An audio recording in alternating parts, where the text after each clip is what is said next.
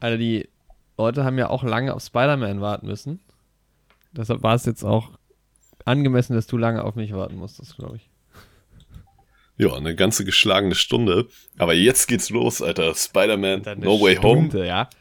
57 Ja. Minuten. Ja, gut. Ich hab Bock, Jorik. Ich bin gespannt auf deine Meinung zum Film. Ah, okay, let's go. Neue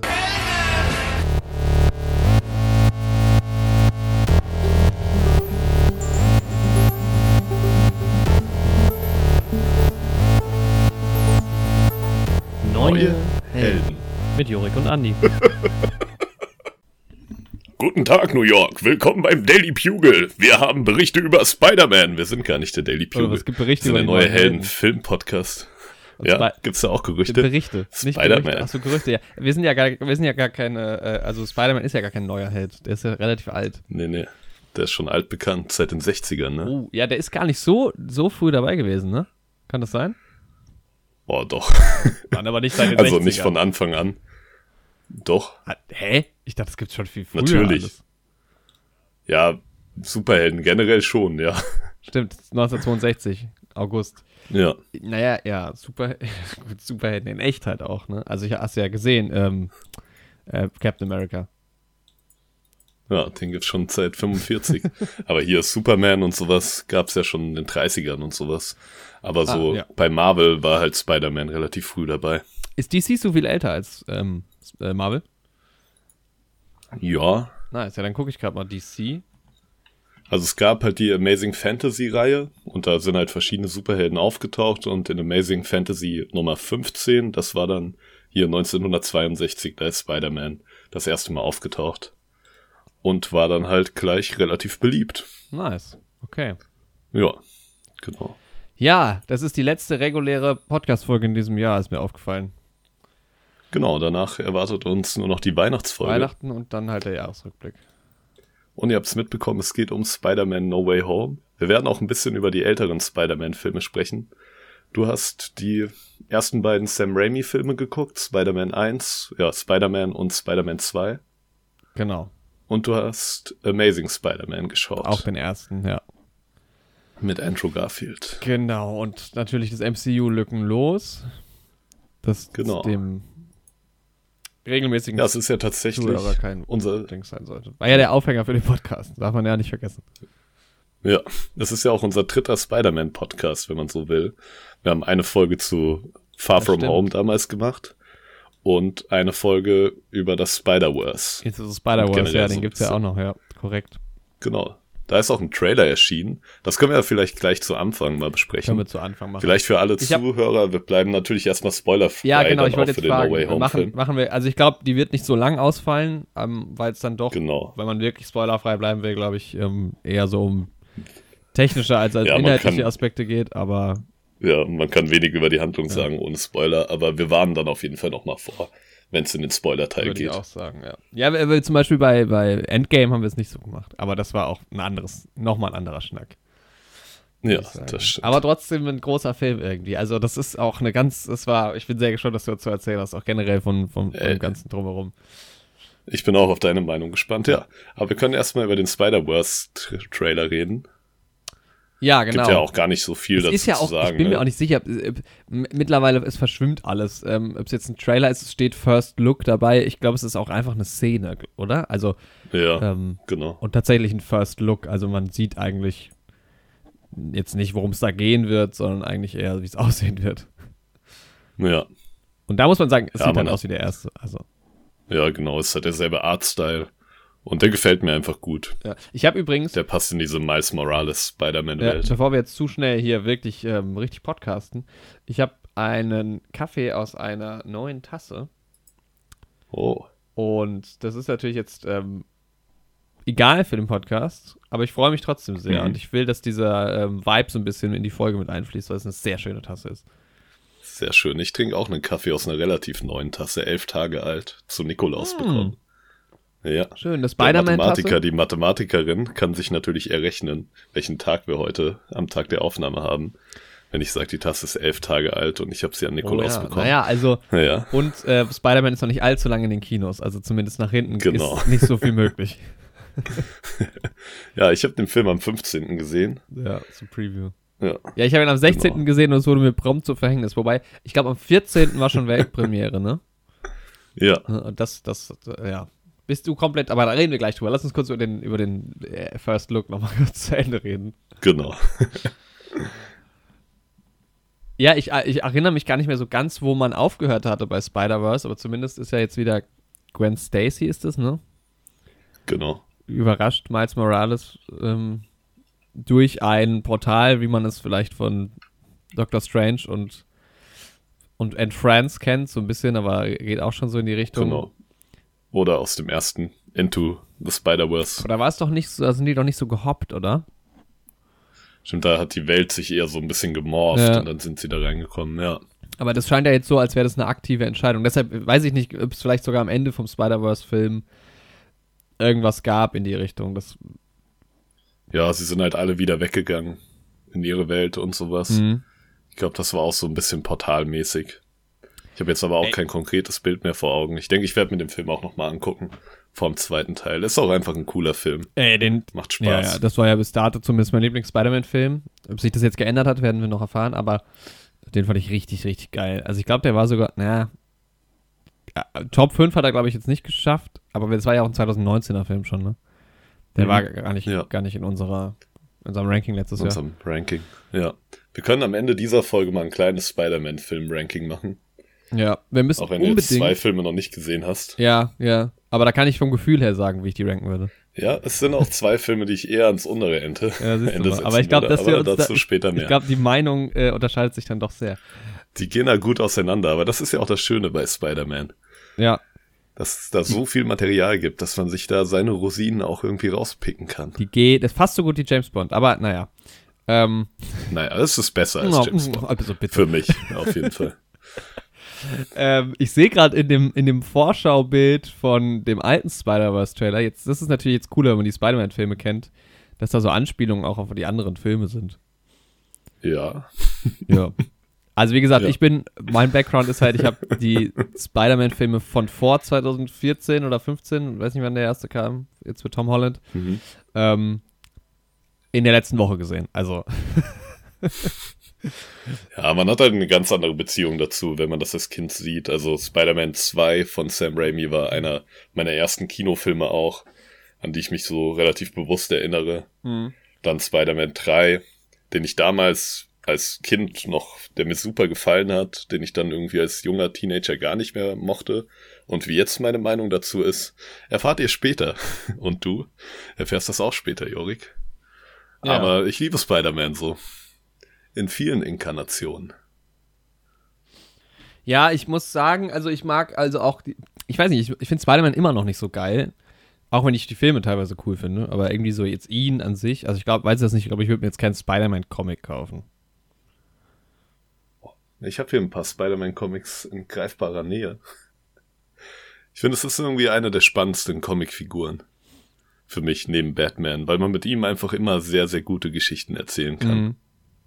Also was ich halt an Spider-Man wirklich am meisten mag, ist, dass man irgendwie dieses New York um ihn herum hat. Und man hat diese ganzen Figuren, die halt nicht nur mit Spider-Man irgendwie in Beziehungen stehen, sondern auch irgendwie alle mit Peter Parker. Ne, man hat Doc Ock, der irgendwie so ein bisschen auch immer der Mentor von Peter an der Uni ist. Man hat Harry Osborn, der der beste Freund von Peter Parker ist, aber der Vater von ihm wird der Green Goblin. Und dann hast du Tante May und MJ und die ganze Beziehung und Love Triangles und das ganze Leben von einem College-Studenten oder einem Teenager in der Highschool, was man irgendwie kombinieren muss mit die Welt retten oder New York retten. Ja, das Das ist halt einfach, gibt irgendwie immer viel Stoff für gute Geschichten, Mhm. so. Ich glaube, gerade dieses Coming-of-Age-Ding ist halt irgendwie bei Spider-Man so ein Vorteil, weil wenn du halt eine erwachsene Person hast, also klar können erwachsene Personen auch Stories haben, siehe Filme, aber Siehe Filme. ja, aber gerade bei so Superhelden ist es ja oft so, gerade wenn du halt in Richtung Origin-Stories gehst, wo es auch oft genug verkackt wird in der Filmwelt, finde ich, da hast Mhm. du halt leichtes Spiel mit so einer Coming-of-Age-Geschichte auch. Ja, Also, das stimmt. deshalb, das ja, spielt Spider-Man sicherlich auch in die Karten. Ja, Spider-Man ist ja auch so eine der klassischen Origin-Stories mit von einem besonderen Tier gebissen, was der Person dann die Kräfte gibt. Ja, Ja, genau.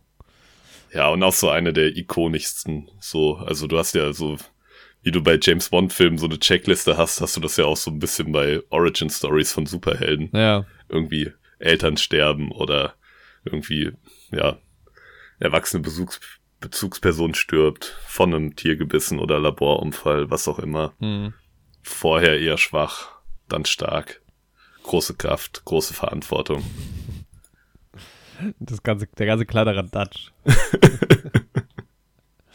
ähm, oh, ich sehe gerade, dass unser Crackbot Ja, habe ich auch gerade eine probiere Nachrichtung noch, bekommen. noch reinzufangen. Unser kleiner Backup-Roboter, der das hier mit aufnimmt. Den müssen wir auch mal zu einer Folge einladen. Ja, der gute alte Crackbot unterstützt uns hier in jeder Folge. Gleich ist er wieder dabei. Jawohl, Crackbot, now recording. Da ist er wieder. Sehr schön. So, kann Ja. weitergehen. Das sind wir auch wieder. Ja, also bei Spider-Verse, das fiel mir jetzt auch wieder auf. Ich mag das halt so gerne, dass die ähm, Animationsstile sich so ein bisschen vermischen. mhm. Also zwischen so. Und da habe ich halt auch richtig Bock auf den neuen Film, weil ich halt das Gefühl habe, letztes Mal war es ja so, dass ähm, die Leute aus ihren Universen quasi in die Welt von Miles Morales gekommen sind. Mhm, Into the Spider-Verse. diesmal, genau, und diesmal ist es ja eher so, dass er halt in die verschiedenen Universen geht. Und das ist halt dann nochmal cooler Across mit diesen Stilrichtungen. Vor allem ja. Part 1. Ja, das ist halt stark. Aber warum? da also, freue ich mich auch richtig das ist drauf. schon wieder so ein Ding, also, also hä, wenn sie halt noch einen Film machen wollen, dann macht doch noch einen Film danach. Aber Ja, dann macht halt einfach eine Trilogie daraus Ja. aus der ganzen Nummer. Ja. also immer so Film Part 1, Part 2. Mein Gott, dann bist du irgendwann bist du bei so einem Kill Bill Ding, wo es dann doch zwei Filme sind und der Regisseur sagt, nein, es ist aber einer. Ja, ist Ja, irgendwie Leute. seltsam. Also, wo ich es verstehe, ist jetzt bei Dune beispielsweise bei einer Buchverfilmung, wo du halt das Buch quasi in zwei Teile Ja, nimmst, ja, okay, oder wie das auch bei Harry Potter 7 gemacht wurde. So, Wobei der Film halt heißt ja auch nicht Dude Part 1, äh, Dude. Dude, Big Lebowski, Part 1. er ist ja auch nicht Dune Part 1, der Film heißt Dune und ganz am Anfang vom Film kommt Part 1, aber Ja, wahrscheinlich wird der zweite auch Dune heißen einfach, aber das ist ja dann ein bisschen, ja, ist ja auch der Name einfach vom Buch dann, ne, was zweigeteilt wird. Aber auf jeden Fall, da kann ich es verstehen, wenn man eine Buchvorlage splittet. Aber sonst, ja, innerhalb von so einem Franchise, was eh eine äh, konsistent fortgeführte Story hat, ist es irgendwie echt seltsam. ja, ja. Aber gut, sollen sie mal. Vielleicht ist es ja eine stringente Handlung, die in zwei Filmen erzählt Mhm. wird, dann ist es auch wieder okay. Hauptsache, die Filme sind gut, dann ist der Name auch gar nicht so wichtig. Ich freue mich, aber den auch im Kino zu sehen. Mhm. Weil, ähm, ja, ich, generell, ich weiß gar nicht, wann ich jemals, also, na gut, doch jemals schon, aber ich habe Ewigkeiten keinen Animationsfilm mehr im Kino gesehen. Weil Mhm. alle, die wir besprochen auch im Podcast haben, auch, war alles ähm, zu Hause geschaut. Und Mhm. Bei mir das meiste auch, außer als wir mal über die Pixar-Sachen gesprochen haben. ja. Ja. Nee, das wird, glaube ich, auch nochmal irgendwie was Besonderes dann für mich. Habe ich Lust Ja. drauf, auf jeden Fall. Boah, der letzte, wo ich mich gerade dran erinnere, kann aber auch sein, dass ich da gerade eine falsche Erinnerung habe, aber war Lego Batman, als wir damals ja, ich glaube, zusammen das da drin mir waren. auch so. ich geh, ich geh Ja, wir können ja vielleicht mal kurz, bevor wir so richtig ins Thema gehen, Spider-Man, können wir ähm, mal über unsere Kinoerfahrung reden, Ja, genau, das wollte wenn ich wir bei der Stelle schon sind. vorschlagen. Ja, ich habe ja schon letzte Woche von meinem Kino-Struggle erzählt mit den Tickets, weil der Andrang dann doch sehr hoch war und dann natürlich nicht voll belegt, die Kinos. Da Genau. ähm, ist das Kino schnell voll. Dementsprechend waren die Plätze so okay bei mir, muss ich auch sagen. Also ich wusste, welche Plätze das sind. Das ist auch kein geiler Kinosaal, muss ich auch sagen, leider. Ähm, Mhm. aber es ging halt dann nicht mehr anders, um, um jetzt noch zeitig den Film sehen zu können. Ja, Das war so ein bisschen schon, schon, schon im Vorhinein so ein bisschen ein, ein ähm, wie sagt man dazu? eine Misere. Ja. Ja, bei uns war es auch schade, weil die Abendvorstellung war nur in 3D bei uns im Kino. Mhm. Und wir sind halt, sowohl meine Freundin als auch ich und mein guter Freund Marvel Max, der hier auch schon öfter erwähnt wurde, mit denen ich zusammen im Kino war. Wir sind alle keine Fans von 3D. Und dann sind wir in eine Nachmittagsvorstellung gegangen am Mittwoch. Und dafür mussten wir aber auf Dolby Atmos verzichten, ja. was halt ein bisschen schade ist. Aber die Plätze waren sehr gut. Wir haben halt die Plätze genau in der Mitte gehabt. Und da ist mir was passiert, was mir noch nie im Kino passiert ist. Eine andere Person saß einfach auf unserem Platz. Tatsächlich bin ich nicht eingeschlafen bei Spider-Man. Aber ähm, eine andere Person saß auf unserem Platz und wir haben die dann erstmal weggeschickt. So nach dem Motto, jo, man kann es ja mal versuchen, die guten Plätze zu nehmen, bis Leute kommen. Mit dem Besen Das hatte ich vorher auch noch nie. Hinfort! Ich will Spider-Man Also sehen. das Ding ist halt auch, es ist ja auch wie, also ganz ehrlich, du kannst halt auch in einem, in einem schönen Atmos-Saal sitzen, wenn du die schlechten Plätze hast, dann ist es halt auch für die Cuts. Ja, und dafür sitzt du halt stimmt. dann äh, in einem, in einem 7.1-Saal oder was. Ähm, ja. Auf den guten Plätzen, das kann dann im Zweifel mehr bringen. Also ja. Ich hatte beides nicht. Hm. ich hatte so den schlechten Saal und die schlechten Plätze. Oh Mann. Ähm, also ich muss sagen, es war schon insgesamt eine der schlechtesten Kinoerfahrungen dieses Jahr. Muss ich sagen. Ja. ja.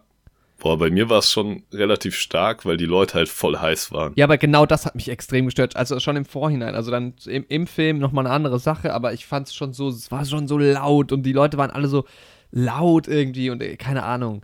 Irgendwie war. also es ist, ich meine, ich, manchmal mag ich das auch, zum Beispiel bei den Star Wars-Dingern, die wir immer gemacht ja. haben. Aber das war irgendwie anders nochmal. Da war dann da hatte ich das Gefühl, da war mehr auch so der Hype da und irgendwie so, und da waren irgendwie die Leute einfach nur laut. Und ich bin es jetzt aber okay, auch nicht. Nee, sowas bei mir nicht. Bei mir ging schon so in die Star Wars-Richtung. Also alle hatten einfach Bock. Du hast halt auch gemerkt, da waren so, es war eine relativ junge Demografie auch. Vielleicht auch mit die jüngste, die ich in so einem Kino je hatte, abgesehen von damals, als wir im Lego Batman-Film waren. Ja. Da waren die Leute noch ein bisschen jünger. Okay, das war bei mir gar nicht aber, so. Da waren so ein paar Jugendliche dabei, die jetzt vielleicht nicht die größten Spider-Man-Fans waren, aber so, ja, voll viele, bei denen halt, ja, alle Szenen, die irgendwie in die Spider-Man-Welt reingehen, voll gezogen haben und die Stimmung war einfach richtig ja. gut. Die Leute hatten voll Bock drauf. Und es ist auch krass, wie gut besucht der Film war. Also wir sind dann rausgegangen aus dem Kino und da standen halt dann schon die Leute für die Abendvorstellung. Und es ist ja wirklich übertrieben, einfach irgendwie am ersten Tag schon drei Vorstellungen, alle komplett ausgebucht. Bis auf den letzten halt, Sitz. Also ich will erst noch mal kurz anknüpfen an das, äh, was du eben gesagt hast, dass die Leute ausgegangen sind bei den Szenen, äh, die im, in diesem ganzen Spider-Man-Umfeld äh, stattgefunden haben. Es waren halt alle, weil es war ein Spider-Man-Film. Ähm. Ja. Alles fanden die Leute gut. Ich, ich, ich, ich also ich wäre auch enttäuscht gewesen, wenn jetzt äh, Batman gezeigt worden wäre. Ähm, aber was ich noch viel interessanter finde, weil dieses Phänomen ist halt auch so ein. Also früher war das ganz oft so. Also wenn du 2017 Freitagabend ins Kino gegangen bist, war es ja eh voll. Aber das hat man halt auch nicht mehr so. Und ich muss sagen, dass das, äh, glaube ich, auch in dem Kinosaal so ein bisschen mein Ding war. Ich saß ewig nicht mehr in einem richtig vollen Kinosaal. Ich meine, selbst James Bond war bei uns einigermaßen leer. So. Ähm, und keine Ahnung, ich bin ganz oft in Kinosälen, da sitze ich mit sieben, acht Leuten. Deshalb ja. ist das einfach irgendwie auch ähm, ich mag. Ja, das ist halt bei mir ein bisschen anders. Also in Marburg ist eigentlich auch zu Corona-Zeiten war es immer relativ voll. Mhm. Also kommt jetzt auch auf den Film an, ne? Sowas wie Nomadland und so war auch mal ein bisschen leerer. Ähm, aber ja, sowas wie James Bond oder so, die großen Blockbuster, das ist immer relativ stark gefüllt. Ja, also es liegt vielleicht auch manchmal an den, äh, an den VOs, die ich gucke. Nee, OVs. ähm, aber das, das, ist, das lag jetzt, glaube ich, auch da. Also ich war wieder in der OV und ich glaube, das ist auch der Grund, warum dann nicht so viele junge Leute da sind, weil es sind dann viele, also ich finde es immer ganz witzig, weil man hört dann halt echt super viele Sprachen auch immer im Kinosaal. Weil es dann oft ja. halt irgendwie Studierende sind, die aus, keine Ahnung, diverse anderen Leu äh, Ländern kommen. Man hört ganz oft Spanisch. Ähm, das ist spannend, ja. Ja, und da sind dann natürlich tendenziell die Leute auch ein bisschen älter, weil es, wenn es halt, ja, so Auslandsstudierende sind. Ja, genau. Ja, das war es dann auch manchmal, also manchmal hat man dann auch nur so ein Gebrabbel gehört und nichts verstanden. Das ist, finde ich, manchmal angenehmer, als wenn man, wenn man es verstehen kann. Ja, ja, dann wird man auch nicht so schnell abgelenkt ja. und sowas. Dann ist es eher so ein, wie so ein Rauschen fast schon, ja. als so ein Nebengeräusch, ja. Aber es ging halt so schon ja. in den Film auch noch rein. Das fand ich dann ein bisschen ah, störend ah, okay. tatsächlich. Also es war dann selbst schon bei den Trailern, also keine Ahnung. Ja. Weil es gab, warte mal, hm. gab es Trailer, die neu waren, die relevant waren? Ja, diesen. Boah, fantastische Tierwesen. Oh, ne, ist jetzt für dich vielleicht nicht so relevant, aber für die Harry Potter Welt. Ja, ja ich lasse ihn mal auf mich zukommen. Ich werde ihn mir anschauen. Ich bin ja nicht der größte Fan von den ersten beiden, wobei ich den ersten fantastische Tierwesen noch ganz ulkig fand, aber der zweite hat mir eher missfallen. Aber ich lasse mal auf mich zukommen. Auch den Recast von Grindelwald. Johnny Depp wurde ja jetzt ausgetauscht mhm. gegen Matt Mickelson.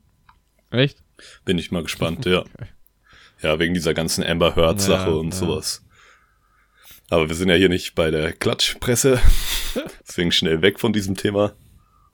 In letzter Zeit haben wir immer einmal die Folge so ein kleines Klatschthema, ja, was kurz aufkommt.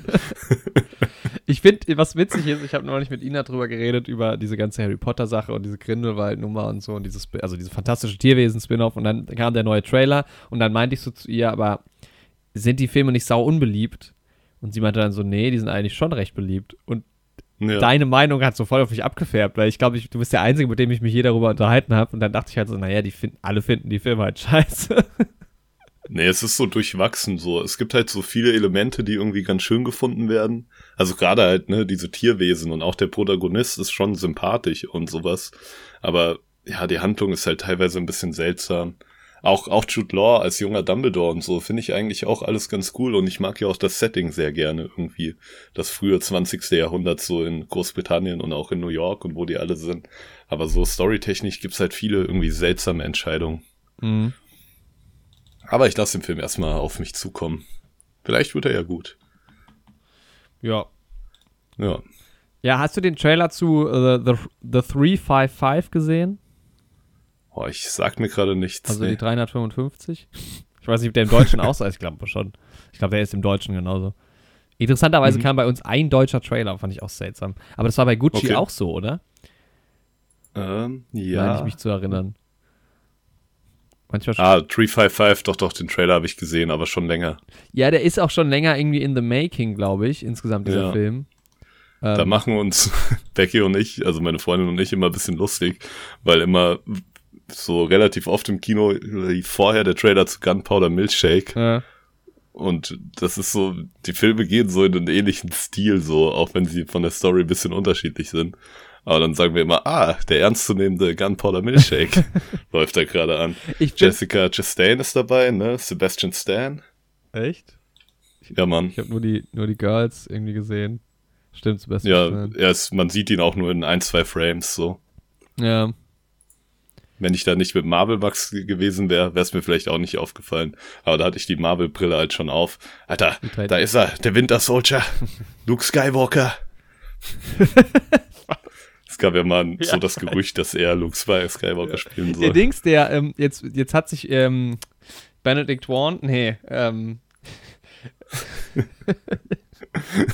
gleiches Umfeld. ähm, kommen wir doch zu. Äh, wie heißt der, wie heißt der Regisseur von, von, ach, fuck.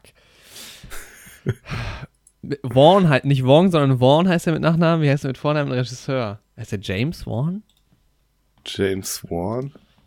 Äh, von welchem Film? Ja, das, ähm, Henry Cavill spielt mit, ähm, Spionagefilm. Nee, James Wan ist es nicht. Okay, Jetzt muss ich mich mal so ein bisschen durch. Der hat jedenfalls plädiert nochmal für Ja- äh, Henry Cavill als James Bond, was ziemlich unwahrscheinlich ist, glaube ich. Aber er könnte es wirklich Mhm. gut machen. Also ich habe da nochmal, du siehst so manche Bilder und er macht ja auch so Spionagesachen, Ja. wo wir gerade schon bei Marvel sind und DC und Filmen. Apropos, die zweite Witcher-Staffel kommt heute raus. Apropos Läuft Henry schon, ja, ja, genau. Habe ich, Ja, hab ich, hab ich auch. ja auf Netflix gerade. Als ich heute Morgen aufgewacht bin, lief sie schon neben mir. ah, okay. ja, ich mag ihn ja gerne. Als Schauspieler so. Ja, ich auch. Wobei ich auch noch nicht so viel mit ihm gesehen habe, muss ich sagen. Nee, gefällt mir. Naja, kurzum, weiß ich auch gar nicht, wie ich darauf gekommen bin. Aber dieser The 355, finde ich, äh, der hat ein großes Problem, weil ich, ich glaube, das ist ein interessanter Film. Es geht ja irgendwie um drei, nee, um fünf ähm, Ge- äh, Geheimagentinnen, die quasi so von offiziellen Behörden aber irgendwie auch kommen, ne? Genau, aber Also- auf internationaler Ebene. Genau, ja, China, Großbritannien, USA, Deutschland und Kolumbien, wenn ich das richtig Ja. sehe. Und Genau. dann auch immer mit ähm, vermutlich, ja, ich, ich weiß nicht, ist Pene, Pene, Penelope Cruz aus Kolumbien? Kann halt, also mutet halt vom Namen schon so an, aber Und die anderen sind zumindest wahrscheinlich alle Natives. Also ich kenne ähm, Bing Bing Fun nicht. Aber Jessica Mhm. Chastain ist auf jeden Fall Amerikanerin, Diane Kruger ist Deutsche, Lupita Nyong'o anscheinend Britin, wusste ich auch nicht.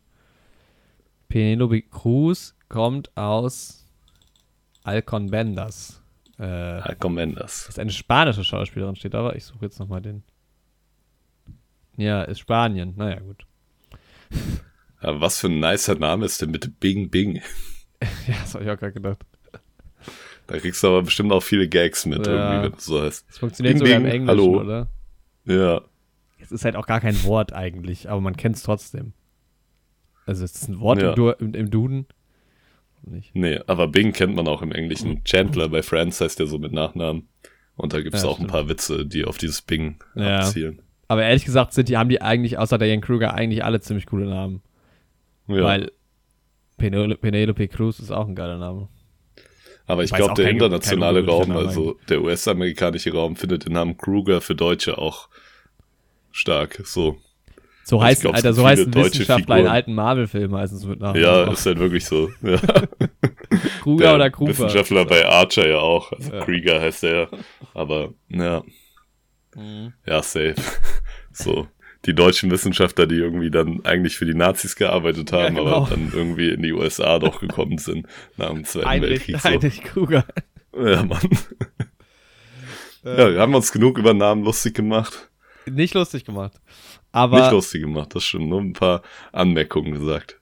wir, wir haben nur Dinge gesagt. Ähm, Tatsächlich finde ich aber, also interessantes Konzept, Geheimagenten oder Geheimagentin auch cool und internationale Zusammenarbeit, voll mein Ding. Ich finde, der Trailer ist nur furchtbar. Ich finde, der Trailer ist so schlecht gemacht, weil es gibt ja diese, ich weiß nicht genau, wer es ist, ob es Jessica Chastain ist oder die Rolle von ihr, die spricht die ganze Zeit so drüber.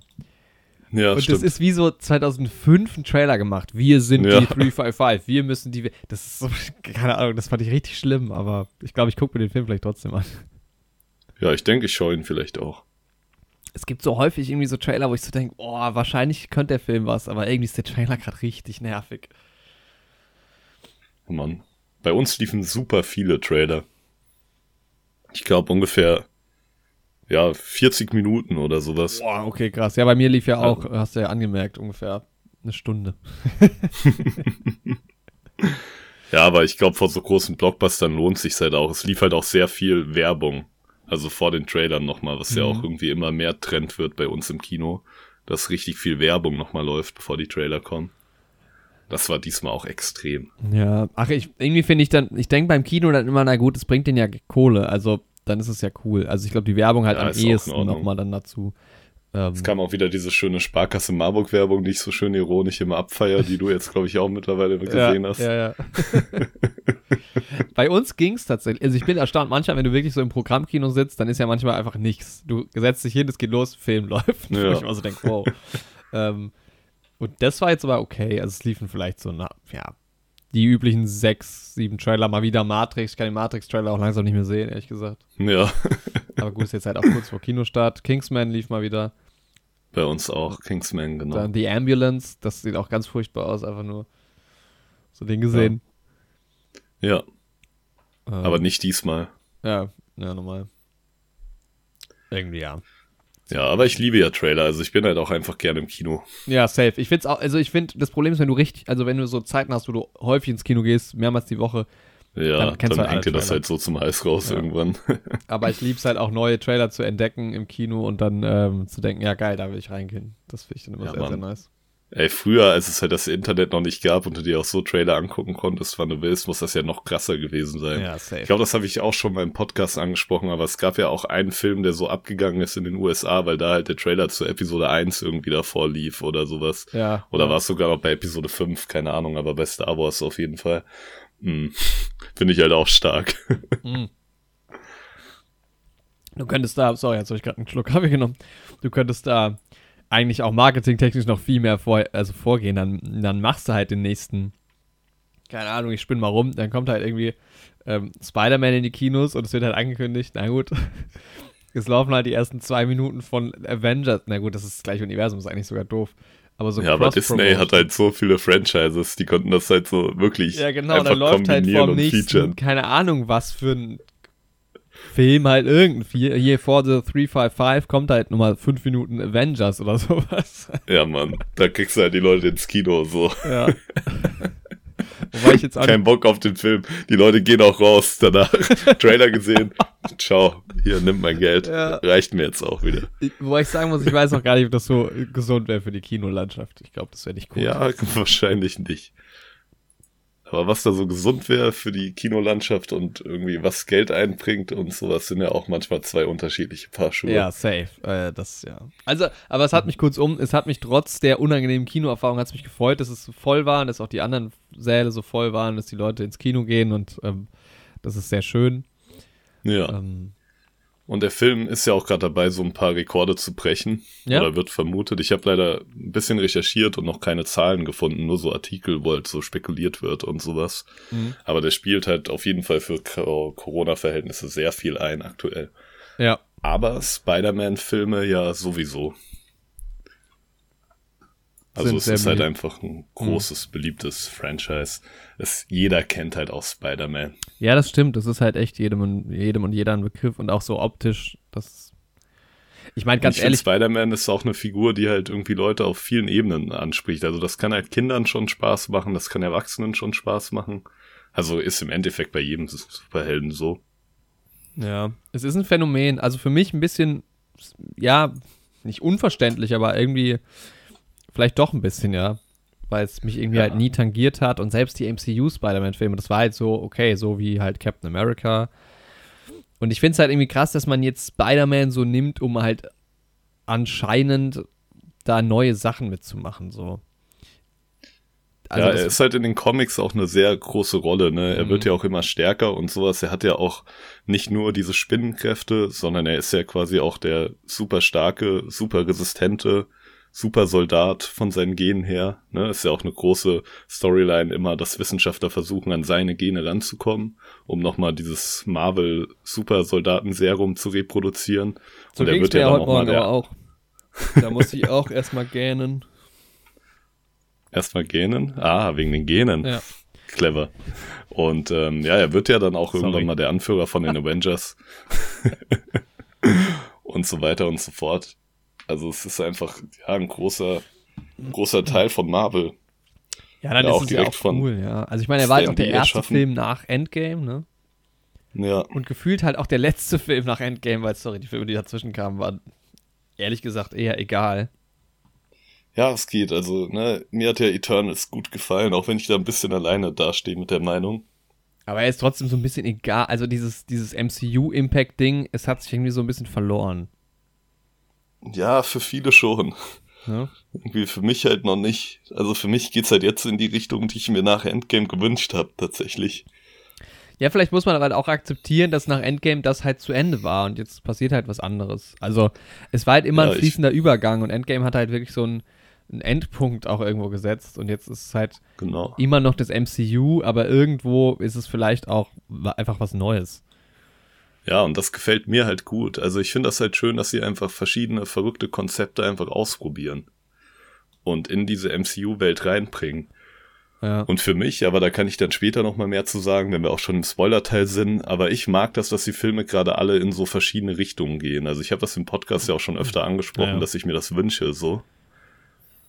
Da übrigens noch mal ein I told you so von mir an dieser Stelle. Ich habe, weil wir jetzt auch unseren neue Helden YouTube-Kanal wieder haben, die Ja. erste Folge mal wieder gehört. Und da spekulieren wir über die Zukunft des MCUs. ja. Und ich will mir nicht selbst auf die Schulter klopfen, aber ich hatte einfach wie immer komplett recht. Wie immer. ja, da, können- da können wir später nochmal genauer drauf eingehen, weil da gibt es tatsächlich äh, mehrere Punkte, wo ich auch sagen muss, ähm, ja, da hätte ich jetzt irgendwie äh, insgesamt nicht mit gerechnet, aber schon seit ein paar Wochen oder seit ein paar Ja. Monaten. Aber mir gefällt es ja auch nicht unbedingt so gut. Also es kommt auch an, wie es halt weitergeht. Ich habe ja ganz große Ja. Probleme mit dem Ende von ähm, Loki, der Loki-Serie und generell mit dem ganzen Serienkonzept von, von Marvel Mhm. und, oder von Disney. Ja, mit den Serien, da habe ich ja auch noch ein sehr ambivalentes Verhältnis. Ja. Ja, ich habe gerade noch mal so im Hintergrund geguckt, was die Spider-Man-Filme so eingespielt haben. Also Ja. insgesamt ist halt Spider-Man von Sam Raimi 2002 insgesamt über 400 Millionen. Spider-Man Far From Home ist auf dem zweiten Platz mit 390 Millionen. Dann Spider-Man 2 von Sam Raimi 373 Millionen. Spider-Man 3 336 Millionen. Wow. Spider-Man Homecoming 334. Die Amazing Spider-Man-Teile, da hat der erste 262 Millionen, der zweite 202. Und dann Into the Spider-Verse für einen Animationsfilm halt auch stark mit 190 Millionen. Also, die spielen schon alle überdurchschnittlich viel ein. Es wundert mich jetzt, dass da The, The Amazing Spider-Man auf dem letzten Platz landet, aber. wobei der halt auch extrem viel gekostet hat, das war halt wohl auch ein Problem. Ich habe da eh Ja, nochmal so, so Videos angeguckt, warum der dann auch, die wollten ja auch Andrew Garfield irgendwie absägen, weil der Sony-Chef irgendwie persönlich sauer war auf den, weil der nicht zu irgendeiner Veranstaltung gekommen ist. Ist dann irgendwie in so einer Mail irgendwann mal rausgekommen, also ganz abstruse Sachen. Boah, seltsam. Aber im Opening hat am meisten tatsächlich Spider-Man 3 eingespielt bisher. Ja, es ist ja oft so dann irgendwie, ne? Also der erste ist ja meistens eh nicht der beliebteste. Ähm, Genau. Und dann, äh, wenn der gut läuft, gehen halt viele Leute in die zweiten äh, rein und dann ist es ja meistens so, dass dann der dritte so richtig zieht und dann auch meistens Ja. einfach schlecht ist und dann ist es vorbei. Oder es ist halt eh eine Trilogie. Ähm, Boah, es ist halt wirklich bei Spider-Man, ne? Also der erste Film damals aus 2002, der hat ja wirklich das Superhelden-Genre quasi wieder gerettet. Also die meisten Sachen so in den 90ern waren ja relative Flops, die dann aber so ein bisschen später auch Kultstatus bekommen haben, so wie Blade oder sowas. mh. Hm. Aber dann kam halt Spider-Man und dann kamen halt die X-Men-Filme und dann natürlich von DC auch die Dark Knight-Reihe. Und dann waren halt die Superhelden zurück. Und dann halt natürlich Iron Man 2008, der dann richtig die Tür fürs MCU geöffnet hat. ja. Aber so, ne, deswegen haben so filmhistorisch diese Spider-Man-Filme halt auch eine relativ große Relevanz. Weil die halt wirklich gezeigt haben, jo, man kann Comic-Verfilmungen machen, die den Leuten gefallen. Mhm. Ja. Äh, wollen wir über die Spider-Man-Filme kurz reden, die ich geguckt habe? Also wirklich ganz kurz nur. Das können wir machen, ja. Wollen wir, ja, wir können ja einfach mal knapp drüber reden, so ein bisschen kleiner Spoiler-Alarm für die alten Spider-Man-Filme. Ja, gut, aber Aber wir werden jetzt nicht so krass auf den Inhalt Also, eingehen. muss ich daher. eigentlich auch gar nicht. Kann dir ja nur mal so sagen, wie ich die so fand. Also ich hatte dann den ersten äh, Spider-Man gesehen von 2002 ist der, glaube ich. Genau, ja. Ja. Und ich muss, also du hattest ja schon, schon vermutet, dass mir die Filme nicht so gut gefallen würden. Genau, weil ich die jetzt halt schon ein paar Mal auch mit meiner Freundin oder auch andere Leute, die die halt quasi nicht als Kind gesehen haben und da nicht diese Nostalgie irgendwie für haben und irgendwie, sage ich mal, eher mit dem Tom Holland Spider-Man in Anführungszeichen aufgewachsen sind oder damit ihre ersten Berührungspunkte mit Spider-Man hatten, den haben die halt vom Stil und sowas generell einfach nicht so gut gefallen. Und deswegen habe ich das auch bei dir vermutet. Ja, also man muss natürlich sagen, die sind jetzt, was optisch äh, ist schon sehr schlecht gealtert. Das ist halt einfach so. Ähm, ich finde halt, die sind unfassbar cheesy, diese Filme. Also, gerade diese Tobey Maguire-Nummern, das ist halt echt so, ich habe es dir ja auch schon geschrieben, es hat so Soap-Opera-Style irgendwie. So die ganze Geschichte mit MJ und ihm, das ist so, boah. Aber ich finde das so, ey, mir gefällt das so gut. Echt? Also gerade für Peter Parker so. Es ist halt auch noch sehr aus den Comics übernommen, so Dialoge und sowas. Aber er und MJ, diese Story, dieses Will they, won't they, hin und her zwischen den beiden. Ich finde, das passt halt auch zu der Figur einfach. Ja. Keine Ahnung. Also ich konnte mich damit nicht so anfreunden. Ich fand, da, da hat irgendwie ganz schön viel nicht gestimmt. Ähm, ich finde auch Tobey Maguire nicht passend, ehrlich gesagt. Ich finde halt, also er ist halt viel zu alt für so einen Highschool-Spider-Man. Ja. Ich ja. finde es dann im College halt besser. Mhm. Aber ne, es war halt mein erster Spider-Man. Ich bin halt mit ihm aufgewachsen. Er hat halt immer einen besonderen Stellenwert für mich. Mhm. So. Ja. Und deswegen mag ich Tobey Maguire auch gerne, aber mehr noch dann im zweiten, weil, Alter, also Tobey Maguire ist ja schon heftig in der Highschool und Kirsten Dunst auch, weil die Ja. halt schon vom Alter drüber sind. Aber ähm, dieser, wie heißt der, Joe Mace, Macellino, wie heißt der, der, der auch, der, der vielleicht Thompson spielt, der, ja. Ja. ähm, der ist halt auch safe schon 30 und spielt dann da diesen Highschool-Footballspieler und sowas. das ist halt irgendwie ein bisschen seltsam. Aber ja, ich mag halt die Charaktere so gerne den, und wie sie dargestellt werden und die Verhältnisse zwischen den Charakteren in Sam Raimi Spider-Man-Filmen. Ich mag hier Cliff Robertson als ähm, Ben Parker. Ja, die mochte ich ja. Tatsächlich finde ich die in allen Filmen irgendwie alle ziemlich cool. Also Ja. die ganze Family, auch alle drei Inkarnationen von Aunt May und sowas. Kann ich auch allen was abgewinnen, muss ich sagen. Ja, geht mir auch so. Und auch halt J.K. Simmons als James Jonah Jameson. Der ist der coolste, finde ich. Also den finde ich tatsächlich richtig cool, aber den mag ich dann im zweiten auch nochmal deutlich mehr. Der hat halt, also generell ist der Charakter halt einfach schon mal super stark so. Ja. Und wie aber J.K. Simmons das spielt, das gibt dem halt auch nochmal so viel. Und ich finde aber auch, da, diese eine Szene, ne, weil er ist ja immer so gegen Spider-Man und eigentlich auch eher so ein Arschloch und sowas. Mhm. Aber diese Szene, wo der Green Goblin ihn quasi so am Hals packt und wissen will, wer ihm, wer die Fotos von Spider-Man macht, und er das aber nicht verrät, so, das ist irgendwie ein schöner Charaktermoment für die Figur auch. Ja, es gibt Weil ja die auch, halt, ja, es gibt ja im zweiten Moment, gibt's, äh, zweiten Film gibt es ja auch den Moment, wo er dann eigentlich auf der Seite von Spider-Man steht, solange bis der Anzug halt wieder weg ist, dann wendet sich Ja. das Blatt schnell wieder, aber ja, Und das, ja, gefällt mir halt einfach gut irgendwie. Also, ne, auch da wieder so diese ambivalente Beziehung zwischen Peter Parker und ähm, James Jonah Jameson auf der einen Seite, weil der ja für ihn arbeitet und die Fotos macht, aber dann auch die Beziehung zwischen Spider-Man und James Jonah Jameson Mhm. auf der anderen Seite. Und das hast du halt bei fast allen Charakteren. ja. Du hast halt Osborn ähm, als Arbeitgeber von Spider-Man auch irgendwie teilweise, kommt auch auf die Inkarnation an. Und dann den Green Goblin, nee, also als Arbeitgeber von Peter Parker, aber den Green Goblin dann als Feind von Spider-Man. Mhm.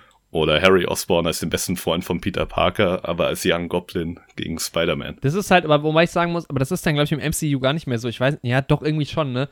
Das, dieses, das, das ist so ein Ding, das nervt mich bei Spider-Man, weil es ist immer das Gleiche. Also in jedem Film, also zumindest beim ersten MCU-Film war es ja mit Vulture dann auch so, dass es irgendjemand ist, den Peter Parker halt auch so kennt. Und dann ist halt aber das auch der größte Widersacher so. Und es ist halt jedes Mal das Gleiche. Es ist halt wirklich von Film zu Film zu Film immer Ja gut, so. aber also wenn du, wenn das deine Logik ist, dann dürfte dir ja so eine Checkliste bei James Bond auch gar nicht gefallen. Also das ist halt, es gehört halt zu Spider-Man dazu, dass es so ist. Und deswegen ist es halt jedes Mal das Gleiche. Also ja, aber da, könntest da du ja auch sich halt so argumentieren. Oh, Also, ja, jedes Mal kämpft er gegen einen Bösewicht in irgendeiner Basis, jedes Mal fährt er ein cooles Auto, jedes Mal hat er irgendein Gadget, weißt du? Ja, ja, safe. Ja. Also so objektiv gesehen ist es wahrscheinlich auch ganz großer Müll. Und das ist halt der Punkt. Also entweder dir gefällt das halt, dass er jedes Mal gegen eine Figur kämpft, die irgendwie ihm auch Mhm. persönlich nahe steht. Oder halt nicht, ne? Ja. Aber wenn es dir halt gefällt, dann funktionieren halt die Sam Raimi-Filme gerade gut. Und das ist halt auch bei mir ein Punkt, warum ich den Vulture so mochte. Ja. Aber, ähm, ja, also, genau, ich fand den ersten nicht so toll. Den zweiten Mhm. fand ich dann schon besser. Der sieht auch wieder noch mal einen Ticken besser aus. Ist auch Mhm. nicht mehr ganz so cheesy irgendwie. Ähm, teilweise auch ganz gut inszeniert. Fand ich ganz okay. Da- Dann habe ich mir eine Mhm. Zusammenfassung vom dritten angeguckt und habe schon gedacht, das ist doch einfach nur ganz große Scheiße. Ja, also weiß muss ich nicht. Ich, ich weiß noch, ich hatte damals irgendeinen Comic gelesen, ähm, also so, der, der Mickey Mouse, was war das denn damals? Wie hießen diese Comics? äh, lustige Taschenbücher. Ne, aber das waren die Taschenbücher. War das ein Mickey Mouse Comic? Hieß es so? Es gab Mickey Mouse Hefte einfach. Mickey ja. Mouse Hefte oder sowas, ja. Vielleicht war es Ja. auch eine Bravo oder so. Und da kam gerade Spider-Man 3 in die Kinos und da fand ich das mit diesem Venom und so schon ganz cool. Ein schwarzer Spider-Man Mhm. und sowas. Ähm, das ist vielleicht auch cool. Ja, Aber- bei Spider-Man 3 gab's halt, also das größte Problem war halt, dass zu viele Bösewichte reingepackt Ja, wurden in den ja. Film.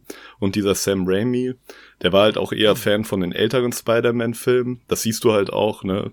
Die sind ja, die Origin-Story ist ja relativ stringent an die Comics angepasst und auch die Bösewichte, die so auftauchen. Mhm. Und Venom ist halt als Bösewicht eher so in den späten 80ern, 90ern aufgetaucht, so dieser edgy, ne? Coole, Motorradfahrende, schwarze Spider-Man. Ja. Ähm, und Sam Raimi konnte halt nicht so viel mit dem anfangen, aber Sony wollte halt unbedingt, dass Venom drin ist. Und deswegen konnte der halt seine Vision schon gar nicht so umsetzen in Spider-Man 3, wie er das wollte. Und das merkst du dem Film halt an, dass halt da noch ein super Bösewicht mehr drin ist, dessen Story der Regisseur jetzt nicht unbedingt erzählen wollte. Ah. Und dann ist da halt einfach ein bisschen zu viel los und andere Figuren haben dadurch weniger Platz zu atmen und sowas. Aber ja, wie gesagt, als Kind hat er mir halt gefallen, weil, ne, wie du auch schon sagst, Venom halt schon cool. irgendwie so. Für damals waren die Effekte halt auch, wie ich finde, irgendwie faszinierend. Also Ja. 2007 hat's mir halt gefallen. Ich weiß noch, ich habe mir, damals hatte ich einen iPod Touch noch, da hat die Smartphone-Welt gerade so angefangen. Und da habe ich mir den Film auf iTunes gekauft und ich weiß nicht wie oft irgendwie morgens im Bus mit Freunden irgendwie geguckt und dann auf dem Rückweg und dann hatte man irgendwie in vier Tagen innerhalb von kleinen Abschnitten dann irgendwie diesen Spider-Man-Film immer wieder durchgeguckt. da hat er mir auf jeden Fall gefallen, dann irgendwie später nicht mehr, da fand ich den total scheiße. Und jetzt vor einem halben Jahr habe ich den nochmal geguckt und dachte so, okay, ist jetzt immer noch der schlechteste aus der Raimi-Reihe, Mhm. aber er hat schon so ein paar Ansätze, die mir eigentlich gar nicht schlecht gefallen. Also es ist interessant, tatsächlich haben die ersten beiden eine gleiche IMDb-Bewertung mit 7,3. Gut, der zweite ist auch ein bisschen besser im Metascore, gar nicht schlecht eigentlich. Und der dritte fällt deutlich ab mit 6,2. Ja. Ja, man merkt halt wirklich, dass da zu viel los ist. Aber was mir halt gefällt, also Venom, dieser Symbiont, funktioniert ja so, dass er sich quasi einen Wirt sucht. In dem Fall halt Spider-Man. Und ähm, ja, dann nimmt er quasi auch die Kräfte von dem Wirt, aber er macht den Wirt halt auch toxischer. So. Also die schlechten ja. Charaktereigenschaften werden halt verstärkt. Und das fand ich eigentlich ganz cool. Mhm. Also in dem Film Spider-Man hört dann halt ein bisschen, beziehungsweise Peter Parker hört dann halt ein bisschen auf, irgendwie nett zu sein, wird dadurch aber auch ein bisschen selbstsicherer und so, ein bisschen cooler, will ich das jetzt mal nennen. Und haut dann auch so ein bisschen mehr auf den Putz und so beruflich und in der Uni und so läuft's bei ihm dadurch auch besser aber er entfremdet sich halt ein bisschen von seinen sozialen Kontakten und MJ und so weiter. Und irgendwann hat er halt so ein bisschen Oberwasser und das Ganze ist ihm zu Kopf gestiegen. Und dann kommen halt so ja. schöne Szenen wie dieser Bully McGuire, den man ja mittlerweile auch als Meme hat, wo er in diesem schwarzen Anzug durch New York läuft und tanzt und sowas. Ja. Was sie ja auch in Into the Spider-Verse parodiert haben. Was ich spannend finde, Beide Amazing mhm. Spider-Man-Filme sind besser bewertet auf IMDb als Spider-Man 3 tatsächlich. Ja.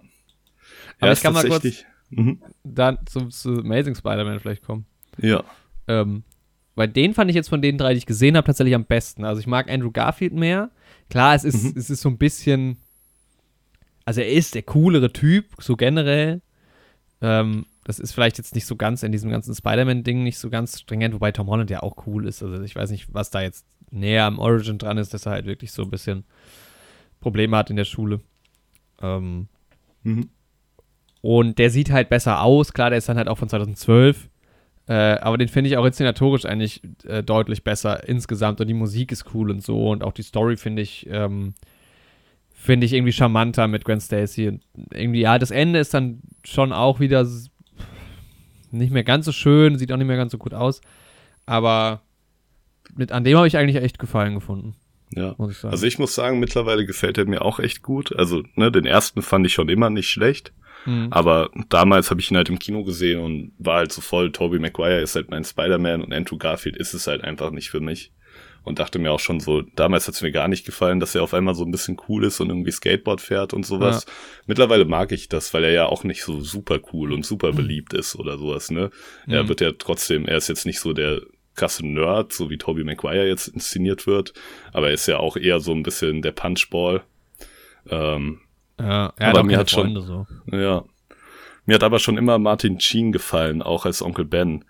Ähm, die Onkel mm, Ben Story, ja. ne, auch wenn ich die auch sehr, sehr gerne mag. Also, ne, der Tod von Onkel Ben, der jetzt kein großer Spoiler für irgendjemanden sein dürfte, ähm, wie der inszeniert ist und, und so nach diesem Wrestling-Kampf, das gefällt mir halt in den Tobey Maguire-Filmen besser.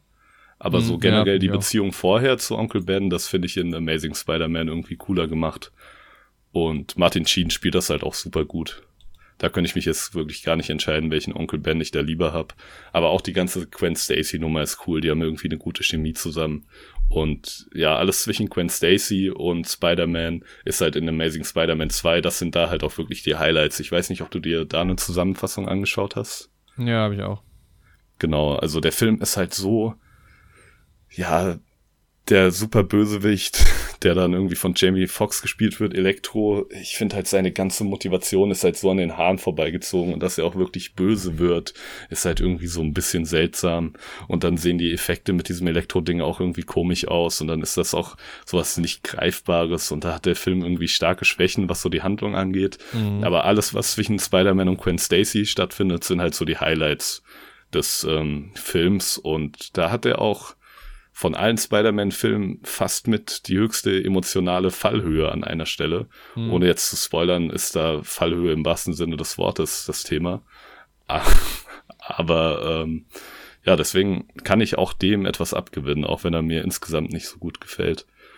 Was mich sonst ein bisschen stört an Amazing Spider-Man am ersten noch ist das Kostüm. Also die Augen von Spider-Man, die diesen Glanz da und sowas haben, das sagt mir irgendwie gar nicht zu. Immerhin sieht man aber da, finde ich mal, dass er also auch nicht so geil, wie man es hätte machen können. Ich glaube, das macht das, das, MCU dann tatsächlich am besten ähm, mit Tom Holland, dass man so ein bisschen sieht, wie er so sein Kostüm auch baut. Das ist bei, aber bei beiden Filmen, aber bei Tommy Maguire noch krasser so, woher hat der denn den Anzug Ja. plötzlich? Also der Step von, ich habe gar nichts und habe dieses Wrestling-Dings und habe dann so einen mega geilen Anzug, ist so, hä, okay. Und da informiert er sich wenigstens so ein bisschen und man kann so Stimmt. Erahnen, dass er sich jetzt selbst zusammenbaut, aber ja. Was halt da auch dazu kommt, ist halt, ne, er baut sich ja dann auch die comic-akkuraten Webshooter. Ja, Und ich gehöre ja tatsächlich zu der einen Generation Spider-Man-Fans, für die halt das aus der Hand schießen das Normale ist. Ja, das ist ja. ja. wirklich nur die Generation, ich bin mit den Sam Raimi-Filmen aufgewachsen. Für alle anderen sind ja die Webshooter das Normale, weil das ja auch in der Comic-Vorlage so ist. aber in allen Comics? Nee, oder? Wahrscheinlich auch Aber nicht. Ja, ja, wahrscheinlich gibt's da auch Unterschiede, aber in den ursprünglichen und sowas schon. Mo- Also es und ich war aber vorher auch dabei, muss ich sagen. Weil so, wenn du halt schon so die Kräfte der Spinne halt entwickelst, warum halt dann nicht auch das? Also, okay, die Ja. Spinne macht's halt aber auch nicht so. Das ist halt so wieder das Ding, ne? Also, es ist Das ja jetzt nicht eine wirkliche Spinnenkraft, von daher keine aber Ahnung. es ist ja so das, was ihn auch im Endeffekt als Superkraft so ausmacht, dieses Schwingen und sowas, weil diese Ja. Stärke und so, das ist ja jetzt nichts unbedingt Spinnenmäßiges so.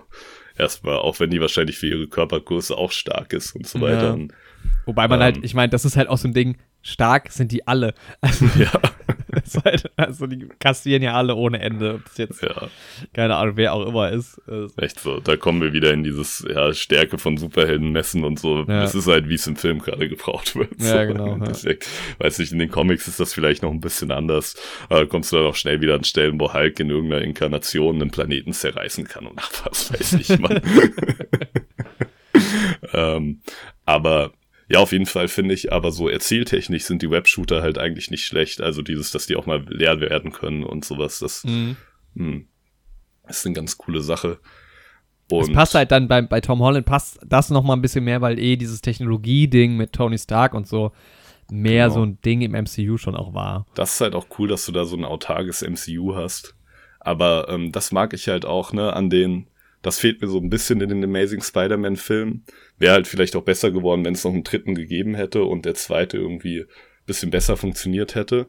Weil, ne, im MCU hast du generell das etablierte MCU. Du kennst die Welt und du kennst New York da. Du weißt, dass es Stark Industries gibt. Du weißt, dass es Shield gibt, dass es das und das gibt. Und da ist jetzt halt auch Peter Parker mit drin in dem Ganzen. Aber Mhm. die Sam Raimi-Filme, die bauen halt auch so ein schönes, autarkes New York auf, wo du weißt, es gibt Oscorp und so weiter und so fort. Und Amazing Spider-Man macht das ja eigentlich auch nicht schlecht, ne? Da kommen ja auch diese Sachen auf, dass Peter Parkers Eltern schon zusammengearbeitet haben mit Oscorp und ähm, der Lizard, also Dr. Connor arbeitet ja auch innerhalb von Os Oscorp und Gwen Mhm. Stacy hat da ja auch ihr Praktikum. Im zweiten Teil geht's da noch mal ein bisschen mehr. Da taucht ja dann auch Harry Osborn auf und ähm, der Vater, dessen Vornamen ich immer vergesse. Äh, Norman Osborn, genau. Ja. Ja, die fand ich halt im zweiten Teil auch ein bisschen schwächer, ne? Aber da ist halt für mich auch einfach Willem Dafoe natürlich ikonisch. Ich trage auch gerade mein schönes Willem Dafoe-Shirt, was du mir geschenkt Nice. hast. Da ist halt für mich einfach der Green Goblin. Kann man nichts machen, so. Also, ne, den muss ja nicht mal maskieren, um den Green Goblin zu spielen. Das ist Ja. ja einfach, Willem bringt da einfach halt die Präsenz mit, die es für einen Green Goblin braucht. Und, Alter, ähm, Willem Dafoe oder Villain Dafoe? Willem Dafoe, ja Mann. Und da hat mich halt im Amazing Spider-Man 2, das waren dann auch wieder zwei Bösewichte halt gleich auf einmal und ähm, die ganze Osborn-Sache hat mich halt gar nicht abgeholt. Weil auf einmal, ne, in Spider-Man von Sam Raimi hast du halt von Anfang an die Beziehung zwischen Peter und Harry, die ich Mhm. auch sehr mag. Aber in Amazing Spider-Man ist es halt so, auf einmal im zweiten Teil, oh, mein bester Freund Harry ist wieder vom Internat da. Wir waren die ganze Zeit beste so ein Freunde. Da ist er auf einmal. Es Aber- ist halt auch eh, weißt also gut, in echt sind die Filme natürlich deutlich auseinander. Wenn man die sich jetzt aber alle am Stück anguckt, dann hast du halt schon wieder diese Osborn-Geschichte Ja. und schon wieder Green Goblin, wo man so denkt, naja gut, das hatte ich ja jetzt erst. Ja. Aber ja, dann wächst jemand halt, jemand, der jetzt keine Ahnung, 2002 halt gerade geboren wurde, der guckt halt dann eher The Amazing Spider-Man, dann ist es wieder was Neues. Keine Ahnung. Was Aber ich ganz cool finde, ist da wieder die Beziehung von Gwen Stacys Vater als Polizeichef. Auch wieder diese Peter Parker auf der einen Seite, Spider-Man auf der anderen Seite Sache. Weil ich finde, das gibt halt den Entscheidungen von Peter Parker immer irgendwie Gewicht. Wenn er was Spider-Man-mäßiges machen muss, aber dafür dann ein Stück Peter Parker opfern muss oder umgekehrt. Das gibt ihm halt irgendwie mehr Heldenmut, so. Dass er da wirklich ja, Teile seines persönlichen Lebens aufopfert, um halt die Welt zu retten oder um New York zu retten. Ja. Das macht ihn halt für mich einfach stark, so. Und irgendwie kann man da, ich finde, das ist halt auch so ein Charakter, der einen halt irgendwie auch so als Identifikationsfigur abholt. So. Mhm. Der hat halt auch Probleme, wo du dich halt auch als Otto-Normalverbraucher so ein bisschen mit identifizieren kannst. Also gerade in Spider-Man 2, wenn er dann irgendwie auch struggelt, die Miete bezahlen zu müssen. Oder in Spider-Man 3 ist das ja auch nochmal Thema, wo er dann auf dem College ist. Ja, und klar, hin und ja. her, dass er seinen Nebenjob machen muss, Pizza austeilen muss, während er Spider-Man ist, sich um die Familie kümmern muss, seine Freunde, seine Freundin. Ja, aber er will ja auch Wissenschaftler sein nebenbei noch und das finde ich einfach cool. Mhm. Ich scrolle gerade so ein bisschen durch IMDb. Im mhm. neuesten Spider-Man-Film spielt einer mit, der heißt Rudy Eisenzopf. Eisenzopf. Eisenzopf, wo wir schon bei den, bei den Namen sind. Ja. Ja, wir können auch so langsam mal zu No Way Home kommen. Ja, können wir machen. Nach einer glaub, Stunde Prelude. Star Knapp einer Spider-Man ist Star Wars, wollte ich gerade sagen. Schade eigentlich, dass kein Star Wars lief, aber was soll's. Ähm, ja. Wir können ja erstmal zum Cast kommen. Ja. Oder? Ja. Ich würde mal anfangen Nichts mit Martin Starr. Martin Starr, der den Lehrer von Spider-Man ja. spielt. Schade, dass James Franco sich schlecht verhalten hat und gecancelt wurde, sonst hätte man ja fast schon das Freaks and Geeks Revival innerhalb des Films gehabt. Stimmt. ähm, ja, Martin Starr ist dabei, natürlich J.K. Simmons als James Jonah Jameson. Und der ja, schon im letzten Film eingeführt. Genau. Ende des letzten Films. Dann hat man ne, natürlich Tom Holland als Peter Parker, und Zendaya als MJ, ja. Jacob Batalon, Life is Aloha als Ned Leeds. Die Legende, ey. John Favreau als Happy Hogan natürlich auch wieder dabei, Benedict Cumberbatch als Dr. Strange, Alfred Molina wieder als Dr. Octopus, wie man es auch schon sieht. Es gibt den Trailer. richtigen Benedict und es gibt Benedict Wrong. Genau. als Wong. einfach Wong. ja. Ist ja auch nice. Marisa Tomei auch wieder dabei als May Parker. Marisa Tom May. Ähm, Willem Dafoe. Weil es die Tante May zu Tom Hollands Peter Parker ist. Ja, Tom ja. May, sagt man ja so. Willem Dafoe natürlich mit dabei. Und Jamie Foxx. Und. Ja, das ist der übliche Cast. Genau. Eigentlich. Bisschen also. Spider-Man-Cast, bisschen MCU-Cast mit dabei. John Watts hat wieder Regie geführt, wie auch bei Homecoming und bei Far From Home und bei allen MCU Spider-Man-Filmen. Mhm. Genau. Und ja, Ausgangssituation vom letzten Film, also den würde ich jetzt gerade mal voraussetzen, sonst. Ja, also wenn ihr also, Spider-Man Far From Home noch nicht gesehen habt und generell ja, da nicht up to date seid mit dem MCU vor Spider-Man No Dann Way hört Home. man sich ja auch keine Review zu dem Film. Ja, denke ich mir halt auch. Oder es ist einem egal, kann ja auch sein. Ja, also kurze Spoilerwarnung für was vor No Way Home mit Spider-Man geschah. Ein bisschen, ja, genau. genau. Ja, ähm, Spider-Man, also Peter Parker wird, wurde exposed von, das ist auch so ein typisches Film-Ding mal wieder, von ähm, James Jonah Jameson, der natürlich alle großen Times Square LED-Flächen gemietet hat. Und generell alles auf der Welt. So. Weil normalerweise, ganz ehrlich, der hat ja so eine kleine Production nur. Das ist ja so self-made in dem. Genau, erstmal zum, ja, genau. Ja. Und realistischerweise würdest du halt auf irgendeinem Twitch-Stream oder so ja. laufen und es wird halt niemand sehen. Echt so, und da wird das so überall übertragen. Ja, aber gehört halt auch ja. zu New York mit dazu, so ein bisschen den Times Square da zu zeigen. Ja, genau. er wird demaskiert, aber auch beschuldigt, Mysterio getötet zu haben. Was ja. ja natürlich mittlerweile die größere Sache ist, weil dieses Demaskieren, was ja für Superhelden immer ein großes Ding war, ist ja im MCU auch nicht mehr Rolle. so die Thematik nee. so. Ne, bei Wobei, Iron Man 1 haben wir auch schon mal drüber gesprochen. Natürlich noch der ganz krasse Reveal, als er das der Welt gezeigt hat. Mhm. Aber dann naja, aber bei Peter Parker geht es ja auch darum, die Familie vor Bösewichten zu beschützen und das so. Das fand ich gut, ja, weil der Struggle beginnt ja dann direkt, dass halt die Leute, die Menschen sind gespalten, finden sie es geil oder also mögen sie Spider-Man noch oder hassen sie ihn und alle stürzen sich halt auf ihn drauf und er ist halt der Teenager, Peter Parker halt noch und plötzlich sind Helikopter vor der Wohnung und die Presse und so und da finde ich, man merkt den Struggle halt richtig, was das jetzt ja, für ein genau. Problem ist, dass Leute das halt, klar, auf der einen Seite wissen, dass er das ist, aber auf der anderen Seite halt auch ihn teilweise hassen jetzt plötzlich. Und da ähm, hast du halt auch gleich wieder, ne, das, was ich halt, ja, so gerne mag an Spider-Man, das betrifft halt nicht nur ihn, sondern halt auch Tante May, in dem Fall auch Happy Hogan, aber auch seine besten Freunde. Ja. Und das ist halt diese ganze Verantwortung, die er mit sich trägt. Und das habe ich, finde ich, inszenatorisch ist das in diesem One-Shot in der Wohnung schon super schön eingefangen. Dieser Mega ganze, geil, ja. diese ganze Voll. Last und der ganze Stress und sowas, der da auf seinen Schultern ruht. alle Fenster runter und so, ja, ist nice. Ja, das haben die richtig cool gemacht. Das hat mir schon mal richtig gut gefallen von Anfang an. Ja, ja. Ich, es war fast ein bisschen too much, so dieser Anfang, weil dann ist irgendwie diese, diese Geschichte, dass Happy und Tante May irgendwie noch sowas am Laufen haben, was mir nicht mehr so ganz präsent war. Vielleicht hätte ich dann nochmal Far From Home gucken müssen, wobei ich den hatte ich eigentlich erst geguckt. Also ich glaube, das mhm. wurde auch nicht so ganz auserzählt. Es war ja, es so war eher so ein Fling so zwischen den beiden. Ne? Es war ja. jetzt nicht, sie haben eine Love Story. Aber es ist so sehr viel am Anfang, da musste man sich erstmal so ja. zurechtfinden, so, wow, was geht gerade. Aber man wird ja. direkt reingeworfen. Ich meine, der Film, das ist, ich mag das ja ganz gerne eigentlich. Du kannst halt Far From Home gucken und direkt den Film, direkt die sind halt weiter. nahtlos ja. aneinander dran. Das gefällt mir eigentlich immer gut. Also ich fand es auch ein bisschen für mich persönlich unangenehm, dass so viel los war am Anfang gleich, aber ich glaube, so sollte es halt auch rüberkommen. Damit man da ein bisschen mit Peter in die Situation, er wird ja auch reingeworfen und so. Also das hat sich ja ganz gut auf den, also ich glaube, das war intentional. Mhm. Ja, ich mag es halt, wenn Filme langsamer gehen, ohne jetzt langweilig zu sein, so. Aber ja. das ist ja jetzt auch kein Charakter, den du einführen musst. Also von daher funktioniert das schon. Genau. Also man kommt auf den Punkt. Ich finde es generell, also der Film, wir können ja, der ist zweieinhalb Stunden lang, das kommt doch gar nicht hin mit meiner Dings. Weil ich habe schon gedacht, guck mal, ich bin um, um halb fünf fing der Film bei mir an und ich war um mhm. kurz nach sieben dann am Handy, weil dann gerade Abspann anfing. Ja, so, so war es bei uns auch. Also Aber dann waren die Trailer ja super kurz und das kann eigentlich nicht sein. Ich glaube, die lügen ähm, wobei, nee, warte mal, ja, mit Abspann, der läuft ja noch. Ja. Ja, okay, vielleicht kommt es doch hin. Aber es war ein super kurzweiliger Film insgesamt, fand ich auch. Ja, fand ich auch. Es ging so schnell rum, ne? Und genau, eigentlich ist es erstaunlich, dass er zweieinhalb Stunden lang ist, dafür, dass insgesamt gar nicht so viel passiert. Ja. Finde ich so. Also es war, ähm, fand ich interessant. Aber ähm, ja, das führt halt auch, da, also es, ne, kommt halt alles zusammen. Also gerade, dass es halt so direkt losgeht, dadurch sparst du natürlich auch am Anfang Zeit. Also du bist halt ab Minute drei voll in der Story drin.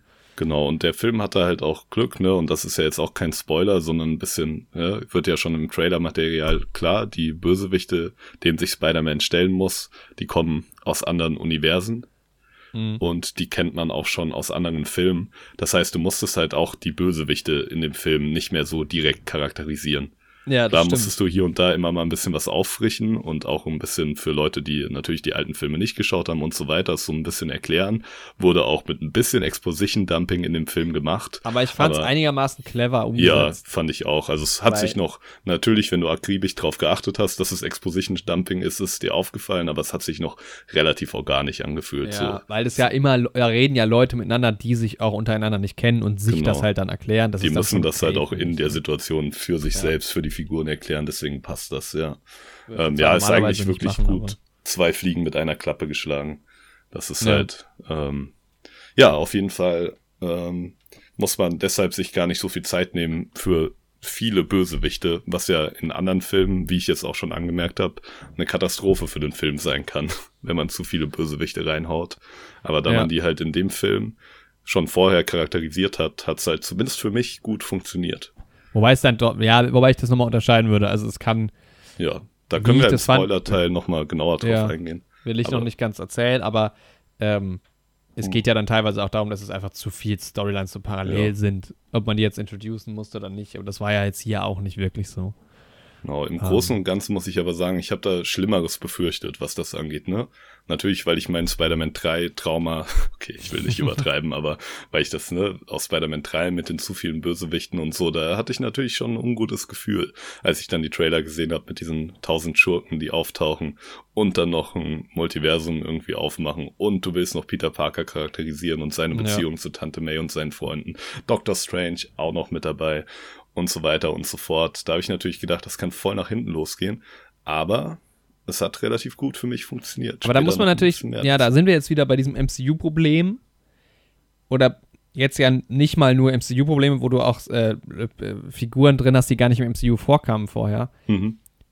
Wo dann immer, wo ich halt sage, okay, guck dir halt nicht Endgame an, wenn du halt alle anderen Filme nicht kennst, weil dann macht der Film halt keinen Spaß. Ja. Der funktioniert natürlich inszenatorisch irgendwie, aber das ist ja bei dem Film jetzt auch so. Also es wird vorausgesetzt, dass man ein bisschen was weiß, weil sonst ist es, ist der Impact auch von diesen Leuten, die auftauchen, ja. dann wird es, glaube ich, zu wenig erklärt und dann sind sie auch, glaube ich, nicht stark genug. Also, das dann, ich, ich glaube, halt für den das Film an sich funktionieren die dann nicht.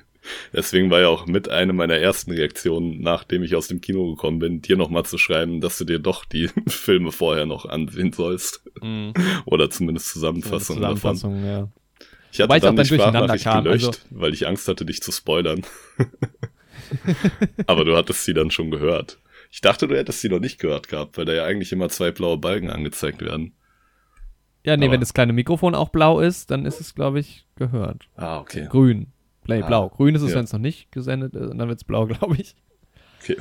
Ähm, das sind auch so Sachen, die man gar nicht weiß, aber man nimmt sie trotzdem wahr. Auch interessant. Ähm, ja, ich glaube, das war aber jetzt für mich, glaube ich, nicht so ein Spoiler. Und ich war ja eh dabei, ich hatte ja zu dem Zeitpunkt auch schon zwei oder drei sogar fast geguckt und habe mir dann noch die Zusammenfassung angeguckt. Ja, genau.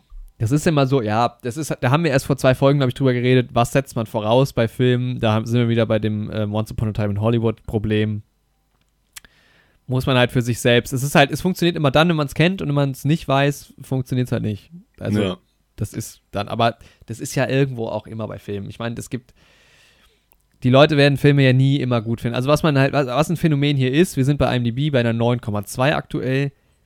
Das sind halt ganz viele Leute, die jetzt auch einfach mal so 10 von 10 Punkten gegeben haben. Ja.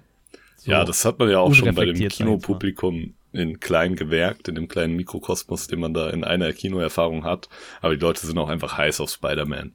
Und denen Ja. macht auch Spider-Man einfach Spaß Dann und sowas. gehypt, ja. Und da gehst du halt auch einfach hin, ohne dich irgendwie filmkritisch mit dem ganzen Thema auseinanderzusetzen. Und sagst, jo, der Film hat mir einfach super geil gefallen. So. War ein geiles Spider-Man-Abenteuer, 10 von 10. Ja. Ja, ich glaube, ich, mich würde mal interessieren, wie, die- also die Wertung wird ziemlich sicher wahrscheinlich nochmal runtergehen. Das ist ja oft so, dass sie halt stark startet. Bei Endgame wird es wahrscheinlich genauso gewesen sein am Anfang. Ja, Ähm, und ich ich glaube, bei. Star Wars hatten wir das Phänomen auch, zumindest mal bei einem der letzten, Mhm. dass sie ganz stark gestartet hat und dann auch nochmal rapide runtergegangen ist. Ja, ich glaube, bei neun war das so. Weil halt echt Also, viele ne? Leute, so wie wir auch im Kino, halt relativ euphorisch waren.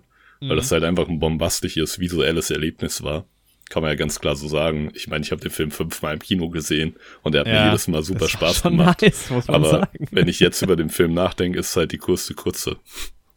Ja, weil aber das halt so hängen bleibt. Also wenn du den Film, ich finde ja, auch, wenn du den Film halt guckst und in so einer Perspektive siehst, so ein bisschen mit Distanz, der sieht ja immer noch mega geil aus. Ja, genau. Also Das ist halt auch Deshalb- wirklich das Ding. Es ist halt genau wie bei Game of Thrones Staffel 8. Das ist halt vor allem Drehbuchproblem. Ja, So. aber deshalb weigere ich mich auch meine 9 von 10 bei IMDb runterzunehmen, weil ich finde halt der Film an sich, klar, in dem ganzen Universum ist es Grütze. Genau. Aber da- das ist halt wieder die. Game of Thrones Staffel 8 Sache. Da habe ich auch unsere alte Folge jetzt gehört, wo ich auch schon ein bisschen drüber rede. Also da ging es nicht um Game of Thrones, aber da habe ich gerade die achte Staffel geschaut. Die habe ich ja damals auch auf YouTube gereviewt und bewertet. Und da habe ich halt so ein Bewertungssystem gemacht, wo ich verschiedene Kategorien eins bis zehn Punkte gegeben habe und dann die Gesamtzahl halt einfach geteilt habe. Und dann Ja. hatte das halt in der Story nur zwei von zehn, aber wenn es halt bei Schauspiel neun von zehn hatte und bei Kamera und bei Musik und bei ähm, Inszenierung und bei Visual Effects und bei Production Design, dann ist es halt trotzdem auf eine 8,3 oder was rausgekommen am Ende so. Habe ich halt, ne, vielleicht müsste man Drehbuch mehr gewichten und sowas, ist ja auch immer ein ganzes großes Thema, wie Das- bewertet man ja. Filme mit Punkten. Aber, ne, also man muss ja, wenn man auch das Filmerische dahinter bewertet Story is King. ja, eigentlich schon, aber Ah. Ja, das Ding ist halt, ich finde halt, es kann, es gibt Filme, die habe ich mit 5 von 10 bewertet und die finde ich super geil. Und es gibt Filme, die habe ich mit 9 von 10 bewertet und die gehen mir auf den Geist. ja. Also, und ich mache es aber schon so, wenn ich manchmal schreibe ich es ja auch auf, weil ich mir nicht sicher bin. Und da habe ich, da unterscheide ich auch zwischen Story und Drehbuch, um da quasi auch nochmal zwei Punkte, also nochmal einmal mehr Gewicht drauf zu geben. Ja. Ja, ich finde so Marriage Story ist da bei mir ein ganz gutes Beispiel, weil objektiv finde ich da alles richtig gut. Aber Mhm. der Film verbreitet halt in mir kein angenehmes Gefühl. Ja, so. genau, ja, safe. Und ähm, Star Wars verstehen. 9 ist halt bei mir komplett andersrum. Also, Der Film ist halt ein geiles Abenteuer für mich. Aber wenn ich drüber nachdenke, ist er halt drehbuchtechnisch der größte Schwachsinn. Ja, ja. Mhm. Ja, und aber ja, wobei das Fall, Problem ja auch wieder, also ich will, lass uns nicht zu lange wieder bei Star Wars Ja. bleiben, aber es ist ja nicht nur Episode 9, es ist ja wieder das Ding so. Ich Ja. finde, Episode 9 hat ja eigentlich wieder ein paar Sachen richtig gemacht oder irgendwie so, so wie es halt ging, zu Ende geführt. Ja, genau. Ähm, weil was die halt Erwartungshaltung- auch aufsammeln. Die Erwartungshaltung, als wir damals ins Kino gegangen sind, war ja nicht, ja geil, Alter, jetzt wird's, die geile Story wird jetzt richtig geil zu Ende geführt. Also es war ja klar, dass das eine ganz schwierige Situation ist. Ja. Und von daher hat das ja dann auch, ne, deshalb, wo liegt das Problem? Es ist jetzt, es fängt ja vielleicht schon bei sieben an, spätestens bei acht. Aber es ist oft, oft ist es ja, schwebt es so drüber. Also diese ganzen Sequels sind irgendwie problematisch. Und Episode 9 an sich funktioniert irgendwie schon. Ja, ganz schwieriges Thema. Ja, aber auf jeden Wie Fall, um nochmal zu unserem Spider-Man zurückzukommen, was eigentlich, glaube ich, unsere Ausgangssituation war, war, dass man, glaube ich, bei so einer Bewertung von einem Spider-Man, was auch ein großes Publikum erwischt, dass da viele Leute bei einer Bewertung anders dran gehen, als jetzt bei so Filmen wie French, Dis French Dispatch oder Nomadland, die auch ein großes Publikum erreichen, aber eher, sage ich mal, Leute, die sich auch filmkritisch mit so der Kunstform auseinandersetzen. Und, Und die, die bewerten bewerten dann halt halt dann Sachen eher. viel viel mehr im Detail und auch äh, tendenziell dann eher negativer dadurch. Ja. Und das hast du halt bei Spider-Man nicht. Da hast du halt ein großes Publikum, was halt einfach sagt, jo, ich will einen geilen Action-Spider-Man-Film sehen, geil, jetzt Doc Ock noch dabei, Alter, auf die Fresse jetzt. Und dann ist es halt für dich eine 10 von 10 Erfahrung und dann haust du das halt auch auf IMDb raus, so. Und ich glaube, das ist macht halt, halt, den also- Unterschied. Ja, die Frage ist halt auf der einen Seite natürlich, wer guckt es, dann auch, wer bewertet es überhaupt auch bei IMDb. Also die Leute, die bei IMDb bewerten, sind tendenziell ja eher mal filminteressierter als die als nicht. Mhm. Ja, Ich glaube, bei so großen Filmen, je größer die halt sind, desto mehr Leute kommen halt vielleicht auch drauf. ja, Ähm, deshalb ist es natürlich immer schwierig. Es ist eine User-Bewertung, von daher, ne? Es, also der, der, der Metascore ist bei 71. Das ist jetzt nicht besonders gut, nicht besonders schlecht. ja, Ähm, man kann ja hier in diese schöne Statistik reingehen, wobei ich da, man weiß ja auch nie genau, ob die, ob die Statistik jetzt hier so ähm, korrekt ist, weil die Leute ja auch unterschiedliche Sachen vielleicht angeben, wenn sie sich anmelden. Aber ähm, tatsächlich ist er bei unter 18-Jährigen bei 9,4. Gut, das sind aber auch nur 200 Leute, die es bewertet haben. ja. Dann ist er bei 9,1 bei 18 bis 29. Er wird also je älter die Leute werden, desto schlechter wird er auch. mhm. Im Übrigen fanden, ähm, ja gut, das sind 18 Leute, da kann man jetzt nicht so viel drauf geben, aber ja, diese IMDb-Statistik ist immer scheiße eigentlich, wenn ich da reingehe. Lassen wir das. ja, ja. Spider-Man ist halt einfach ein popkulturelles Phänomen.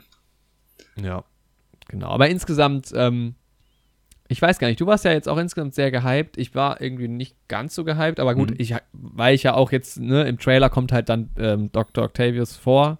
Ja, Zu dem hatte ich jetzt bis dahin keinen Bezug, außer dass ich, also gut, ich, es gibt sie, muss man ja sagen, im, im Spider-Verse. genau, Und ich stimmt. kenne natürlich aus, wie gesagt, früher als Kind die Bravo gelesen oder sowas. Oder man man kennt es ja irgendwie als Figur schon. Ja, Aber wenn du da jetzt keinen großen Bezug zu hast, dann ist es ja jetzt auch nicht so der Hype. Woher soll er Ja. kommen? Bei mir war halt Doc Ähm. Ock, das war so als Kind mein, also bevor dann irgendwann der Joker kam, aber so mein Lieblings-Superhelden-Bösewicht, so. Alter, wie er da mit seinen Armen und ich finde auch seinen Mantel so geil und diese Brille und dann hebt er da seinen Mhm. Hut mit den Armen auch, also er, einmal schon visuell finde ich den halt schon ikonisch, aber dann halt auch auch, nice gecastet. Ja. Also, muss man auch sagen. auf jeden Fall. Aber dann später auch finde ich halt auch die Figur irgendwie stark, weil sie ja auch so ein bisschen ne, eine tragischere Geschichte hat und eigentlich auch ursprünglich gute Intentionen. Und ähm, ja, auch dieses ähm, persönliche Verhältnis Alter, zu Peter auch immer Parker. dieses Ding bei Spider-Man, Alter. Ja. Das ist immer so, die werden immer so compromised, aber halt alle. ja. Warum ist denn da nicht mal einfach jemand ein Arsch? Aber ich mag das. Also das gibt halt, für mich gibt das den Figuren mehr Gewicht. Und auch Doc Ock jetzt in den Spider-Man-Spielen äh, sehr lange am Anfang noch einfach gut und einfach quasi der Uni-Mentor von Peter Parker, mit dem er zusammenarbeitet an Forschungsprojekten und von dem er auch auf wissenschaftlicher Ebene sehr viel lernt, weil das ist ja auch noch eine große Charaktereigenschaft von Peter Parker. Dieses Wissenschaft. Ja. Und ähm, ja, einfach eine Figur, die mir sehr gut gefällt. Sowohl erstmal als guter Mentor und aber auch später als äh, Doc Ock Bösewicht. Und deswegen, ne, und voll gehypt für den Film, als er dann im Trailer aufgetaucht ist. Und von Willem Dafoe, bei dem sich bei mir sowieso schon so ein kleiner Kult einfach gegründet hat, kann ich ja gar nicht erst anfangen, so. da hatte ich Ja. natürlich Bock auf den Film. Und natürlich noch viele andere Erwartungen die sich dann vielleicht auch erfüllt haben oder nicht, werden wir später noch drauf eingehen. Mhm. Aber ich war auf jeden Fall heiß. Aber es war noch so ein gesundes Heiß. Weil man halt auch schon viel erlebt hat und viel enttäuscht wurde. Wenn man so einen großen Hype auf so große Blockbuster hatte. Ja, Deswegen- Erwartungshaltung ist ja eh immer so beim Kino. So ein Genau. Ding. Ich konnte So, den das Hype. Schönste bisschen ist ja immer, wenn man einfach in so Einzelfilme geht, die einen dann überraschen. Ja. Also siehe keine Ahnung, Little Women ist halt das Paradebeispiel Ja, dafür einfach. Echt Also, so, wenn man einfach umgehauen wird, so. Ja.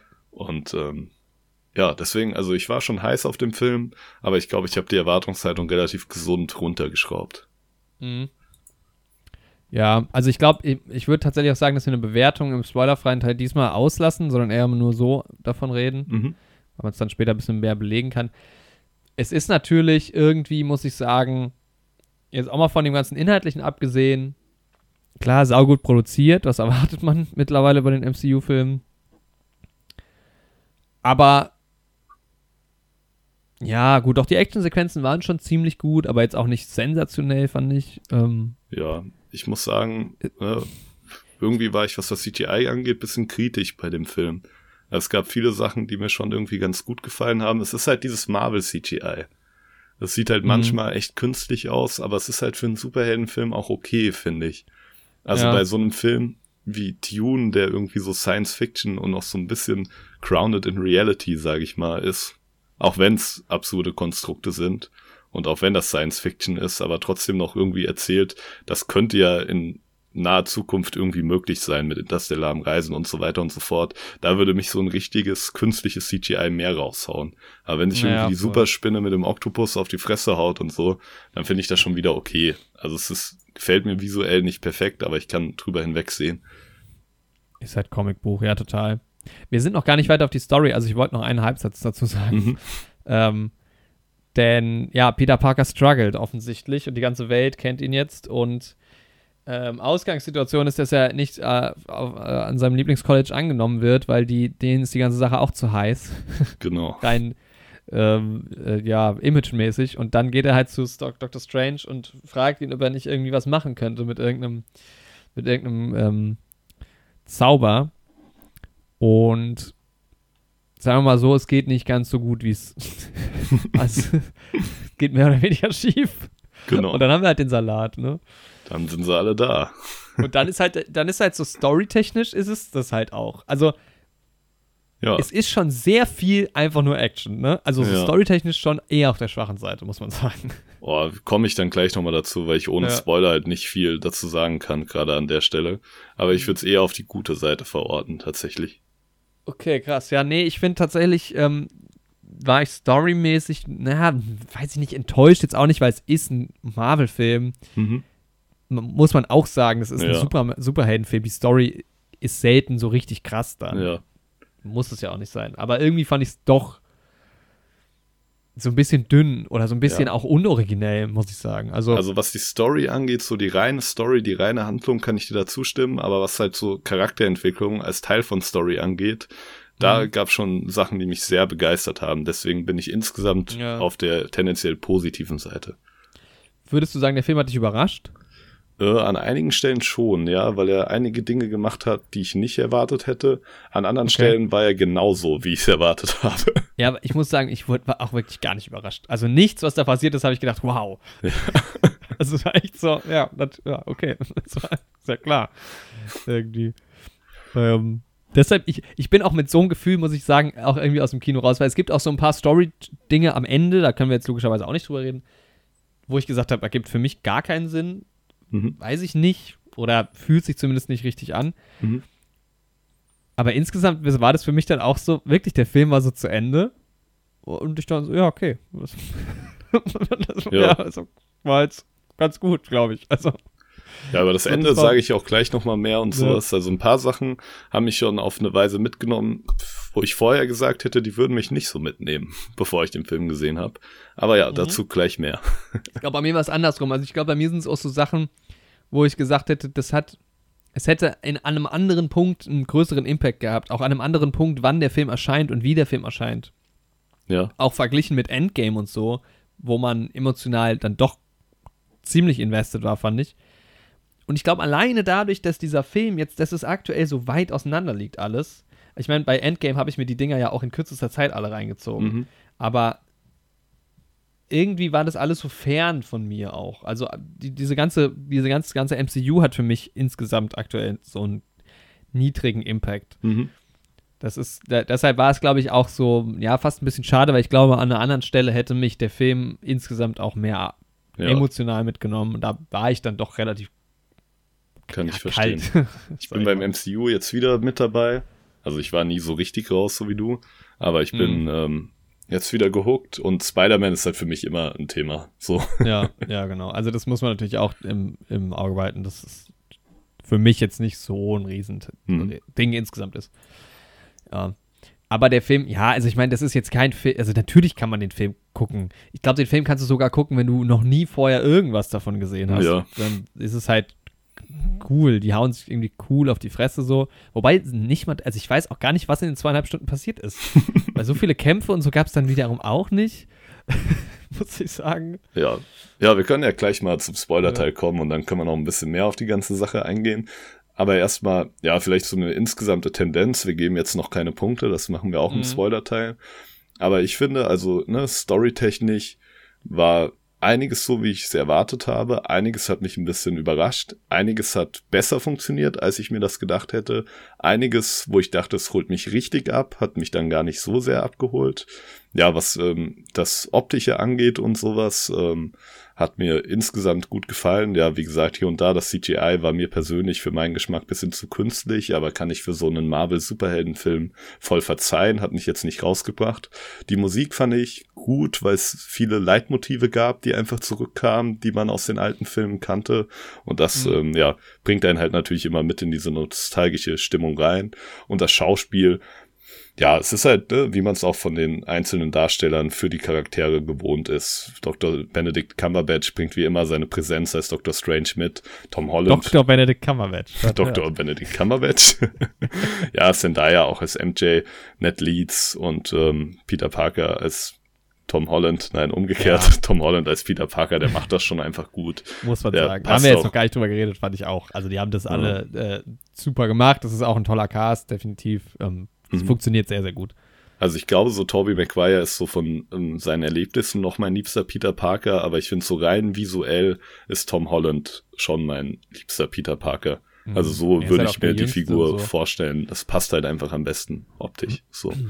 Ähm, Das haben sie halt auch, ich meine, man hatte mehr Zeit auch jetzt, ne? Der, sie sind ja schon länger, also To- Tom Holland ist ja jetzt schon länger auch, der kommt ja nicht nur in seinen drei Filmen vor. ja. Da hast du natürlich eine andere Situation, aber ich finde schon auch diese ganze Chemie mit, mit MJ und so funktioniert in diesem äh, Spider-Man ähm, am besten. Ja, ich finde, wie gesagt, dir gefällt ja diese ganze MJ-Sache in der Sam Raimi-Reihe nicht. Mir ja schon. Mhm. Deswegen, ich finde es eigentlich in allen drei Inkarnationen gut, was die Liebesgeschichten angeht. Mhm. Also, ne, bei der Sam Raimi-Sache gefällt mir halt die Liebes-Dreieck-Sache auch mit Harry Osborn. Weil es halt auch ähm, relativ aus den Comics stammt und so, das ist halt cool. Ähm, bei Andrew Garfield die Gwen Stacy-Sache und die emotionale Fallhöhe, die damit einhergeht. Und ähm, ja, bei Tom Holland ist es halt, wie du sagst, die Chemie auch zwischen den beiden Figuren und wie sie auch ausgearbeitet sind, gerade in Far From Home, ähm, Ja. wo man sie dann richtig kennenlernt zusammen, das ist schon einfach schön. Aber was Es ich liegt jetzt aber halt auch am Cast, glaube ich, einfach. Also ich glaube Ja. auch, dass, dass äh, dieser Jacob äh, Batalon, Zendaya und Tom Holland zusammen einfach wahnsinnig gut funktionieren. Ja, das stimmt. Ja, sie sind halt auch in echt so befreundet und sowas. Und man hat dann, dann stimmt's halt einfach. Das ist halt so eine richtige kleine Gang. Ich freue mich halt auch auf die Und ja. Dreiecksbeziehung zwischen Tom Holland, Zendaya und Timothy Chalamet. Also Ja, man, dann in, in Tune. jetzt Tune sind wir schon wieder in diesem Gossip-Ding, wo so geschippt wird und so, finde ich ganz schlimm auch. ja, Mann. Ähm, nee, aber apropos Dreiecksbeziehung, ich würde halt gern einen Spider-Man-Film sehen, wo du halt sowohl eine MJ als auch eine Gwen Stacy hast. Ja, Spider-Man 3 hat das doch, oder? Ähm, ja, aber da ist halt die Darstellung von Gwen Stacy in Spider-Man 3 gefällt mir halt nicht. Ja. Also theoretisch hat er das, aber es ist halt nicht die, also du bist halt voll MJ biased so. Also Ja. ich kenne keinen, der da nicht auf der Seite von MJ wäre. Und in den Comics ist das ja eine andere Sache. Also da ist ja Gwen Stacy schon eine Figur, wo du auch sagst, yo, die passt zu Peter Parker und das funktioniert auch. Aber MJ passt halt auch zu Peter Parker und das funktioniert auch. Also da ist ja wirklich, äh, für wen entscheidet er sich und so. Ja. Und in ähm, Spider-Man 3 ist halt die Gwen Stacy da klar die falsche Wahl. so, so wird sie halt komplett dargestellt und inszeniert und das ist halt. Das also Ding ist halt, hätte hm, ja, nee, sprich nochmal erst zu Ende. Ich hätte halt wirklich gerne einen Spider-Man-Film, wo halt wirklich der Struggle zwischen den beiden irgendwie da Mhm. ist. Aber dann ist du halt so an dem Ding, okay, was willst du von einem Spider-Man-Film? Weil es ist eigentlich ein Superheldenfilm. Alles. Aber ja, weil ich glaube, das könnte man machen. Aber dann ist es halt eher so eine Romanze. Also. Ja, ich glaube, Ne? ich will halt einfach eine Live-Action-Spider-Man-Serie, Ja, glaube ich, in der ja. man richtig diesen kleinen Mikrokosmos um New York und um Ja, all das die kann man schon Figuren nice und machen, auch die so Highschool richtig so. ausarbeiten kann. Weil Ja. deswegen, ich habe ja auch eine animierte Spider-Man-Serie geguckt und das funktioniert halt einfach richtig gut, weil du halt mit Spider-Man gleich so viele Charaktere und verschiedene Beziehungskreise und sowas mitbringst. Da kannst du halt auch Geschichten erzählen, ohne Peter Parker und Spider-Man überhaupt dabei zu haben, weil dieses New York um Spider-Man rum auch einfach schon so schön ausgearbeitet Mhm. ist. Ja, es ist schon das, ja. Das ist halt, das macht halt DC gut, dass die das halt irgendwie alles so zentrieren auf einen Ort. Genau, mit Gotham und Ja. Metropolis und so, ja. Ja, da ist es halt genau dieselbe Sache. Du hast halt auch den Bruce Wayne, der irgendwie auch geschäftlich ähm, unterwegs ist mit dem Pinguin und den Mafia-Leuten und sowas und die Polizei und dann hast du aber auch den Batman und ja, das ist halt, ne, sowas mag ich halt. Finde ich Ja, cool, Superhelden, funktioniert für mich. nice Sache. Gute Sache. Kleiner Geheimtipp, Superhelden. Geht gut ab. Schaut euch das mal an. So ein kleines Nischending. Die sind nämlich super. Ah, neuer Batman-Trailer ähm, kam auch raus. Ich weiß aber nicht, ob das geleakt ist, weil ich das irgendwie mit asiatisch anmutenden Untertiteln gesehen habe. Das klingt eher nach nicht offiziell. Ja, ich fand's schade, bei Ja. uns lief äh, nur wieder der Teaser irgendwie. Ja. Aber ich bin, Trailer. Ich ey, find auf Batman mit Robert aber- Pattinson, ich bin richtig heiß. Ich glaube, das könnte bin eine ich echt gehypt gute auch. Nummer werden. Ja, das wird cool. Mhm. Aber dazu Ja, mehr aber unserer Jahresfilmvorschau, Leute. Genau. Zurück zu Spider-Man. Ähm, deswegen, also insgesamt hat mir der Film, ja, meine Tendenz gut bisher noch. Ja, okay. Also, ich, ich stimme dir auch zu, das mit, dem, ne, also man darf das nicht unterschätzen. Der Cast und so, es funktioniert alles. Der Film hat mich super unterhalten, definitiv. Null kurzweilig. Ähm, Action passt. Ich fand so, mich hat's halt alles, also ja, nicht, nicht so richtig kalt gelassen, dass ich es irgendwie dann auch öde gefunden hätte, aber es war für mich weder besonders überraschend noch besonders enttäuschend. Also es war irgendwie Mhm. so echt so ein bisschen im Mittelmaß. Es war aber jetzt auch nicht so, dass ich mich so ein bisschen geärgert hätte. Also ich fand irgendwie alles auch ganz gut. Mhm. Ähm, es gab so ein paar Sachen, gerade so am, am der Aufhänger, was irgendwie diese ganzen Bösewichte halt äh, angeht, die dazu kamen, die man ja auch im Trailer schon gesehen hat. Mhm. Das fand ich manchmal so ein bisschen, also ja, da sind wir halt irgendwie bei diesem Punkt mit dem Exposition-Dumping und so und wie verhalten die sich jetzt im Vergleich auch zu, zu ihren eigenen Filmen und ja, also ich fand es manchmal so ein bisschen, ja, wie soll ich das ausdrücken? Ja, so ein bisschen komisch. Mhm. Ich könnte es jetzt aber auch nicht betiteln, warum. Und was der Film halt auch macht, was jetzt aber auch nicht wirklich schlecht ist, er ist wahnsinnig klamaukig. Also es ist schon so die Mhm. Gag-Schiene ist schon so, wo man eigentlich sagen würde, puh, ja, okay, aber irgendwie funktioniert es trotzdem. Also ich habe schon Ja. viel gelacht auch, aber es sind jetzt auch nicht die cleversten Gags, muss man sagen. Aber es ist auf jeden Fall schon so ein sehr witziger Film auch. Es ist, es ist jetzt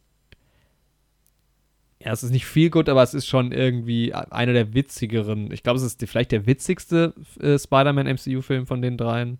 Boah, ich fand Far From Home, glaube ich, nochmal, da hat mich der Humor nochmal besser abgeholt. Ist der so witzig? Ich erinnere mich Boah, nicht. ich mehr. fand den schon ziemlich. Ich hab, ich hab da stark gelacht an vielen Stellen, ja. ja.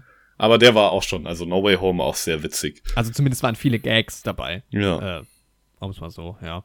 Ich fand auch so manche, ich fand irgendwie so diese ganze Geschichte rund um Happy generell, das ist, das verliert sich, finde ich, in letzter Zeit so. Also es wird auch sehr albern. Mhm. Weiß ich nicht, ob man das so braucht, aber dann ist man halt, ja, Ja. vielleicht junges Publikum und so. Da kann ich auch gleich nochmal ein bisschen was zu sagen, weil mein Kumpel Marvel Max, mit dem ich halt seit ich in Marburg wohne, eigentlich Mhm. in fast jedem Marvel-Film zusammengegangen bin. Wir haben da halt einen Begriff für, wenn sowas mit so Charakteren passiert. Wir nennen das halt immer Bannern. Wenn eine MCU-Figur irgendwie auf einmal nur noch als für Gags hinhält und sowas, was Ja. halt mit ähm, Bruce Banner am Ende von Tor 3 passiert ist und dann in Infinity War auch noch ganz drastisch. Das nennen wir halt, die Figur wurde gebannert. Und das Ja, war halt hier safe. mit Happy Augen auch wieder der Fall. Wir gucken uns so im Kino an und dann meinen wir so, oh, jetzt bannern die den auch wieder. so nach dem Motto. Ja, weil der hatte mal schon eine relativ wichtige Rolle und Ja. ehrlich gesagt, Ja, auch in Endgame so Ja, relativ genau. emotional dann am Ende auch. Und Ja. ist auch John Favreau ist halt auch cool, ne? Also ich meine, er ist auch der Regisseur von Iron Man 1. Und Alter, Disney kann ja wirklich schon Favreau mal ein großes Dankeschön aussprechen. So, ja, Alter, der hat Mandalorian halt gemacht. der hat Mandalorian gemacht und Iron Man so. Der hat, ja, Ja, ist schon krass. Ähm, ja. Aber also, also irgendwie. Beskar, Beskar, Steel Man und Iron Man. Für mich war es so, also ich, ja, es war auch, ich bin so ein bisschen bei dir, der war schon ganz gut. so, Jawohl. Aber ähm, ja, genau, Punkte gibt es nochmal am Ende, da müsst ihr dann jetzt durch den Spoiler durch. Genau. Ähm, aber es war für mich wirklich so, so mit, also ich habe einen coolen Film erwartet, ich habe einen coolen Film bekommen, ich war nicht überrascht, ich war nicht enttäuscht. Das, deshalb, ja, bin ich emotional stabil. Sehr gut. ja, dann würde ich sagen, gehen wir jetzt in den Spoiler-Teil. Ja. Also alle lieben Zuhörerinnen und Zuhörer, die No Way Home noch nicht gesehen haben und nicht gespoilert werden wollen, jetzt weghören. Ich finde es ja manchmal ganz gut, mir sowas vorher anzuhören und dann den Film zu hören. Oder bei Serien mache ich das manchmal. Ja. Ja, genau, aber seid gewarnt ab jetzt auf jeden aber Fall. Aber wenn es euch so geht wie mir, dann überrascht euch eh nichts, dann ist es auch egal. Genau. Also muss man halt sagen. Okay, wollen wir ja. einfach vorne anfangen und gucken, wo wir, wo wir enden irgendwie? Wir müssen ja jetzt mit der Handlung durchgehen. durchgehen. Ja, das können aber wir machen. Aber einfach am, am Anfang. Ähm, genau. Ja, wir haben ja schon über den Anfang geredet, ne, dass er direkt anknüpft an Far From Home und dass er auch sehr hektisch ist. Aber was mich halt am Anfang gestört hat, ist, dass er mir noch zu leicht war. Also diese, dieser One-Shot in der Wohnung, den fand ich sehr cool. Aha. als äh, ne, die ganze Hektik auf einmal eintrifft und sowas. Aber es wurde mir dann alles ein bisschen zu schnell und auch ein bisschen zu witzig gelöst. Also es gibt ja, ja dann die Verhöre schon. von Tante May und das Verhör von Ned und das Verhör von Zendaya und sowas. Das wird erst so das, richtig dunkel dargestellt und da denkt man schon so, genau. fuck, was geht denn jetzt? Jetzt sind sie richtig Und dann Arsch, ist halt Alter. alles so witzig und sowas. Und ich kann das verstehen, dass das das junge Publikum mag und dass das auch das Spider-Man-Publikum mag. Und Spider-Man ist ja auch ein uplifting Held. Ne? Mhm. Und da bin ich an einem Punkt, den ich auch mit meiner Freundin immer bei Spider-Man hab. Sie ist halt voll der Fan vom Tom Holland Spider-Man. Und als ich ihr halt diese Sam Raimi Spider-Man-Filme gezeigt habe, wo es halt auch mal um eine Liebesbeziehung on-off geht und wo es auch mal darum geht, Miete zu bezahlen und sowas und den Struggle, den Peter Parker durchmacht, das mag sie halt gar nicht. Das findet sie halt deprimierend und zu düster. Und das mhm. kann ich halt absolut nachvollziehen. Aber für mich ist das halt ein, wirklich, das ist eine essentielle Charaktereigenschaft für mich, dass diese Arbeit als Spider-Man, dass dieses Retten der Welt, sich massiv negativ auf Peter Parkers Privatleben auswirkt und dass ja. er quasi in seinem Privatleben massive Opfer bringen muss, um die Welt zu retten. Das ist halt das, was für mich Spider-Man halt als Helden essentiell ausmacht und was ihn auch mit zu meinem Lieblings-Superhelden macht, diese Aufopferungsbereitschaft.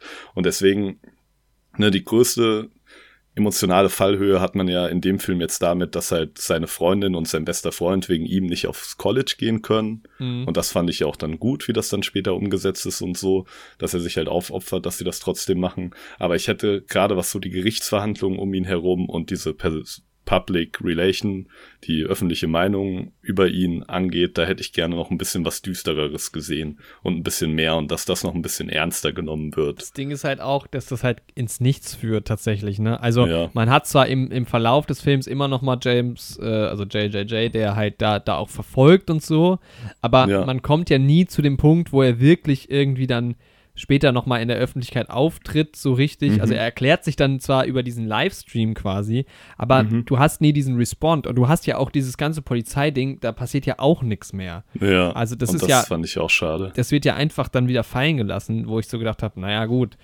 ähm, dann hätte man es halt auch eigentlich nicht machen müssen. Ja. Das stimmt, ja, dann ja, da habe ich gar nicht halt dran gedacht, ey. Weil da, hab ich, da, da hab ich, war ich am Anfang auch so richtig gespannt. Okay, wie geht das jetzt aus? Jetzt sind sie ja an der Polizei und das ist ja immer das Ding bei den Marvel-Leuten. Die sind natürlich super stark und so, aber sie kämpfen halt nie gegen die gegen die Behörde ja. quasi oder gegen die öffentliche Meinung. Oder das wird ja, es, bei Civil War geht es ja dann mal so ein bisschen auf. Und da dachte ich, okay, jetzt ist auch wieder nice, dass das mal wieder gezeigt wird, so.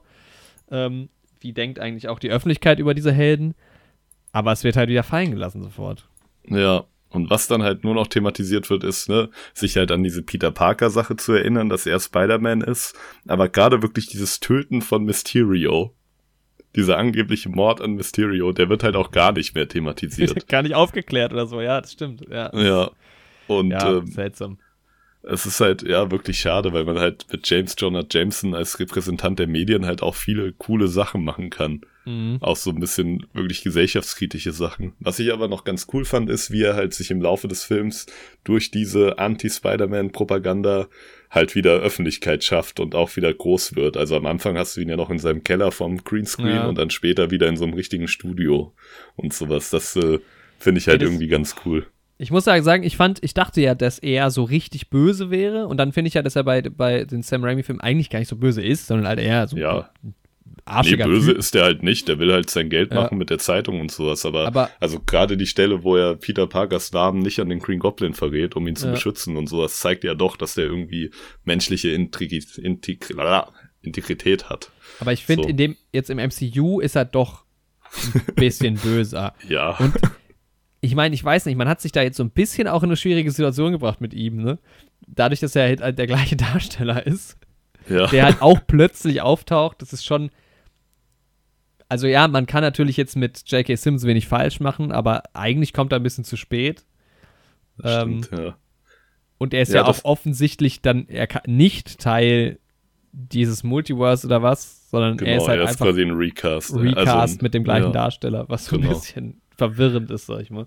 Das stimmt. Weil ja, was ich ein bisschen schade finde, ist halt so, in den Sam Raimi Spider-Man-Filmen spricht sich halt James Jonah Jameson generell gegen dieses ähm, Vigilante, gegen dieses Selbstjustiz-Superhelden-Ding auf. Mhm.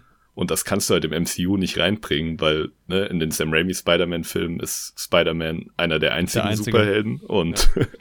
in ähm, ja, im MCU, wenn da jetzt auf einmal jemand anfängt mit, äh, ist das überhaupt cool, dass Leute maskiert rumlaufen und die Arbeit übernehmen, die die Polizei übernehmen sollte, nachdem das da 20 Jahre der Status Quo ist. da ja, wobei halt das hattest jetzt, du schon beim, bei Civil War. Das war ja, schon ja, das Civil Thema. War, da haben die das kurz beleuchtet und dann für Infinity War wieder fallen lassen und sowas. Ja. Aber da würde jetzt nicht jetzt im Jahr 2026 oder was die da jetzt gerade haben, auf einmal ein Fernsehmoderator anfangen, das zu hinterfragen. Hm. So. Alter, generell, das ist also in diesen fünf Jahren ist auch einfach nichts passiert auf der Erde, ne? das ist so alles sehr. Naja, gut. Ja. Das heißt, naja, jedenfalls hast du halt diese Sache. Dann kam natürlich für mich so ein kleiner Nerd-Moment wieder. Weil ähm, man natürlich Matt Murdock hat als Daredevil der dann als ähm, Anwalt in Erscheinung tritt. Da ist jemand voll ausgerastet im Kino und ich hat da, glaube ich, niemand so richtig gerafft, weil ich habe es auch nicht gekannt. Ah, okay. Ja, mein Freund Marvel Max ist halt voll der Fan von der Daredevil-Serie und ich mag mhm. halt Charlie Cox auch als Daredevil. Und als er dann aufgetaucht ist, Max hat es natürlich richtig gefeiert. Ich halt auch ein bisschen. Und als er dann natürlich den Stein gefangen hat mit seinen Daredevil-Kräften, das war schon ein cooler Moment. Mhm. Und es ist ja dann auch tatsächlich I'm a so. Good lawyer. ja. Ähm, was ich mich halt, er ist ja quasi ne, ein blinder Anwalt, der halt aber auch so eine Art Spinnensinn hat, um es jetzt mal in Spider-Man-Begriffen auszudrücken. Mhm. Er ist halt auch äh, jung mit einer Chemikalie in Berührung gekommen und ja, er kämpft dann die, Ver bekämpft die Verbrecher, die halt quasi auf dem legalen Weg durchkommen durch irgendwelche Tricks. Die sucht dann halt der Daredevil heim. So ganz kurz ja, sein Charakter okay. zusammengefasst. Was natürlich justiztechnisch ein bisschen fragwürdig ist. ja. Aber auf die Ebene müssen wir jetzt nicht gehen. Ähm, auf jeden Fall cool, dass er da so ein kleines Cameo hatte.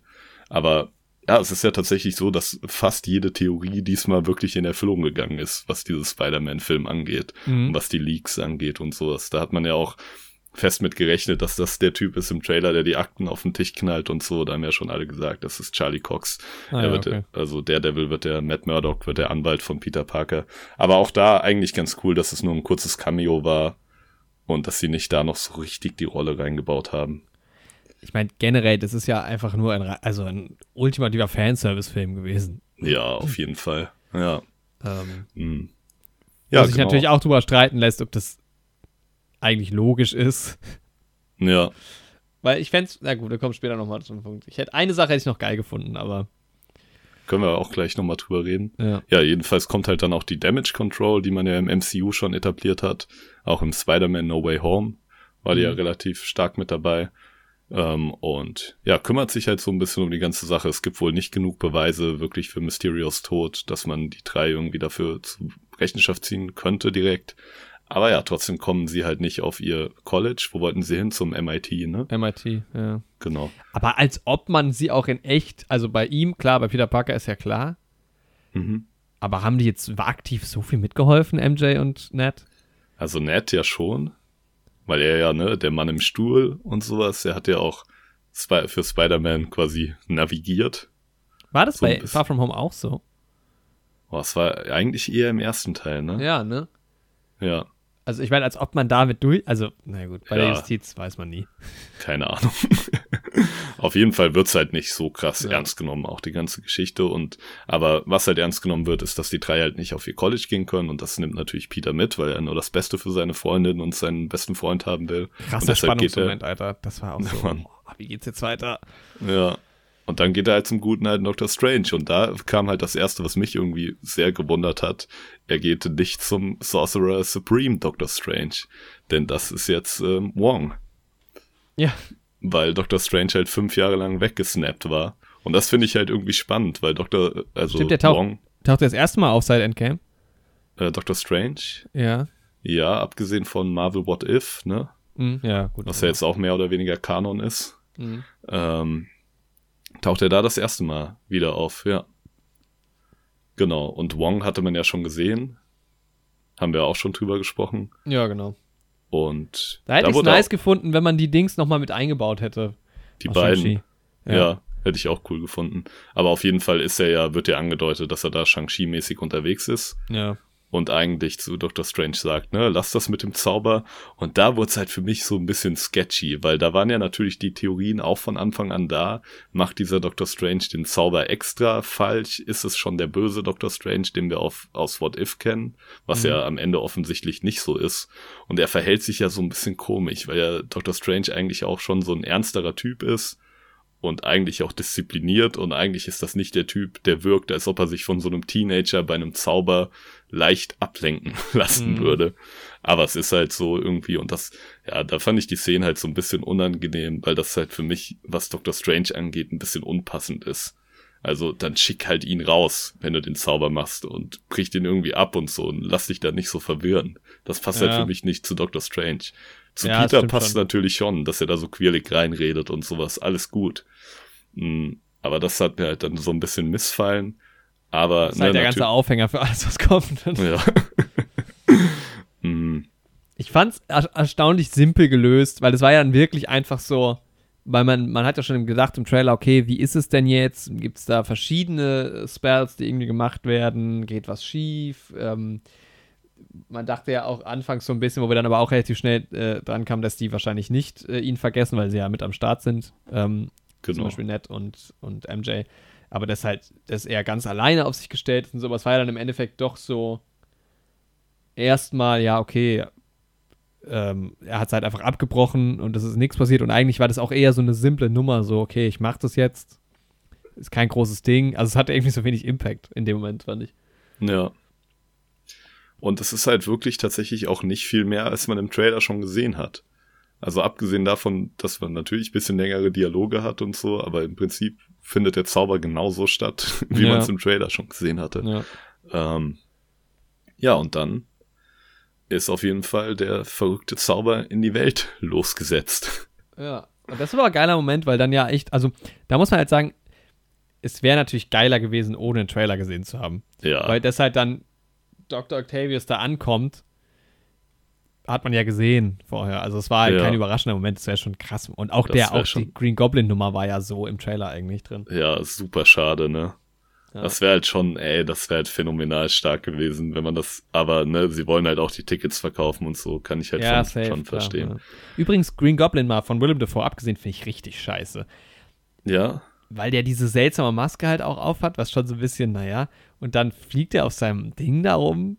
ja, das Lame. Ding ist halt, Green Goblin ist halt auch seltsam, was die Inkarnationen angeht, weil, ne, im ersten Spider-Man, Sam Raimi, hast du ja jetzt auch gesehen, da ist es ja Mhm. so, er baut ja quasi so Supersoldatenanzüge für die Regierung, ja. so eigentlich so ein bisschen Tony Stark-mäßig ja fast schon, mit diesem Kleider halt noch, und er forscht ja auch an diesem Serum für Ja. Supersoldaten, was ja im MCU generell eine große Sache ist. Ähm, und aber in den Comics ist es ja so, dass es ja diese Goblin-Krankheit einfach gibt, die sowohl ihn befällt als auch dann Harry später. Und das Mhm. wird ja in den Sam Raimi-Filmen auch so ein bisschen dargestellt, halt quasi durch diese Schizophrenie. Aber in den Comics und auch in der Amazing Spider-Man-Verfilmung im zweiten Teil ist es ja so, dass auch eine visuelle Veränderung stattfindet. Also die ziehen da ja nicht nur den Anzug an, sondern sie verwandeln sich ja tatsächlich in so einen grünen Kobold. Ja. Und das ist halt, da ist es halt auch wieder, ne? Für Comic-Fans ist es halt akkurat. Aber ich habe halt zuerst die Sam Raimi-Sache gesehen und ich fand es dann in Amazing Spider-Man super seltsam, als Harry Osborn sich auf einmal in seine ah, Finger so eklig grün wurden und ja. sowas. Und deswegen ist halt ne, der Green Goblin eh immer so eine Sache. Ich finde ihn halt, Willem Dafoe trägt halt diese Rolle und deswegen finde ich ihn halt cool irgendwie. Aber so ist er halt schon ein bisschen seltsam auf seinem kleinen Board und mit seinen Bomben. Ja, ja. Aber wie Willem Dafoe das halt auch spielt, auch diesen Switch zwischen Norman Osborn und dem Green Goblin, das finde ich halt schon stark. Ich muss halt eh sagen, insgesamt ist es halt schon so, dass die, also du guckst diese Filme und natürlich sind die großen Bösewichte da immer. Und dann kommen sie jetzt in dieses MCU rein und sind halt total abgeschwächt plötzlich. Also bei Green Goblin lässt sich noch streiten, weil der halt auch so irre ist und so. Aber die anderen sind ja irgendwie auch alle nicht so krass, ne? Also wie schnell hat halt, gut, der hat halt die Nanotechnologie, aber wie schnell hat halt dann Spider-Man jetzt gegen Doc Ock gekämpft und ihn besiegt? So, also gar ja. kein Problem. Das stimmt schon, aber es ergibt ja auch schlüssig Sinn. Also er ist ja, Spider-Man ist ja 20 Jahre in der Zukunft. Wirklich so mit seiner Technologie. Wenn du aber so das willst. wird nie so richtig betitelt. Generell, Zeitkonzept wird ja gar nicht betitelt eigentlich. Also. Ja, das nicht so richtig, das stimmt. Aber ja, es wird ja schon gesagt, denen ist ja schon klar, auch von Anfang an, dass das irgendwie nicht ihr New York ist und dass da irgendwas nicht stimmt und dass New York anders aussieht, ja. als denen das gewohnt die, ist und ja, dass kein die Frage, wie würdest du dich verhalten, wenn du wirklich, also was ich komisch finde, die raffen es ja gar nicht. Später die anderen merken ja irgendwie von alleine wohl, dass sie da sind. Ja. Ähm, aber man weiß jetzt natürlich auch nicht, wie würde man sich verhalten, wenn man in einem anderen Universum ist. Und dann quasi generell der Grundsatz von allem, weil die sind ja dann auch damit cool, dass das eigentlich nicht der Peter Parker ist, den sie wollen. Und das ist für die ja auch so, ja gut, dann ist es jetzt irgendwie kein Problem. Aber ja. ich fand schon, dass sie in den früheren Filmen dann ja schon so grundsätzlich irgendwie böse sind, dann. Ja, es sind ja. halt, ne, in den Grund, in den früheren Filmen sind halt so die Hauptantagonisten. Aber unser Spider-Man jetzt im MCU, der hat halt auch schon ganz andere Sachen durch. Ja, safe. So, der ja, hat halt gegen ein Götter-Alien-Monster gekämpft, was die Hälfte vom Universum ausgelöscht hat. So. Ja, Da ist halt irgendwie, keine Ahnung, der eine Typ, der auf seinem Hoverboard Bomben wirft. irgendwie nur so ein Schmalspurganove dann.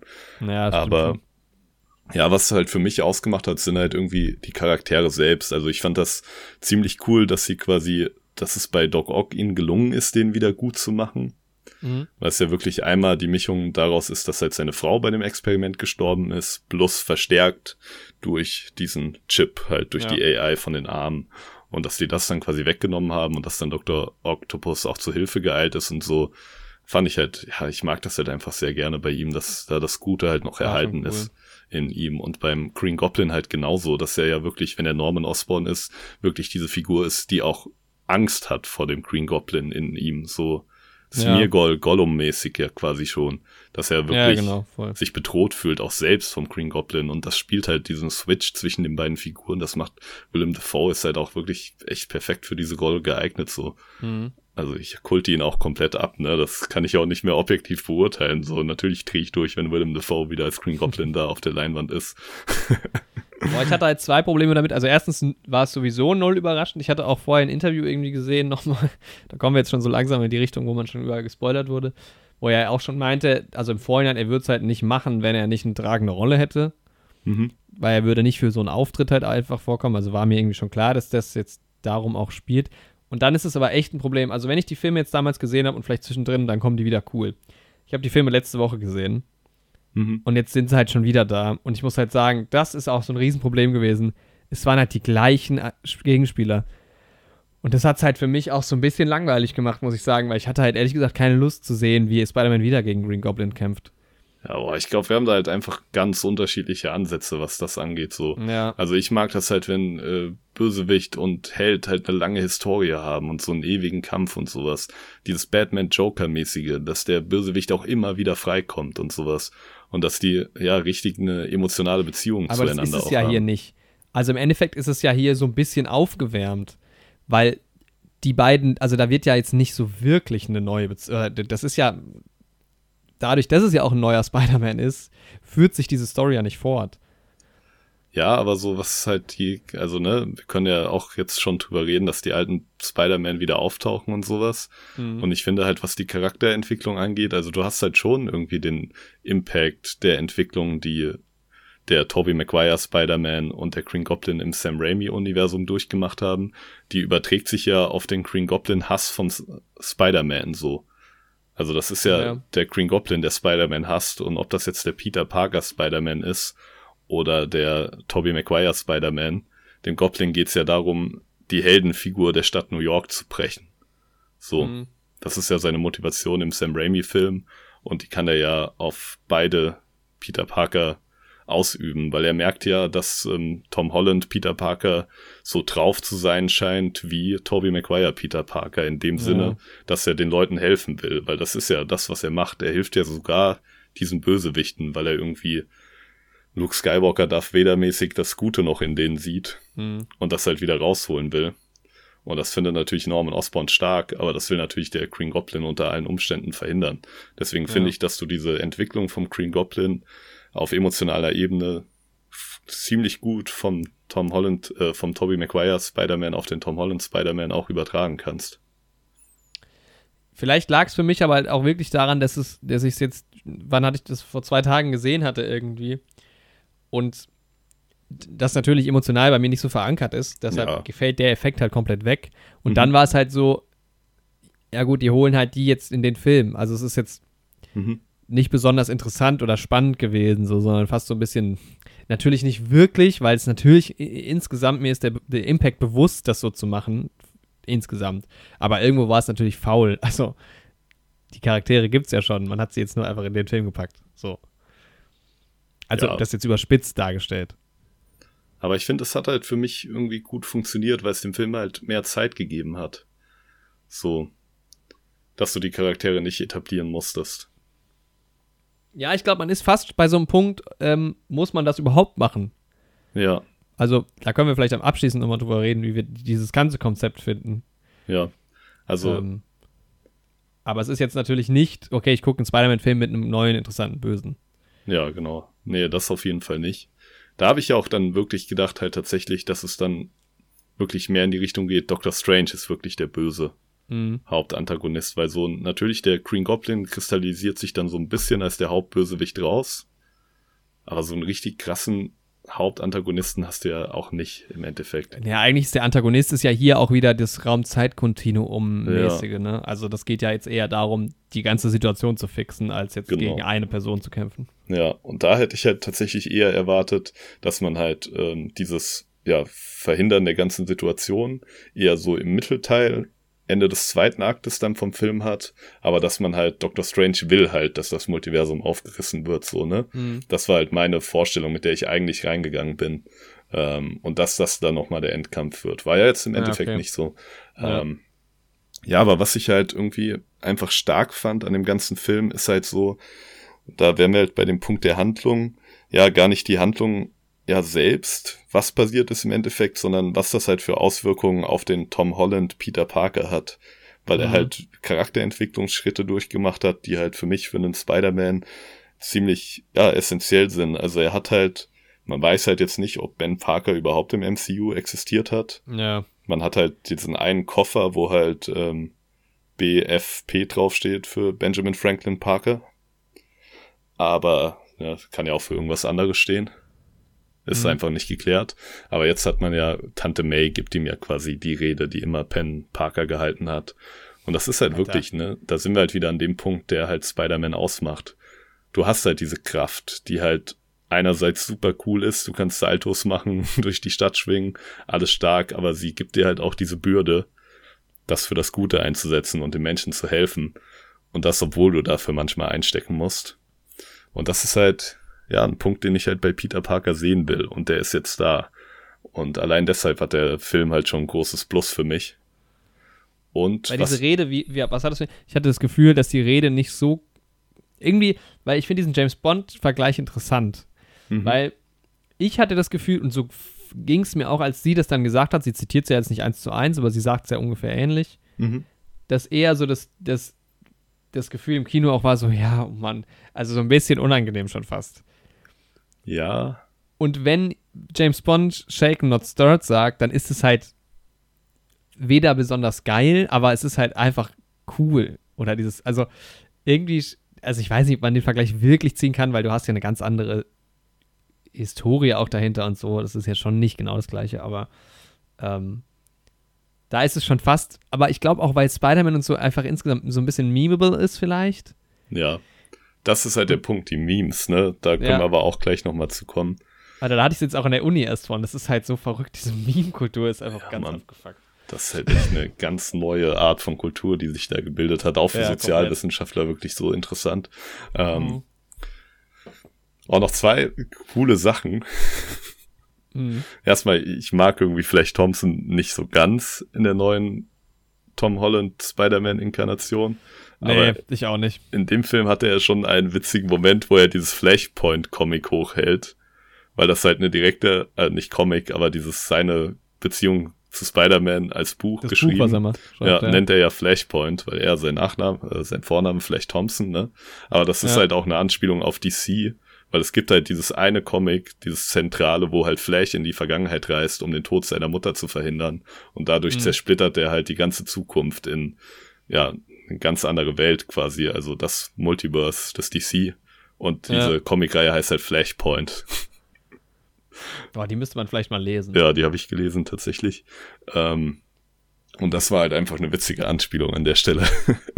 Ja, dass cool, im ja. MCU dann dieses Flashpoint hochgehalten wird, auch im Kontext des gesamten Films. Das fand ich schon ziemlich stark.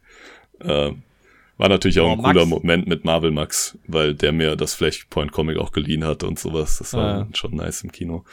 Ähm, wo wir gerade bei der Szene sind, maximal unangenehm, diese Situation mit den Lehrern. Ja, boah. Das hätte man auch einfach nicht gebraucht. Das hätte man wirklich rauslassen können, weil das nimmt halt wirklich auch richtig den Ernst der Lage raus an der ja, Stelle. Komplett. So. Das hat mich richtig gestört. Ja, da können wir mal auf den Punkt Humor kommen, ne? Weil es gibt halt wirklich, wie wir gerade schon angesprochen haben, ein paar Szenen, die halt direkt die Memes sind, wo, ähm, mhm. ja, hier äh, Green Goblin sagt, I'm somewhat of a scientist myself, wo er halt direkt dieses Zitat aus Spider-Man 1 nimmt was halt dieses Meme ist. Dann dieser Moment, wo die Spider-Mans aufeinander zeigen. Natürlich Gab's auch. das? Ja. Weil das habe ich vermisst. Aber nicht im Spider-Man-Kostüm. Da waren es halt die drei Schauspieler. Sie hatten nicht das Spider-Man-Kostüm an, aber wo Ned irgendwie, wo sie gerade am, am Basteln sind, alle drei ja. am Wissenschaftlen, und Ned dann irgendwie Peter sagt und alle zeigen so aufeinander. Okay. Ich hatte das irgendwie nur, ich habe es einer abgespeichert. Ja, dann ist es cool, dass es dabei war, weil das, das fand ich, dann hätte ich schon eigentlich gebraucht. Ja. Wobei dann halt, dann ist man wieder an dem Punkt, weil diese ganze Bastelsequenz, um jetzt schon mal so ein bisschen vorwegzugreifen, mhm. Das ist ja auch einfach nur eine Sequenz, um ein paar Gags rauszuhauen. Ja. Und um diese Situation so auszuschlachten, so von wegen. Also ich glaube, das funktioniert halt leider einmal wenn ja. du im Kino sitzt. Und dann guckst du den Film noch ein paar Mal und dann denkst du dir, ja, Leute. Ja, das ist, halt ist ja dann nichts mehr Besonderes Punkt. irgendwann. Ja. Deswegen, das ist aber immer bei mir bei Marvel so. Das ist halt immer so ein Hit und Miss. Ja. Also abgesehen jetzt von irgendwie den Guardians-Film oder auch Tor 3, wo ich halt wirklich sagen kann, der Humor ist halt gut. Auch gut geschrieben und auch als Humor irgendwie außerhalb von diesem kurzen Effekt ähm, aber das ist halt bei den Marvel-Filmen manchmal dann auch, grenzt halt auch schon einfach an Blödelei und sowas. Ja. Aber sonst fand ich halt, also ich hatte halt die Befürchtung, dass es, wenn die beiden auftauchen, Andrew Garfield und Tobey Maguire, dass es halt noch schlimmer wird. Aber sie hatten halt auch für mich tatsächlich gute Dialoge. Also gerade Andrew Garfield, der ja eigentlich von den drei mein dritter Platz ist, der Spider-Man-Inkarnation, mhm da hatte ich echt teilweise wirklich Tränen in den Augen, weil diese, diese Gwen Stacy Sache mit ihm so gut übertragen wurde in diesem Film. Oh, das ist ein schöner Moment gewesen. Also auch, auch. diese Stelle vorher schon, wo Peter auf dem Dach ist und halt ähm, kurz Tante May halt verloren hatte und dann die Spider-Mans das erste Mal kennenlernt, die anderen beiden. Und es halt direkt so anfängt, ähm, dass er sagt, yo, ihr wisst gar nicht, was ich durchgemacht habe. Und du weißt halt genau, die beiden wissen halt ganz genau, was du durchgemacht hast. Sie haben halt dasselbe durchgemacht. Ey, aber das haben sie, finde ich, ein bisschen verkackt. Der Moment, wo die das erste Mal zu dritt aufeinandertreffen. Weil, also klar, ich meine, Tom Holland, Peter Parker, ist ja in einer miserablen Situation. Dass denen das gerade eigentlich gar nicht bockt, wer da vor ihm steht, verstehe ich schon irgendwie. Aber ich hätte es mir irgendwie geiler vorgestellt, dieses Zusammentreffen, weil es ist, ich, ich war die ganze Zeit voll verwirrt, wer eigentlich jetzt was weiß, weil dann, dann hast du dieses Onkel Ben-Ding, was immer wieder angesprochen wird und erst am Ende fragt Tom Holland Peter Parker irgendwie nochmal nach. Und es ist irgendwie so, boah, keine Ahnung, es zieht sich auch so seltsam lang. Und das war auch, fand ich, obwohl die alle über ziemlich emotionale Sachen reden und da halt wirklich auch Tom Holland, Peter Parker, ja emotional voll am Ende ist. Der im Übrigen nur kassiert, dieser Typ, ne? Keine Eltern, kein Onkel, nur noch die Tante. Ja. Tony Stark ist tot. Ja, das musst du dir ja wirklich vorstellen. Also die Ach, Eltern ja. von ihm sind, er wird ja schon von seinen Zieheltern aufgezogen, weil die Eltern gestorben sind. Und er stirbt ja nochmal. Äh, also die neue Bezugsperson stirbt ja dann nochmal. Das ist Sogar halt, er ist schon mal gestorben, quasi. das ist völlig Das ist halt richtig heftig, ja. Ähm, aber keine Ahnung, ja, also ich fand, ich fand diese Situation irgendwie so sehr, sehr seltsam. Ja, ich fand die. Also ich war verwirrt von der Situation auch irgendwie. Ja, aber das gehört ja auch dazu. Also ich meine, da kommen drei Leute aus verschiedenen Universen zusammen, so. Also das ist ja auch eine verwirrende Situation. Ja, aber davor, aber sorry, aber davor hast du genau das Gegenteil. Also wenn Andrew Garfield und äh, Tobey Maguire voreinander stehen, ist es ja noch alles witzig und super viele Gags, so. Ja, ja, da, dafür also, argumentiere ich ja auch nicht. Ich finde ja eher das andere ja. stark. Auf dem Dach. Ja, aber ich finde so. das dann im Kontrast, das passiert ja direkt hintereinander, war dann für ja. mich so äh, komisch. Ja, es ist, also mir hat es halt gefallen, einfach weil, ne, Peter denkt, er wäre gerade so, also er ist ja komplett am Boden und sowas. Mhm. Aber er geht ja erstmal davon aus, dass da niemand mit ihm fühlen kann und sowas. Und dann hast du halt die beiden anderen Spider-Mans, die halt genau wissen, wie es ist und die ihm dann auch so ein bisschen durch die Situation helfen und leiten können. Aber das kam nicht rüber bei mir, dass die ihm irgendwie, also wirklich, für mich war diese Situation, vielleicht habe ich es nicht begriffen, aber. Boah, doch, für mich kam das später voll rüber. Also, ne, weil nicht nur, also du hast halt auf der einen Seite den Tom Holland, der quasi erstmal nicht checkt, was abgeht und nicht weiß, was ähm, Andrew Garfield und Tobey Maguire, Peter Parker widerfahren ist und sagt, jo, ihr keiner versteht, was ich durchmache und so.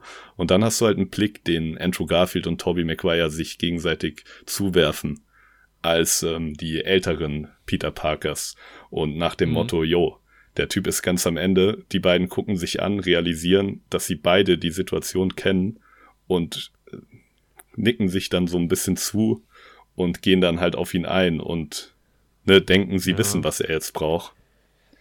Und ich fand's halt auch guck mal, für mich kam das so rüber, als wüsste Tom Holland, Tom, äh, Tom Holland, Tom McGuire, Tom Holland, Spider-Man auch nicht, wer die beiden jetzt sind.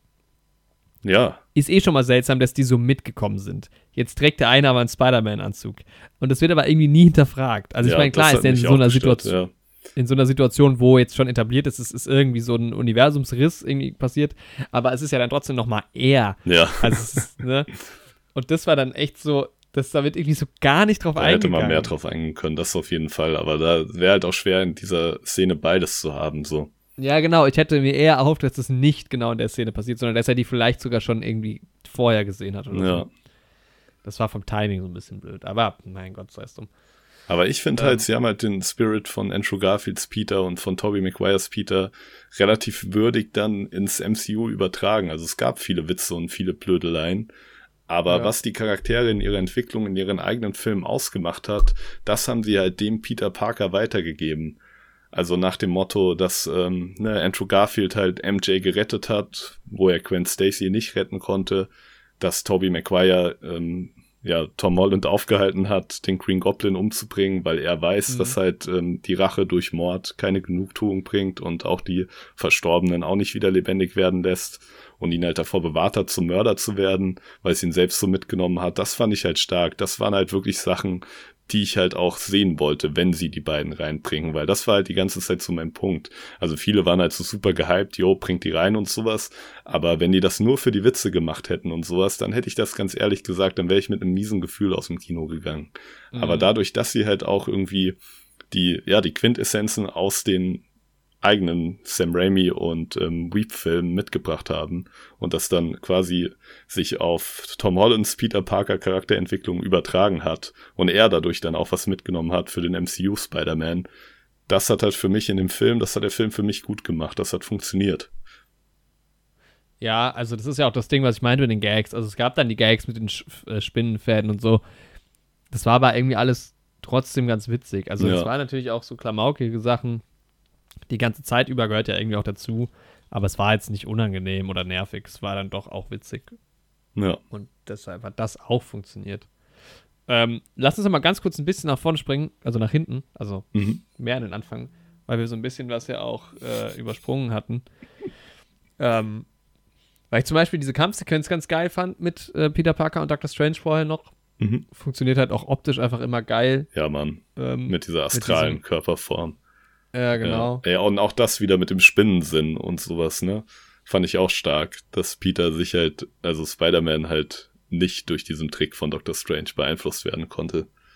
Äh, Das gefällt Ja. mir halt, weil der Spinnensinn auch so essentiell ist irgendwie. Hm. Ja, nee, ähm, und dann aber auch, also, dann kommen wir halt zu so einem Punkt, wo dann Dr. Strange ist ja dann da irgendwie eingesperrt, ist auch später ein ganz geiler Gag, dass er sagt, er ist jetzt irgendwie neun Stunden durch den Grand Canyon gelaufen. Ja, Ähm, war so ein bisschen auch, hat erinnert, als er ähm, Loki durch dieses Portal geschickt hat und Loki dann landet und meint, ich bin jetzt 30 Minuten gefallen. Weißt du, in Ja. Tor 3. Das war so ein Stimmt, bisschen stimmt, Dr. ja. Stranges Retourkutsche dafür. mh. Von Tom zu Tom. Da fragt man sich ja trotzdem auch, wie das, also ich dachte halt, er ist in diesem astralen Ding gefangen, aber ist ja dann irgendwie doch nicht so, also Ja. wie das genau funktioniert, ja, keine Ahnung.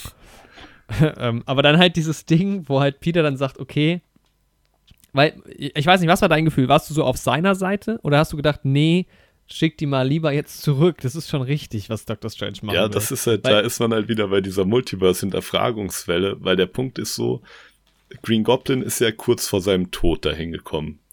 Genau Mhm. wie, wie die anderen ja im Prinzip auch, ne? ja. Also, was bringt dir dann ein geläuterter Green Goblin, wenn in dem Moment dann, wenn er wenn du wieder direkt danach bist, stirbt? ja, Also prinzipiell finde ich eigentlich den Gedanken von Peter gut. Halt, ne, wie schon gesagt, dieses doch noch das Gute im Menschen sehen, auch wenn er was Schlimmes getan hat und versuchen, dem Menschen zu helfen und den zu heilen, anstatt ihn irgendwie zu vernichten. Da bin ich eigentlich prinzipiell auf Peters Seite. Aber es funktioniert halt nicht, die Leute ins Universum zurückzuschicken. Also selbst, wenn du sagen würdest, okay, ich schicke die nicht an den Moment ihres Todes, sondern irgendwann vorher und sie können ihr gutes Leben leben, hätte das ja einen ganz seltsamen Einfluss auf die Welt. Weil der Ja. Doc Ock aus Spider-Man 2, der kennt ja den Green Goblin aus Spider-Man 1. Weißt du? Mhm. Das hat sie, und wenn das Ganze nicht da wäre, wäre ja Doc Ock sowieso anders. Also, das ist halt, da bist du Es wieder. ist ja generell so, auch wo kommen die überhaupt her und wenn sie sich verändern, gibt es da nicht eigentlich ein neues Universum? Genau. Also sind die wirklich raus aus ihrem Universum oder ist das jetzt nur eine Kopie und es gibt ein neues Universum in dem Moment, wo die da reinkommen? ja, Mann. Und dieses ganze Konzept, also es wurde ja jetzt noch gar nicht erklärt, es wird eh sowieso schwierig, das ist ja auch Zeitreise und so immer der Punkt. Ähm, aber da, das sind so viele Fragen. Also ich fand halt allein schon irgendwie die Idee, also cool, dass die alle kommen, aber müsste es dann nicht auch mehrere Spider-Mans geben? Mhm. Oder, also gut, der Punkt ist ja, das sind immer die, die halt noch die aktuellsten sind, ne? Die sterben ja alle und die Spider-Mans sind halt quasi jetzt die aktuellen, die leben halt jetzt ein bisschen länger schon. Ja. Äh, deshalb sind sie auch älter geworden als die anderen. Aber trotzdem ist es ja unschlüssig, also wie, wie kann das, wo ist, was ist genau das Konzept halt dahinter? irgendwie? Und genau, halt das Ding, sie werden geläutert, sie kommen zurück, sie sterben sofort.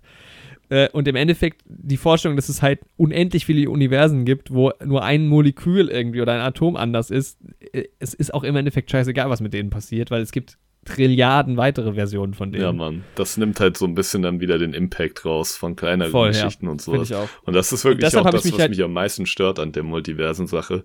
Weil warum Ja. sollte ich mir eine Hawkeye-Serie angucken, wo sich ein Typ mit irgendwelchen Mafia-Hansels auseinandersetzt? So, auf so einer kleinen Ebene, wenn auf der anderen Mhm. Seite irgendwie, keine Ahnung, die kosmische Invergenz irgendwie auf dem Spiel steht oder was weiß ich.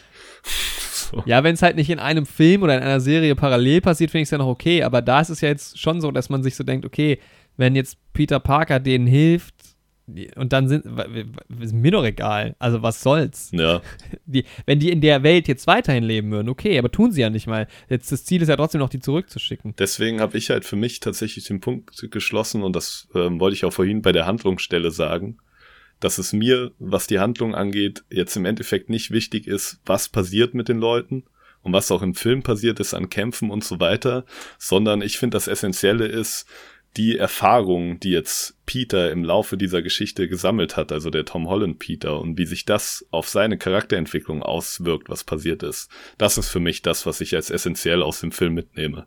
Weißt du, was ich meine? Ja, ja, ja. Also es ist egal, was jetzt mit dem Green Goblin passiert und so weiter und so fort, aber was er für einen Einfluss genommen hat Mhm. auf ja, Peter Parkers Persönlichkeit, das ist das, was jetzt mitgenommen wird für das MCU. Und deswegen Ja. gefällt mir der Film, glaube ich, auch so gut.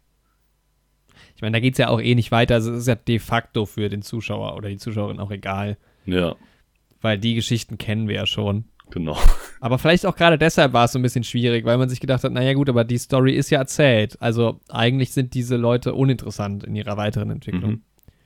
Ja, genau, aber sie sind Ähm. halt für, für den Peter Parker interessant, den wir halt für, vor uns Ja. haben. Wie geht er mit der Situation um? Was macht er daraus? Geht er Mhm. den einfachen Weg oder den schwierigen, wo er aber vielleicht Leuten hilft so? Ich fand halt, also was ich halt auch, also was ich, das kann ich ja auch jetzt an der Stelle vielleicht mal sagen, wo wir bei dem ganzen Multiversum-Sachen sind, so, was ich, also na, klar, also man hat die jetzt reingebracht, weil es die ja schon gibt in der echten, unserer echten Welt jetzt so. Man hat die beiden Spider-Mans noch. Ich hätte es fast cool gefunden, wenn man, und wenn das vielleicht auch nur nebenbei gewesen wäre, aber schwierig gewesen oder am Ende nur, wenn man jetzt tatsächlich noch jemanden hereingebracht hätte, einfach. Also ein bisschen Spider-Verse-mäßig. Weil man ist halt jetzt schon sehr bei diesen drei Filmen, äh, fünf Filmen geblieben, die es halt früher gab. Ja, Und theoretisch würde es ja so einen Multiversumsriss auch zulassen, dass irgendwas anderes auch durchkommt. ja, das stimmt, ja, Also noch eine Version von Spider-Man, die auch einfach nur kurz da ist und vielleicht wieder am Ende weg. ja. Sowas hätte ich eigentlich nochmal cool gefunden, glaube ich. Ja, ich glaube, ich prinzipiell auch, aber dann wahrscheinlich auch wieder eher, wenn man das Ganze als eine Serie hätte oder sowas, weil es dann halt schon wieder Mhm. zu viel Raum wahrscheinlich in dem Film auch eingenommen hat. Ja. Also ich meine, es wurde einmal kurz behandelt, als halt äh, Jamie Foxx sagt, oh, warum gibt es denn keinen schwarzen Spider-Man? Fand ich mega. Ja, vor allem auch dieser Ja. Hint dann auf Miles Morales noch. Er sagt ja dann, irgendwann komplett. gibt's bestimmt auch noch einen schwarzen Spider-Man so. Ja, Ja, das fand ich schon sehr, sehr cool. Aber ich, ja, hätte ich nochmal gefeiert, wenn nochmal irgendwas Neues dazu gekommen wäre. es war aber auch witzig, wie es gesagt wurde, so irgendwie ein Typ aus Queens hilft armen Menschen, so. Ja, Mann. Ich, dachte, du wärst schwarz, ja, Mann, das war schon witzig. Ne? Aber auch dieser, auch wie Andrew Garfield so ihm gegenübersteht und dann so ihm, das so leid tut, dass er nicht schwarz ist. Das ist sau Ja, Mann. Ja, was halt so, Jamie Foxx, finde ich, hat halt eine super geile Präsenz, aber was ich bei ihm schade fand, sie haben einfach, er ist jetzt einfach Jamie Foxx als Elektro. Er ist nicht mehr dieser Mhm. Max aus Spider-Man 2, also Amazing Spider-Man 2 als Elektro, sondern sie haben einfach jetzt den coolen Jamie Foxx.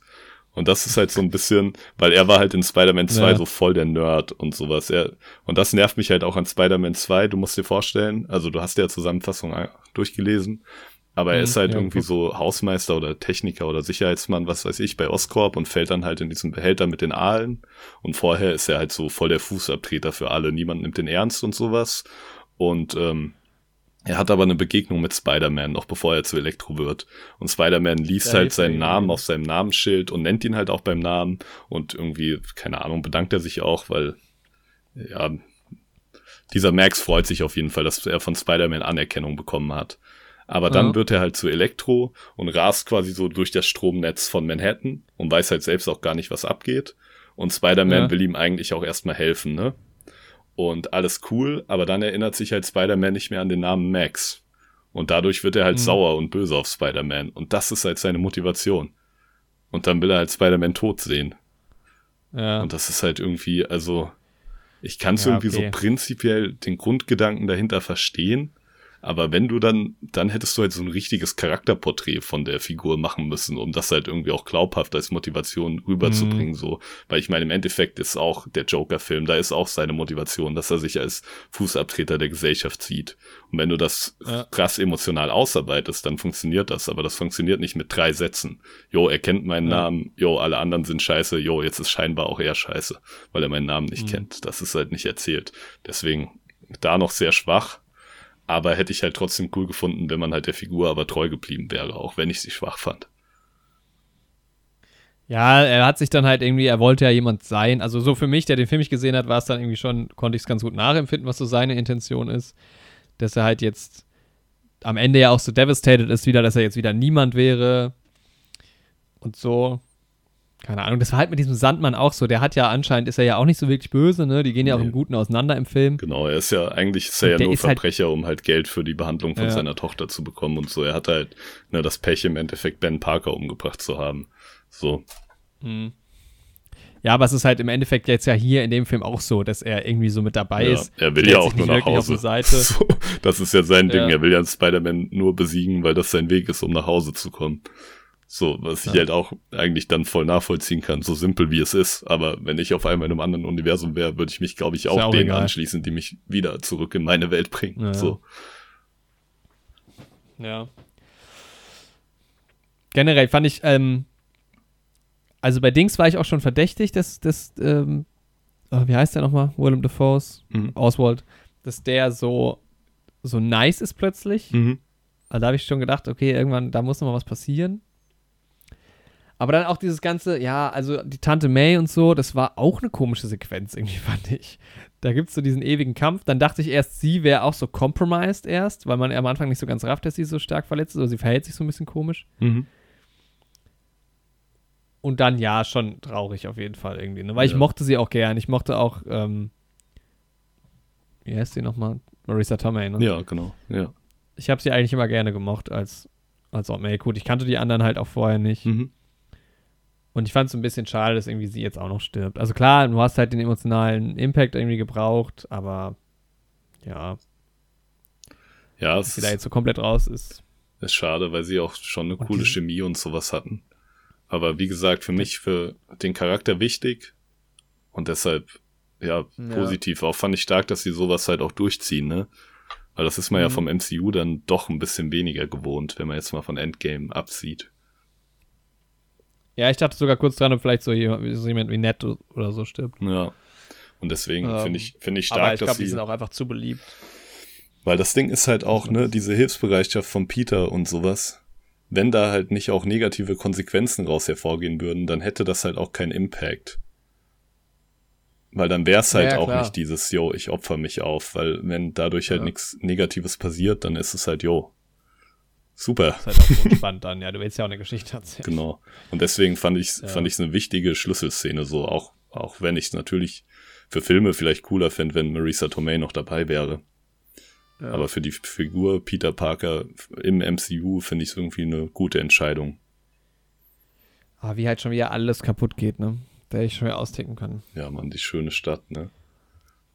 Dieses Haus, ich meine, da wohnen halt auch noch andere Leute. Ja. Scheinbar wird nicht gezeigt, alle Wohnungen sind leer, aber Aber die Szene war schon geil, wo es Peters Spinnensinn geklingelt hat, er aber nicht genau wusste, wer von denen jetzt der Böse ist und sowas, aber man wusste halt, Ja, gleich cool, geht's das ab. stimmt. Das war der Spinnensinn irgendwie mal sehr schön in Szene gesetzt. ich konnte mich irgendwie nicht so reinfühlen in diese ganze Sequenz, muss ich sagen. Ich fand es irgendwie war alles so ein bisschen off. Also ist es ja vielleicht auch, Mhm. also ist es offensichtlich, aber Ich fand, irgendwie. was ich relativ stark fand, also es hätte mich auch emotional mehr mitnehmen können irgendwie. Aber Ja. stark fand ich irgendwie, als ähm, Happy Hogan irgendwie mit dem Auto nochmal reingefahren ist vor die Schusslinie von den Polizisten. Und dann und dann nochmal dahin Ja. schaut und sowas. Das war schon irgendwie dieses Bild. Ich glaube, das hat man sogar schon im Trailer, das Bild. Mhm, Kann sein. Dann ruft er ja nur so Run. genau. Das fand ich irgendwie stark. Da wurde er auch wieder ein bisschen Mhm. entbannert. Ja. Aber da auch diese ganze äh, äh, Jameson-Nummer, wie er dann da irgendwie am Start ist. Er ist auch so sehr schnell sehr groß geworden. Ne? Er war dann plötzlich in seinem Studio. Ich mag ihn in der Rolle, glaube ich, nicht. Ich glaube, ich finde das, ich glaube, dass er ist halt nur dieser äh, kommentierende News-Reporter. Er hat halt auch irgendwie gar keinen Impact auf Peter Parker direkt, so wirklich. ja, Das ist eher so Fan- Fanservice-Moment gewesen im, im Far From Home und jetzt. ja, ich mag halt ihn auch ein lieber in den Sam ausgearbeitet. Raimi-Film. So, also definitiv. Weil die haben ja auch gar nicht, sie interagieren ja gar nicht miteinander. Ja. Also die kennen sich ja eigentlich. Also Peter Parker kennt ihn ja nicht. Genau. Also gut, er ist dann in diesem Videocall später nochmal kurz, aber das ist für ihn ist es ja irgendein Newsmensch. Genau, sie also, haben jetzt nicht die Beziehung, die man ja normal hat. Ja. Lass nochmal auf den wichtigen Moment im Kino ansprechen. In dem Moment, wo. Da habe ich mich gefragt, nett mit diesem Ring. Kann das jeder mit dem Ring oder Das hat habe er- ich muss man auch das gefragt, üben? weil aber Dings, Dr. Strange wird es ja auch beigebracht. Ja, Dr. Also, Strange übt das halt aber super lange. Und Dr. Strange ist ja auch, wird ja schon als hochbegabter Arzt, der relativ lern- und wissbegierig ist, dargestellt. Ähm, mhm. Und der braucht schon lange, um die Kräfte da irgendwie hinzubekommen. Und Ned kann ja, das einfach das so. Ein ich meine, es wird natürlich am Anfang als Gag schon so ein bisschen angeteased, dass Ned vielleicht irgendwie eine magische Begabung hat, als sie bei Doctor Strange reinkommen und er sagt so nach dem Motto, yo, meine Oma erzählt mir auch immer was von Zauberern und ich spüre auch immer so ein Kribbeln in meinen Fingern. Ja. Und die anderen machen sich aber so drüber lustig. Also keine Ahnung, ich traue dem MCU halt alles zu, ne? Ich traue dem MCU auch zu, dass die Ned und seiner Oma irgendwie eine Zauberer-Backstory einfach geben und das damit erklären. Ja, das safe könnte halt sein, ne? Aber für mich fände ich halt die Erklärung eigentlich am besten, dass das halt wirklich an den Ringen liegt. Also, und dass selbst ja. der größte Muggel, um es jetzt mal mit der Harry Potter Zaubersprache auszudrücken, ähm, das, das mit so einer kann. mächtigen Waffe halt hinbekommt, so. Aber dann halt mit ein bisschen Übung. Aber gut, dann ist es Zufall, gut, gibt Naturtalente, ja. kann sein. Und er macht es ja auch nicht ähm, perfekt. Also es funktioniert ja auch nicht immer nee. und sowas. Deswegen, also ja. erst hat es mich kurz ein bisschen gestört, so, oh, jetzt kann der zaubern, aber dann dachte ich mir, okay, man braucht es halt auch irgendwie für den Plot. Ja.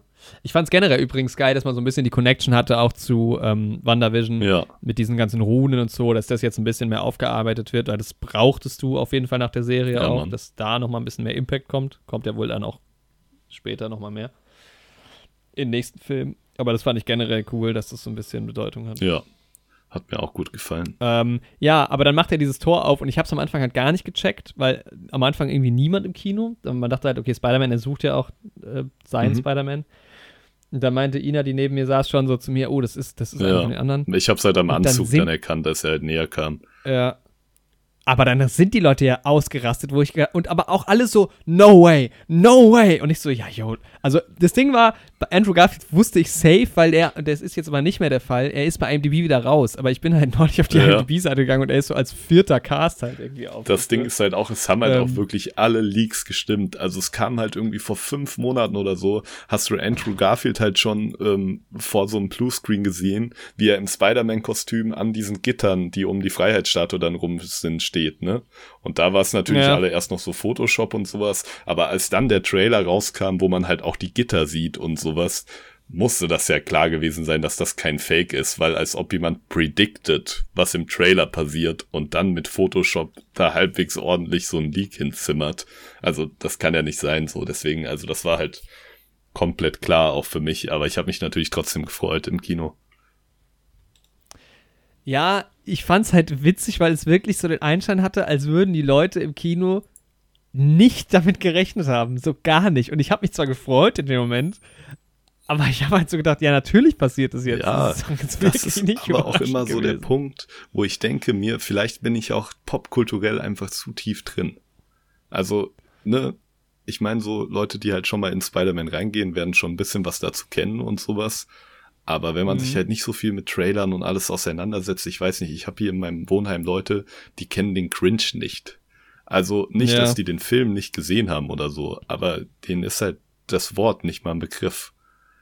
Und mhm. die wissen nicht, dass das eine grüne Gestalt ist, die irgendwas mit Weihnachten zu tun hat. So, also, ne, vielleicht gibt's halt einfach Leute, für die ist das halt erstmal so kein Thema und die denken so cool, ein neuer Spider-Man-Film. Oh, ich habe ja auch damals, die haben mir ja schon gefallen mit Andrew Garfield und mit Tom Holland. Aber dann sind die auf einmal da. Ja, ja, kann sein, kann sein. Aber also wirklich, die Leute sind eskaliert und haben applaudiert und so. Ich so, ja, Alter. Ja, Mann. Ist ja nur, ist ja nice irgendwie. Solche Kinomomente hat man ja auch nicht so ja. oft. Aber das hat mich schon überrascht. Und vor allem, als dann halt, als dann halt Tobey Maguire auftaucht, gleiches Spiel nochmal, wo ich gedacht habe, also wirklich. Ja, Mann, ja, aber die Leute, die freuen sich halt auch. Ich fand das auch echt schön so. Die Leute haben geklatscht ja, und so. Aber war das bei euch auch ja, so? Ja. Die ganze Zeit, Alter. Auch immer, wenn die Memes kamen und so, haben halt alle gelacht, die die Memes verstanden haben und sowas. Ja. Die Leute haben geschrien, echt Arme in die Luft gerissen, applaudiert. Also es war wirklich absurd, muss ich sagen. Ey, vor uns links, so ja. schräg vor uns saß so eine Mädelsreihe, so 14, 15 würde ich die einschätzen, die manchmal so Kommentare abgegeben haben.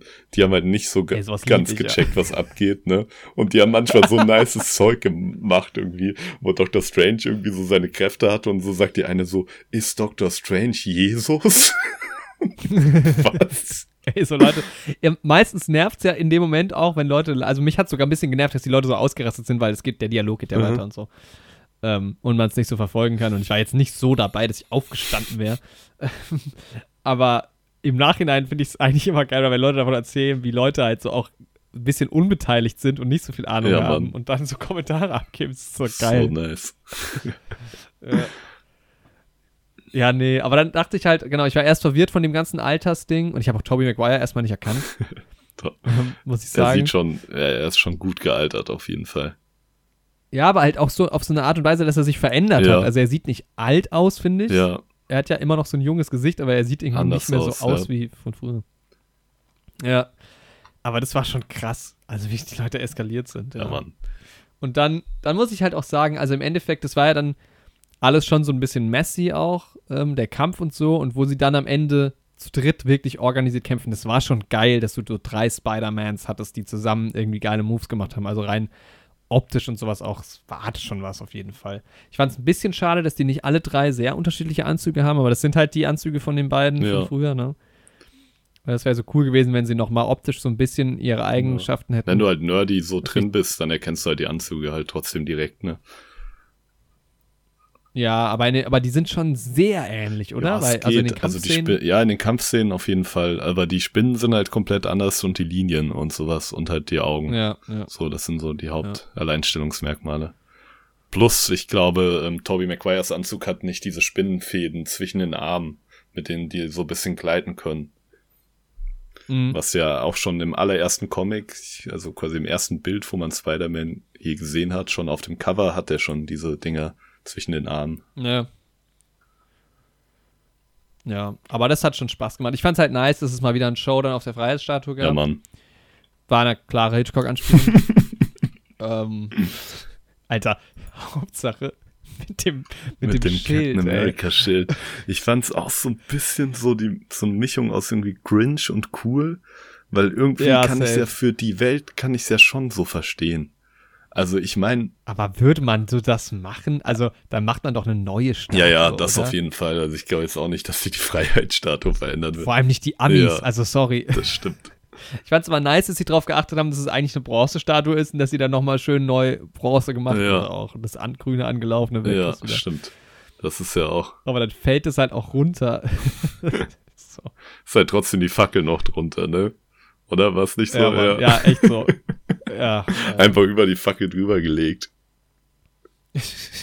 Was ich natürlich auch gedacht schon- habe, die Spider-Mans haben natürlich ähm, den Platz ausgewählt, wo gekämpft würde. Und natürlich ist das für einen Film cool, wenn das auf der ähm, Statue stattfindet. aber eigentlich. Aber Quatsch. ja, stell dir vor, du darfst deinen Kampfpunkt auswählen und du weißt, dass du gegen einen Typen kämpfst, dessen Kräfte Elektro sind. Und du wählst den Kampf aus, wo überall Metallstäbe und das ist der schlechteste Platz, wo du hin kannst. So. Ja, Mann. Generell auch kein Platz für irgendwas und die haben jetzt auch nicht so viele Möglichkeiten zu schwingen und Ja, so. Mann. Ich meine, freies Feld wäre für die noch döver, aber Ja. irgendwie, ja, naja, gut. ja, okay, und dann halt das Ende. Also, das ist so ein Ding, wo ich mich natürlich wieder frage. Also, dieses Vergessen, Mhm. ne? Wie funktioniert das genau? Ja, das denke ich mir halt auch. Weil ist er dann auch Weil aus allen Akten gelöscht? Kann er dann überhaupt Ja, weil das ist halt nicht, genau, es gibt ja bei Harry Potter auch wohl so dieses Ding, dass dann die, die Bilder so verschwinden auf den Fotos, aber das ist halt null MCU-like. Also im MCU eigentlich wären die Bilder dann auch noch da. Ja. So. Und dann würde MJ auf ihr Handy gucken und denken, wer ist denn der Typ dann Ja. mir? Und halt bei allen, also auch dieses Ding mit Happy am Grab und so, ist schon so ein bisschen fadenscheinig und alleine schon halt zu Doctor Strange hinzugehen, gut, das wird gar nicht mehr thematisiert, dass er ihn vergisst, aber Dr. Strange würde es ja auf jeden Fall eigentlich Ja. wissen, dass er sowas kann. Für ihn wäre es plausibel. Das Ding ist halt, du vergisst ja nicht nur die Sachen, die die in den Spider-Man-Filmen erlebt haben, sondern er hat ja auch in Civil War geholfen und sowas, wo Happy ja auch schon Ja. dabei war und hat Happy und generell die Leute, die in Civil War und in den Crossover-Filmen mit dabei waren, fragen die sich dann, wie ist das nochmal passiert? Naja, aber die vergessen ja nicht Spider-Man, sondern nur, Das dass Pi- die vergessen Peter Ja, Parker. okay. Also theoretisch könnte er sich halt im Spider-Man-Anzug vor die stellen, seine Maske abziehen. Ah, du Ja, bist stimmt, das also. ja. Aber trotzdem, also wie als hättest du eine Erinnerungslücke so. Ja, Aber dann gibt es ja trotzdem noch Belege und sowas und ja Videos. und gerade in Zeit von. Social Media und sowas, ne? Das, Also das Konzept funktioniert einfach, Ja. finde ich, gar nicht. ja, es ist irgendwie strange, ja. Es ist halt auch strange. Also ich hätte es halt besser gefunden, Dr. wenn wir Strange. halt wirklich nur gesagt hätten, jeder vergisst halt nicht Peter Parker komplett, sondern halt wirklich einfach nur den Umstand, dass Peter Parker Spider-Man ist. Ja. So, das hätte doch auch funktioniert. Darum ging es ja. ja auch eigentlich. Und das wäre ja auch okay. Er hätte ja trotzdem, also seine Freundschaft, Ned wäre ja auf jeden Fall trotzdem noch sein bester Freund. Und Zendaya ja, und er, äh, nicht Zendaya, aber MJ und er hatten ja schon trotzdem auch so eine ongoing Relationship, auch ohne die Spider-Man-Sache so. Also das ja, wäre ja eigentlich der schlüssigste ähm, Spider-Man, ja, schlüssigste Idee gewesen, aber gut. Hm. Mich hat Mal davon abgesehen, dass sie es optisch irgendwie verkackt haben, fand ich, weil noch bevor der Spell wirklich passiert, sind diese Risse am Himmel nicht mehr da. Ja. Boah, da habe ich gar nicht so Was drauf ich auch geachtet. So ein bisschen seltsam fand. Boah, bei den Rissen dachte da ich halt auch kurz, jetzt geht's noch mal richtig ab, aber ich konnte es mir dann auch nicht so ja, ganz Mann. vorstellen.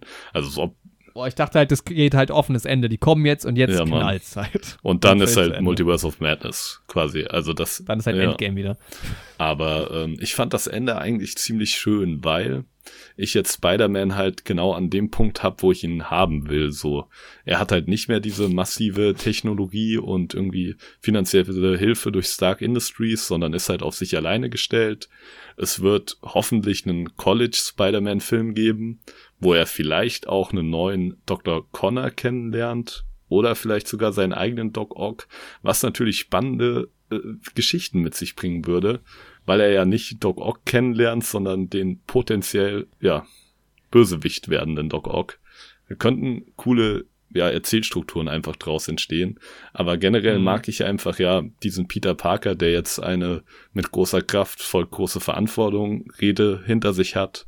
Den Peter Parker, der irgendwie auf sich allein gestellt in einem kleinen Apartment irgendwo in New York wohnt, wo die Leute nicht wissen, dass er Spider-Man ist und der so ein bisschen seine verschiedenen Leben miteinander vereinen muss und halt auch weiß, was es für Konsequenzen haben kann, Spider-Man zu sein und dass das nicht immer nur Spaß ist und durch die Lüfte schwingen und irgendwie gegen Aliens kämpfen und am Ende ist alles cool. Mhm. Und das ist halt, ja, das ist halt ein Peter Parker, wie ich ihn halt gerne habe und wie er mir halt irgendwie auch als beste Superheldenfigur gefällt. Und da bin ich froh, dass wir jetzt Tom Holland, der mir halt als Schauspieler zu der Rolle bisher am besten gefällt, einfach in dieser Situation haben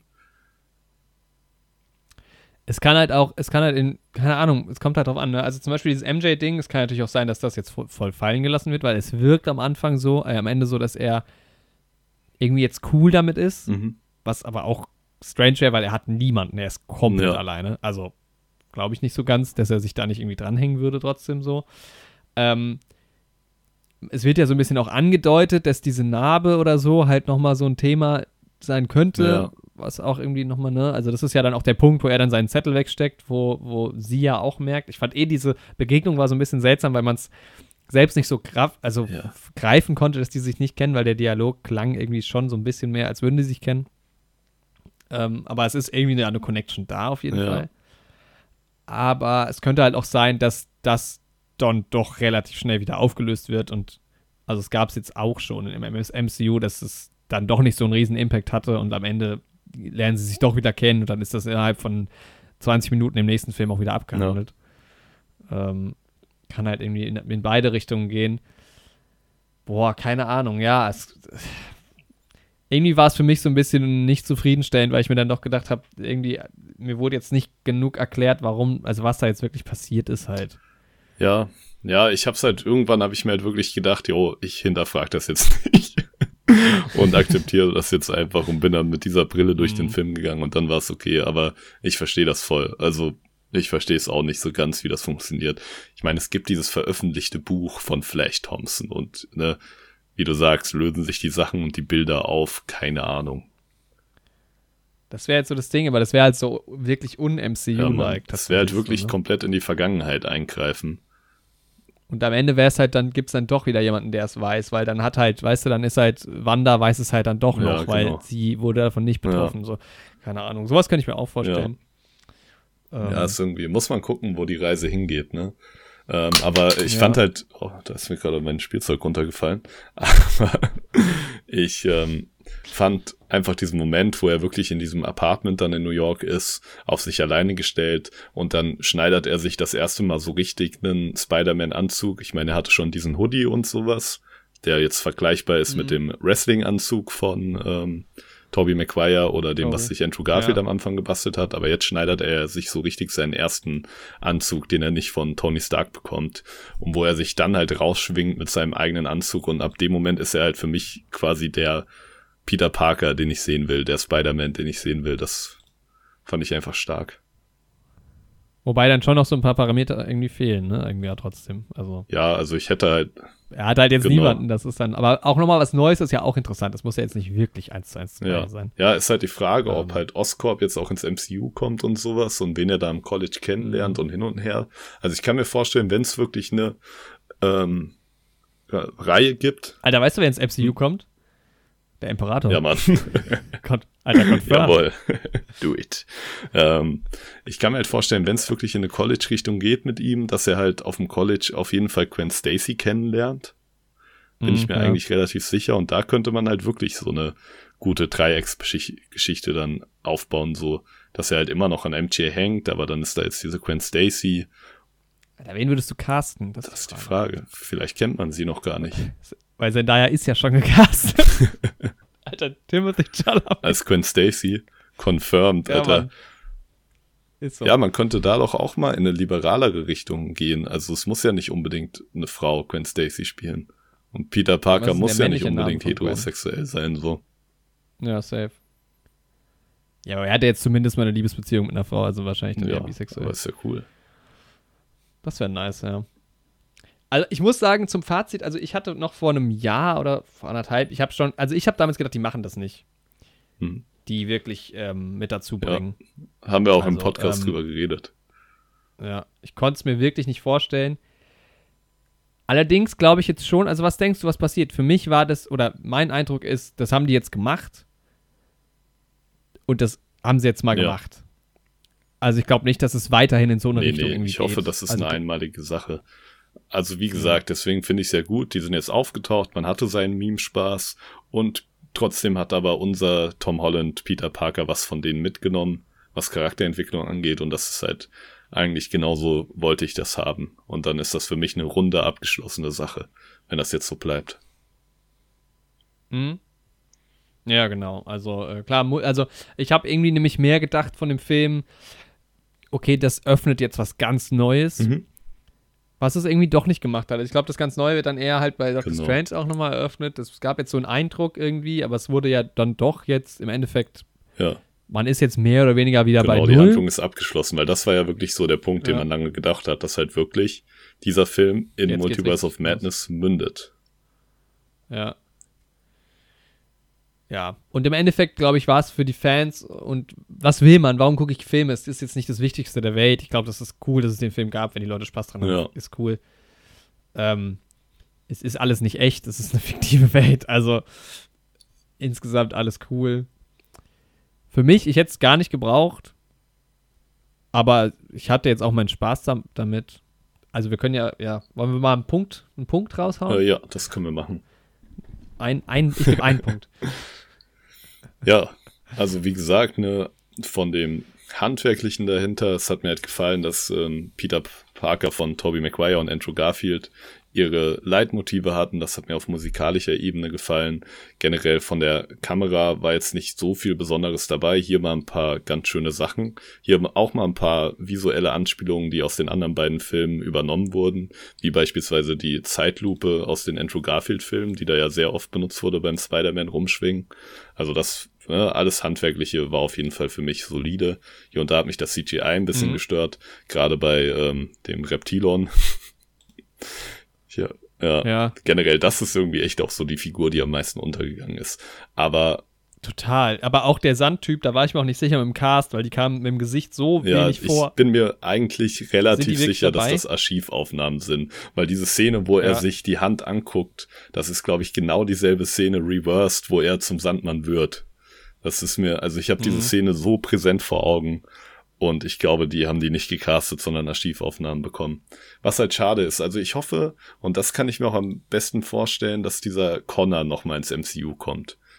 In irgendeiner Ja, der war Ja. eigentlich cool. Also, weil der ist ja auch, in den Comics ist er ja auch ein bisschen anders und ich schweife auch gerade wieder voll aus dem Fazit raus, aber das ist ja auch bei ihm eher so eine Bruce Banner Nummer. Also er, oder auch eine Green Goblin Nummer. Er kann sich ja eigentlich als das Reptil äh, nicht kontrollieren und ist dann auch aufgewühlt, mhm. wenn er wieder raus ist und so. Und in dieser Amazing Spider-Man-Version ist es ja so, dass er schon noch seine kognitiven Fähigkeiten hat, auch als dieses Reptiloid. Ähm, aber so, weil ne, Dr. Connor, der will ja auch nichts Böses, der will ja seinen Arm heilen und andere Menschen heilen und sowas. Der ist ja. Ja, es ist schon so ein bisschen dieser Beweggrund. Es ist nicht gut, wenn du, also weißt du, der Mensch ist nicht perfekt, wenn er nicht zwei Arme hat und so. Ist ja. natürlich schon so ein bisschen dieses Bestreben nach, nach dem besseren Menschen. Ist schon ein bisschen schwierig, glaube ich, ja. aber grundsätzlich jetzt. Historisch ja. auch super schwierig, aber ähm, ist jetzt nicht, ich will einfach die Weltherrschaft so. Ja. Ja, aber genau, Fazit. Ähm, ja, genau, was die Handlung angeht, waren halt wirklich viele Sachen, die halt Fragen aufwerfen, die wir jetzt schwer beantworten können, die wir auch nicht beantwortet bekommen haben vom Film, was ich halt immer ein bisschen schade finde. Aber ich konnte, wie gesagt, im Endeffekt drüber hinwegsehen, weil ich halt gesagt habe, ich akzeptiere jetzt die Prämisse und wenn andere Sachen stimmen, dann gefällt mir der Film ja, mit der Einstellung bin ich im Endeffekt reingegangen und so war es dann halt auch. Also die Auftritte haben halt für mich funktioniert, weil die Figuren aus den alten Filmen sind gekommen und sind gegangen und haben ein bisschen was in der Welt auch zurückgelassen. Und das war halt genau mhm. das, was ich haben wollte, dass man ein bisschen Spaß hat mit den Figuren, dass man die aber auch trotzdem ernst nimmt und wirklich nicht nur die Memes hat, sondern dass es auch wirklich eine gewisse Sinnhaftigkeit hat, dass die dabei sind. Und das war vor allem bei den beiden Spider-Mans so, aber eben auch vor allem bei Dr. Ock und dem Green Goblin.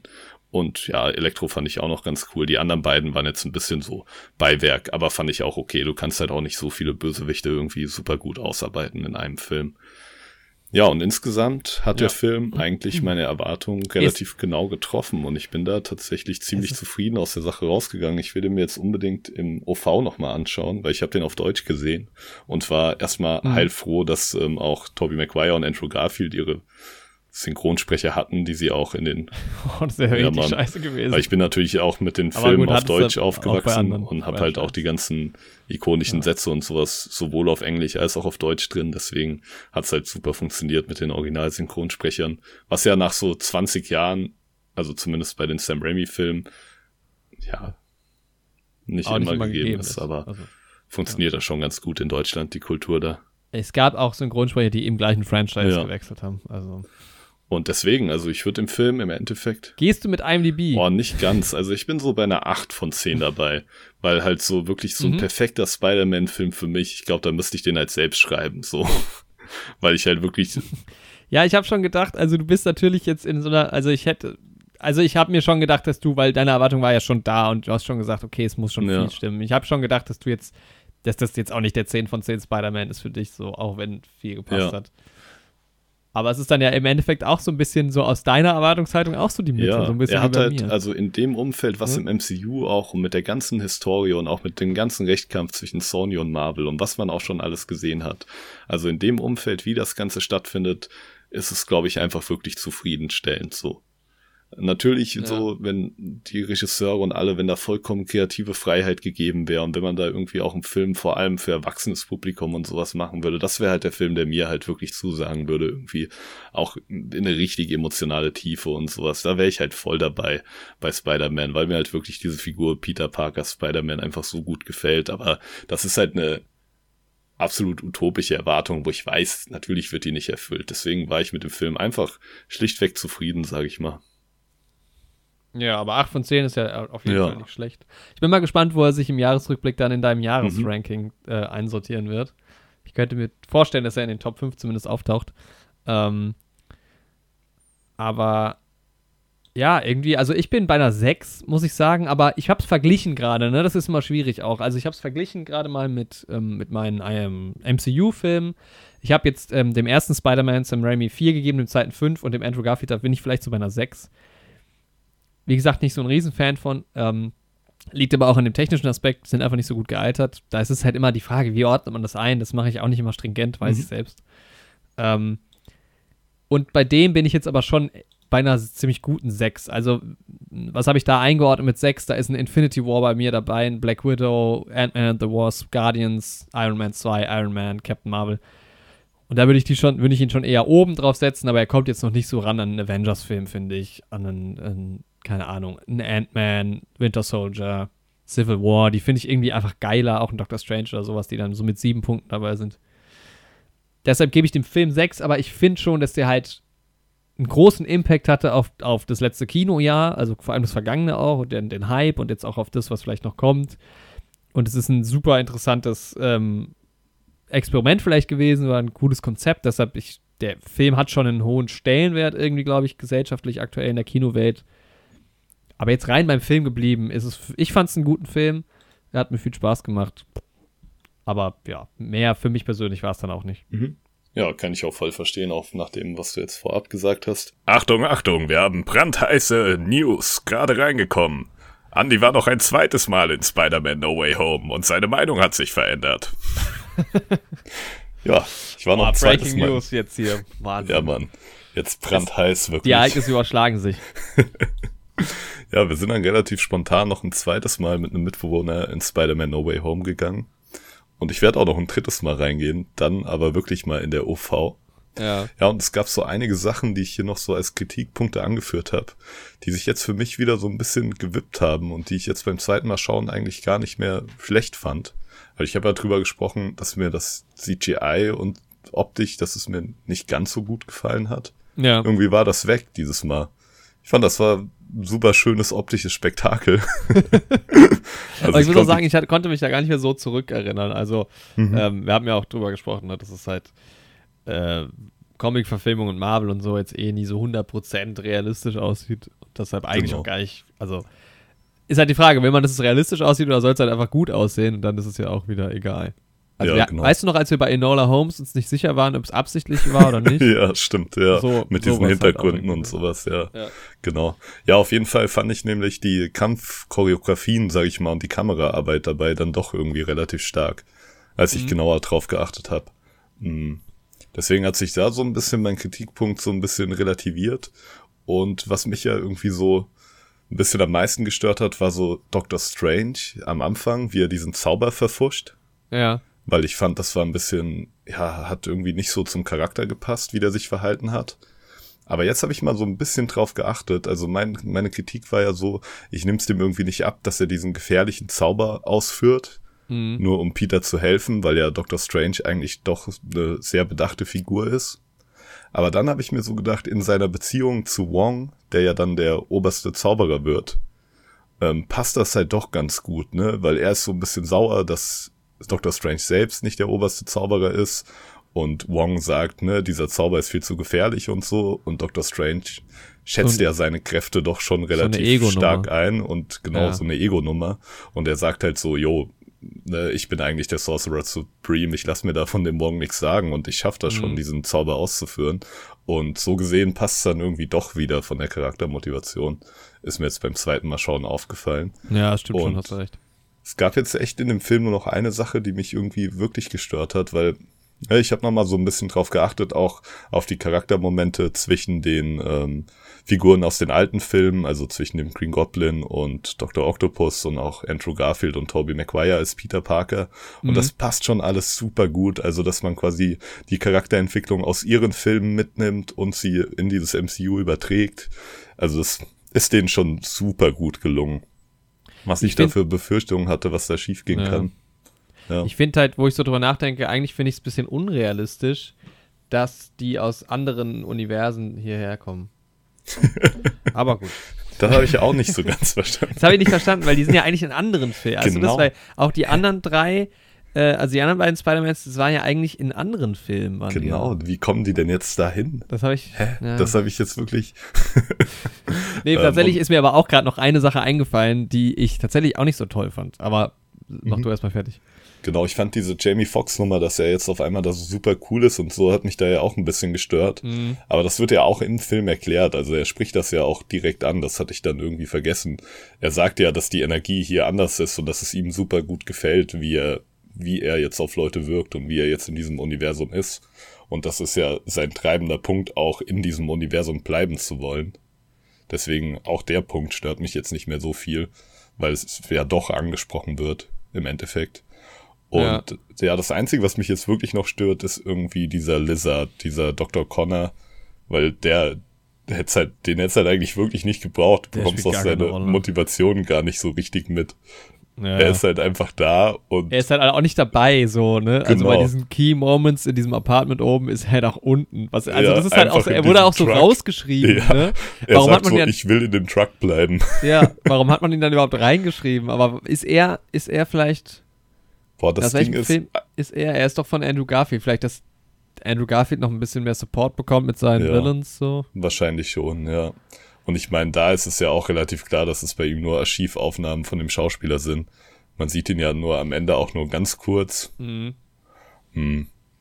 Aber war schon okay. Also ne, insgesamt muss ich auch noch mal sagen, es gab, ich weiß gar nicht, ob ich das im Podcast erwähnt habe, aber auch so viele visuelle Anspielungen da noch mal auf die alten Filme, was so kameratechnische Das Stilmittel glaube ich, hast angeht. du erzählt, ja. Und also im Großen und Ganzen haben die das eigentlich echt schon so, ja, für die Umstände, was auch zwischen Sony und Marvel abläuft und so, haben die da, glaube ich, echt den bestmöglichen Spider-Man-Film geschaffen, den die hätten schaffen können an der Mhm. Stelle äh, mit diesem Konzept. Und deswegen bin ich tatsächlich jetzt mittlerweile bei einer 9 von 10. Ja, krass. Auch wenn es Okay. eine ganz andere 9 von 10 ist als jetzt bei Dune beispielsweise. Ja, klar. Aber ja, trotzdem für so einen Spider-Man-Film, für diese Ja. Mischung aus Also- Sony und MCU, ist das schon ein ziemlich gelungenes Werk, was Mhm. da entstanden ist, einfach. Ja, klar, du, du ziehst halt so diese äußeren Umstände so logischerweise ein bisschen noch mit rein, was ja auch absolut legitim ist. Das ist halt bei mir trotzdem nicht so. Ja, normal, kann Ähm. ich auch verstehen. Aber eine Sache muss ich mich noch abfacken, ne? Mhm. Junge, du hast ja von deinem bisschen weniger guten Kinobesuch erzählt. Ja. Ey, ich hatte das unangenehmste Publikum in einem Kino, was Ey. ich je erlebt habe, wirklich. Was ist denn da Das- los, ey? Das war wirklich unter aller Sau. Da saßen so vier Jungs hinter uns. Einer von denen ist zweimal an sein Handy rangegangen Ah, yo, im Alter. Kino, Alter. Das musst du dir erstmal vorstellen. Und bei Ja. jeder Action-Szene waren die ruhig.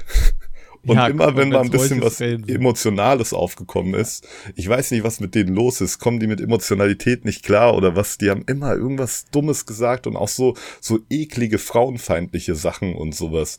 Wirklich bei Ja, jeder die? weiblich anmutenden Person, die da aufgetaucht ist, haben die erstmal irgendwie fünf Minuten diskutiert, ob die den Geschlechtsakt mit ihr vollziehen würden oder nicht. Und wenn ja, warum nicht? Oder ob Peter mit denen den Geschlechtsakt vollziehen soll. Ja, super, okay. Und das war, Junge, wirklich. Und Wie so zwei? Typen sind auch, oh, ich schätze mal so um die, ja, 16 bis 20, irgendwas dazwischen. Ah, Also okay. zwei Typen haben auch immer mal was gesagt und sowas. Aber Mhm. ich saß die ganze Zeit mit so einer Anspannung da, weil ich mir dachte, eigentlich will ich die zusammenscheißen. Aber andererseits wollen die ja auch genau das.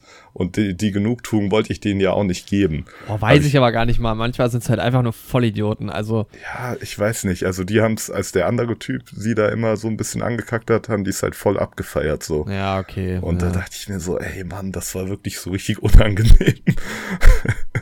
das war wirklich echt so eine der schlimmsten Kinoerfahrungen, die ich je hatte. Also wenn Ja, ich da, da den Film zum ersten Mal gesehen hätte, wäre ich auch, glaube ich, ausgerastet. so. Ey, aber das ist die Kinowahl. ne? Ich hatte ja schon auch erzählt, also OV bringt es, glaube ich, schon auch, weil da einfach dann, es ist so ein anderes Publikum reingeht. Und ähm, halt, was du ja auch gemacht hast, ne, wenn du früh reingehst, also die Leute, die halt zur Preview äh, gehen oder zumindest am, am Release-Tag, die haben halt auch extrem Bock, so, denen ist es dann auch wichtig, meistens, oder die anderen Leute kriegen dann vielleicht auch eher keine Karten mehr. Mhm. Deshalb ist es da, glaube ich, auch so ein, so ein Punkt, den man dann mit, mit einbeziehen Ja, denke kann. ich. mir Also halt haben wir ja auch gemacht. Ich freue mich auch, den nochmal ähm, im OV zu sehen. Ja. Ja, und nochmal so ein letzter Nachtrag, so Andrew Garfield hat mich echt auch beim zweiten Mal jetzt nochmal voll umgehauen. So, der war schon irgendwie so ein Scene-Stealer. Ja, den fand ich auch, ja, auch, also auch cooler als äh, Tobey Maguire. Ich weiß jetzt, gut, ich mag ihn halt auch mehr, aber ähm, Ja, Tobey Maguire war aber auch stark. Sie haben beide so ein bisschen echt irgendwie dann ja auch als Mentoren agiert und sowas. ja. Aber ey, es war auch, es ist auch einfach schön, dass alle Schauspieler da irgendwie Bock drauf hatten, auch auf die ganze Sache. Mhm. Du merkst das halt so richtig, dass das jetzt niemand irgendwie nur so halbherzig wegen dem Geld macht, so, sondern dass die da alle voll dabei Jetzt waren. erinnere ich mich, an wem Tobey Maguire mich erinnert, äh, Andrew Garfield. An. An, ähm, ah, wie heißt der mit Nachnamen? Äh, mit Vornamen. Schwarzmann heißt der mit Nachnamen. Ach so, ja. Voll, oder? Also da kann ich nicht der Einzige sein. Da gibt es doch locker auch so Memes und sowas. Ähm, Ja. Von hier, Space Force und sowas und diesem Stand-Up, was Ja. ich geguckt habe. Ich glaube, Ben heißt der, oder? Ben Schwarz? Das kann sein, ja, ja. Ja, Mann, der hat nur so ein bisschen dunklere Haare und sowas, aber Ja, ja. Ja, ich habe vorhin auf Ben Netflix Schwartz, ja. tatsächlich einen ähm, Film, einen Trailer gesehen, Tick Tick Boom. Ich Ah. weiß nicht, ob du den schon gesehen hast, Netflix-Film. Nee. Auch er mit dabei, also Andrew Garfield. Ja. Äh, hat mich irgendwie auch angesprochen so. Mhm. Werde ich mir vielleicht noch anschauen jetzt. Ja, Andrew Garfield ist schon echt ganz nice. Ja. Ich kannte den eigentlich nur aus der Bojack Horseman-Parodie auf ihn. das ist auch immer das, was mir zuerst in den Kopf kommt, ja. Andrew Garfield hasst Montage. Ja, schön, ja, gut. Das Wir wollen war so das, der ähm, kleine Nachtrag, genau. Das Raumzeitkontinuum dieses Podcasts auch nicht zu weit ausweiten. Ähm, eine Sache noch genau, die mir noch gestört hat, was mir gerade einfällt, ähm, diese Szene am Abschluss, äh, wo die sich verabschieden, ne? Mhm. Ich weiß jetzt nicht, ob wir das im Podcast schon angesprochen haben, wahrscheinlich schon. Bin mir nicht ganz sicher. Ähm, wo sich MJ und, und Peter und halt auch Ned verabschieden. Das fand ich für den emotionalen Impact, den das hat, unglaublich unemotional irgendwie. Also auch, auch da wieder diese Situation, wie ist das mit dem Erinnern und so, warum bleiben die nicht einfach, also warum geht, wohin geht Peter dann? Also warum bleiben die nicht zusammen so den Moment? Ja. Und was wäre das denn für eine Situation, wenn die sich nicht, nicht mehr erinnern? Aber irgendwie ist es so, ich, klar, für den Film ist es natürlich logischer, weil sonst musst du das ja irgendwie erklären. Aber eigentlich fand ich es komisch, die Situation, weil ich fand es auch nicht so emotional. Also, das ist jetzt nicht so herz. Also, ganz ehrlich, ich fand die Situation, wo Peter verschwindet in Infinity War, emotionaler als den Moment so. Ja. Das, ist halt auch die Frage, wenn er einfach direkt vor ihnen stehen bleiben würde ja. während diesem Vergessensprozess und sie halt immer noch auf der Freiheitsstatue stehen. Also wohin gehen sie denn auch?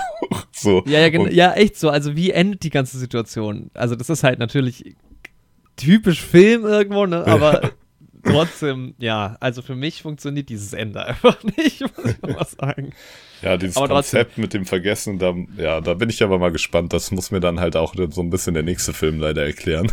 Ja, wie gesagt, wir haben ja, glaube ich, oder wir reden noch drüber, entweder das macht er halt gut oder es, es wird halt auch einfach wieder verworfen, wer ja. weiß. Ich kann Was mir halt auch vorstellen, dass das so, so ein bisschen auch so eine Throwaway-Line werden könnte in irgendeinem anderen Nicht-Spider-Man-Avengers-Film, wo irgendjemand dann so sagt, hä, wie war das eigentlich nochmal damals bei Civil War oder so, wie haben wir das eigentlich geschafft? so. Ja, Mann, ja, stimmt. Ja, stimmt, das verändert ja auch wiederum alles, ne? Ja, Mann. Ja, oh Mann. Aber äh, was ich noch gesehen hatte jetzt äh, die Tage, ähm, wusstest du, dass Tom Holland für drei weitere ja, ja. Spider-Man-Filme ja, und also äh, äh, safe ist? Das ja. ist auch hart, ey. Aber das ist mal. halt auch so das Ding, ne? Weil das sind ja dann, glaube ich, auch erstmal wieder Sony Spider-Man-Filme. Immer noch, okay, krass. Und insofern haben die den ja quasi so jetzt erstmal aus dem MCU quasi damit rausgeholt sage ich mal, so ein bisschen. Natürlich ne, genug Hintertüren offen gelassen für mhm. weitere Crossover-Events. Aber ich kann mir schon vorstellen, dass man jetzt erstmal, so wirkt halt das Ende für mich, einen unabhängigen Spider-Man in seinem New York quasi hat. Ja, das kann schon sein halt, ja. Das, das kann halt schon sein. Und ich könnte mir halt auch vorstellen, dass wir, wir hatten es ja auch schon von Ned und Magie und so, dass die beiden vielleicht auch eher dann im MCU bleiben mit anderen Charakteren, ja, weil genau. Strange irgendwie am Start sind, die kennen sich ja jetzt auch. Ja, das kann ich mir halt auch gut vorstellen. Könnte halt auch in so eine Nummer gehen. Wäre halt aber auch hart für Tom Holland so. Du bist jetzt, bist jetzt bei uns raus. Mach, kannst das mit Sony weitermachen. ja, wie gesagt, so die beiden werden ja auch mit dieser ganzen MIT-Sache und sowas als ziemlich schlau und ziemlich nützlich auch präsentiert in dem Film. Also. nützlich. Ja. ja, das stimmt schon. Tja, naja, wir gucken mal. Also wir sind jetzt auch auf jeden Fall safe über die drei Stunden drüber, das ist ja auch no, schön. War auch wichtig. Da nochmal der kleine Nachtrag auf ja. jeden Fall.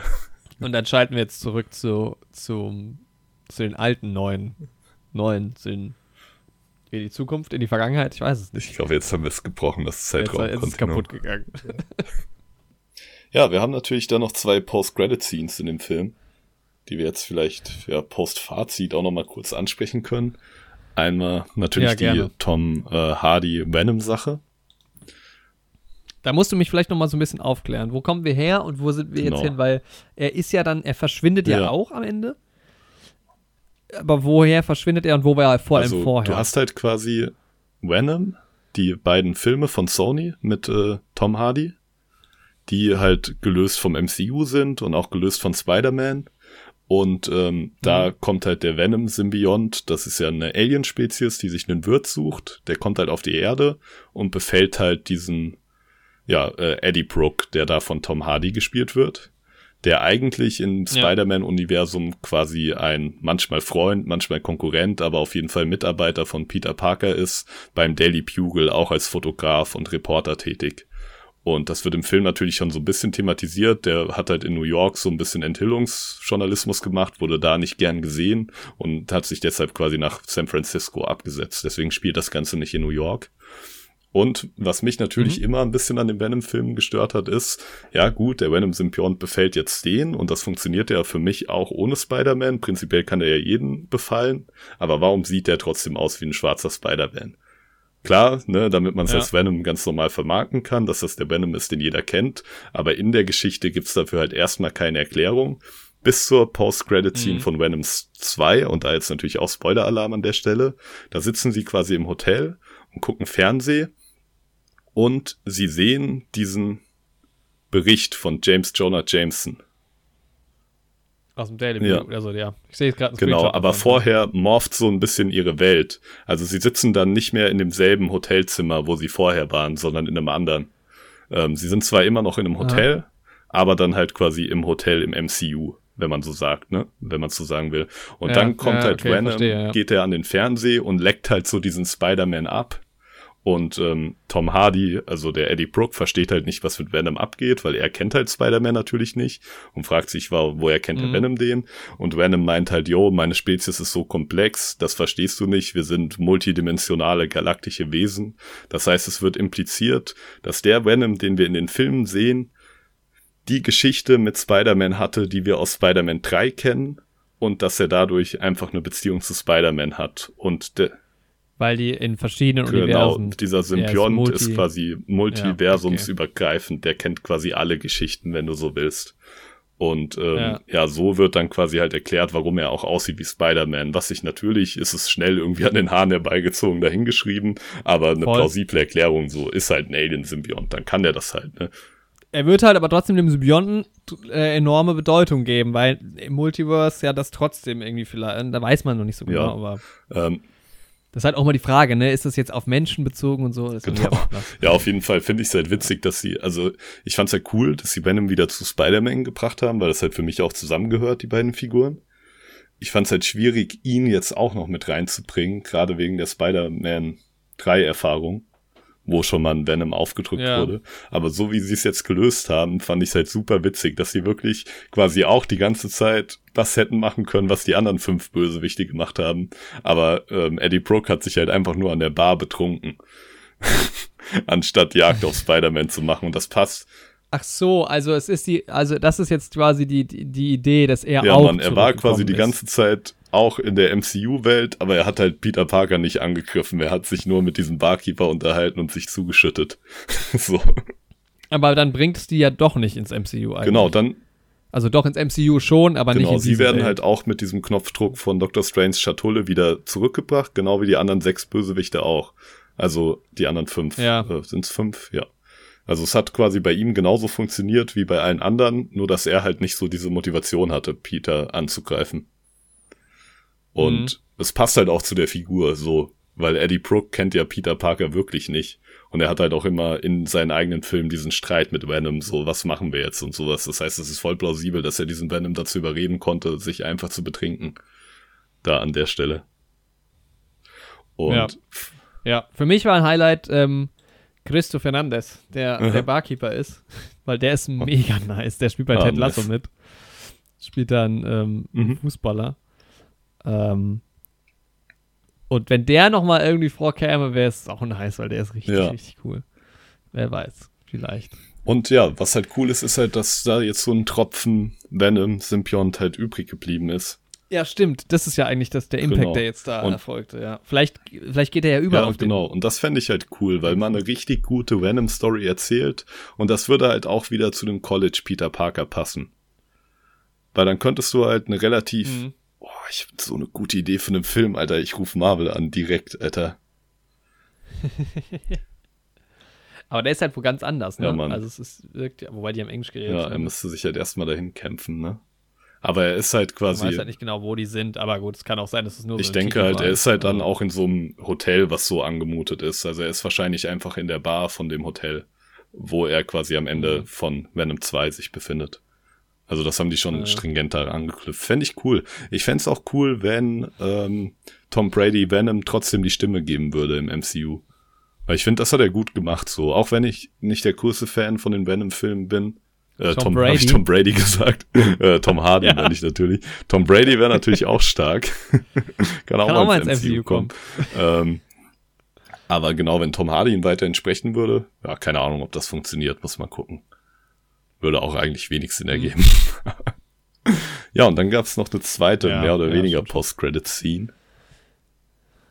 Ja, da war ich ein bisschen enttäuscht, weil es ja dann im Endeffekt doch nur ein Ja, Teaser war. Genau, für den Doctor Strange-Film. Oder auch so ein First Look irgendwie. Aber ich hab Bock auf den Film. Aber ist cool. Ich hoffe halt genau. einfach auf also coole visuelle. Momente und auf abgespaceden Spaß irgendwie. Ja, es geht ja irgendwie darum, Doctor Strange kämpft so ein bisschen gegen sich Genau, selbst. du hast halt? What If nicht gesehen, ne? Er kämpft Nee. halt. Achso, vielleicht Ja, ich mir das ich will dich auch jetzt nicht zu viel spoilern, aber dieser eine Doctor Strange ist eine What If-Inkarnation, ohne da jetzt viel mehr zu sagen Ah, okay. dazu. Aber das war ja auch schon lang, also es war ja auch eine Theorie für diesen Spider-Man-Film jetzt, dass das quasi schon der What If Doctor Strange ist, den wir da sehen. Mhm. Äh, ja, Okay. Ja, viel wichtiger ist ja eigentlich, dass das jetzt der erste Punkt ist, wo wirklich mal die Serien jetzt auch Ja, da genau. anschließen. Ne? Also Wanda kommt zurück, sie sprechen sie direkt, also er spricht sie direkt drauf Mhm. äh, an, äh, was da passiert ist. Man weiß nicht genau, wo ist sie eigentlich, was macht das sie war jetzt aber eine so, geile ähm, Szene, dass sie halt wirklich denkt, er wäre da, um sie jetzt irgendwie dafür zur Rechenschaft zu ziehen, was sie da gemacht hat in Westview. Aber er bittet sie halt um Hilfe, Ja. so. Ja, Mann, ja, total, ja. Ähm, da muss ich dann auch noch mal gucken, wie das eigentlich zu Ende gegangen ist, bevor der Film dann kommt, ja. Aber das ist, finde ich, schon mal cool. Das ist jetzt wieder so, weil das ist ja genau das, wo wir uns ein bisschen entfernt hatten von.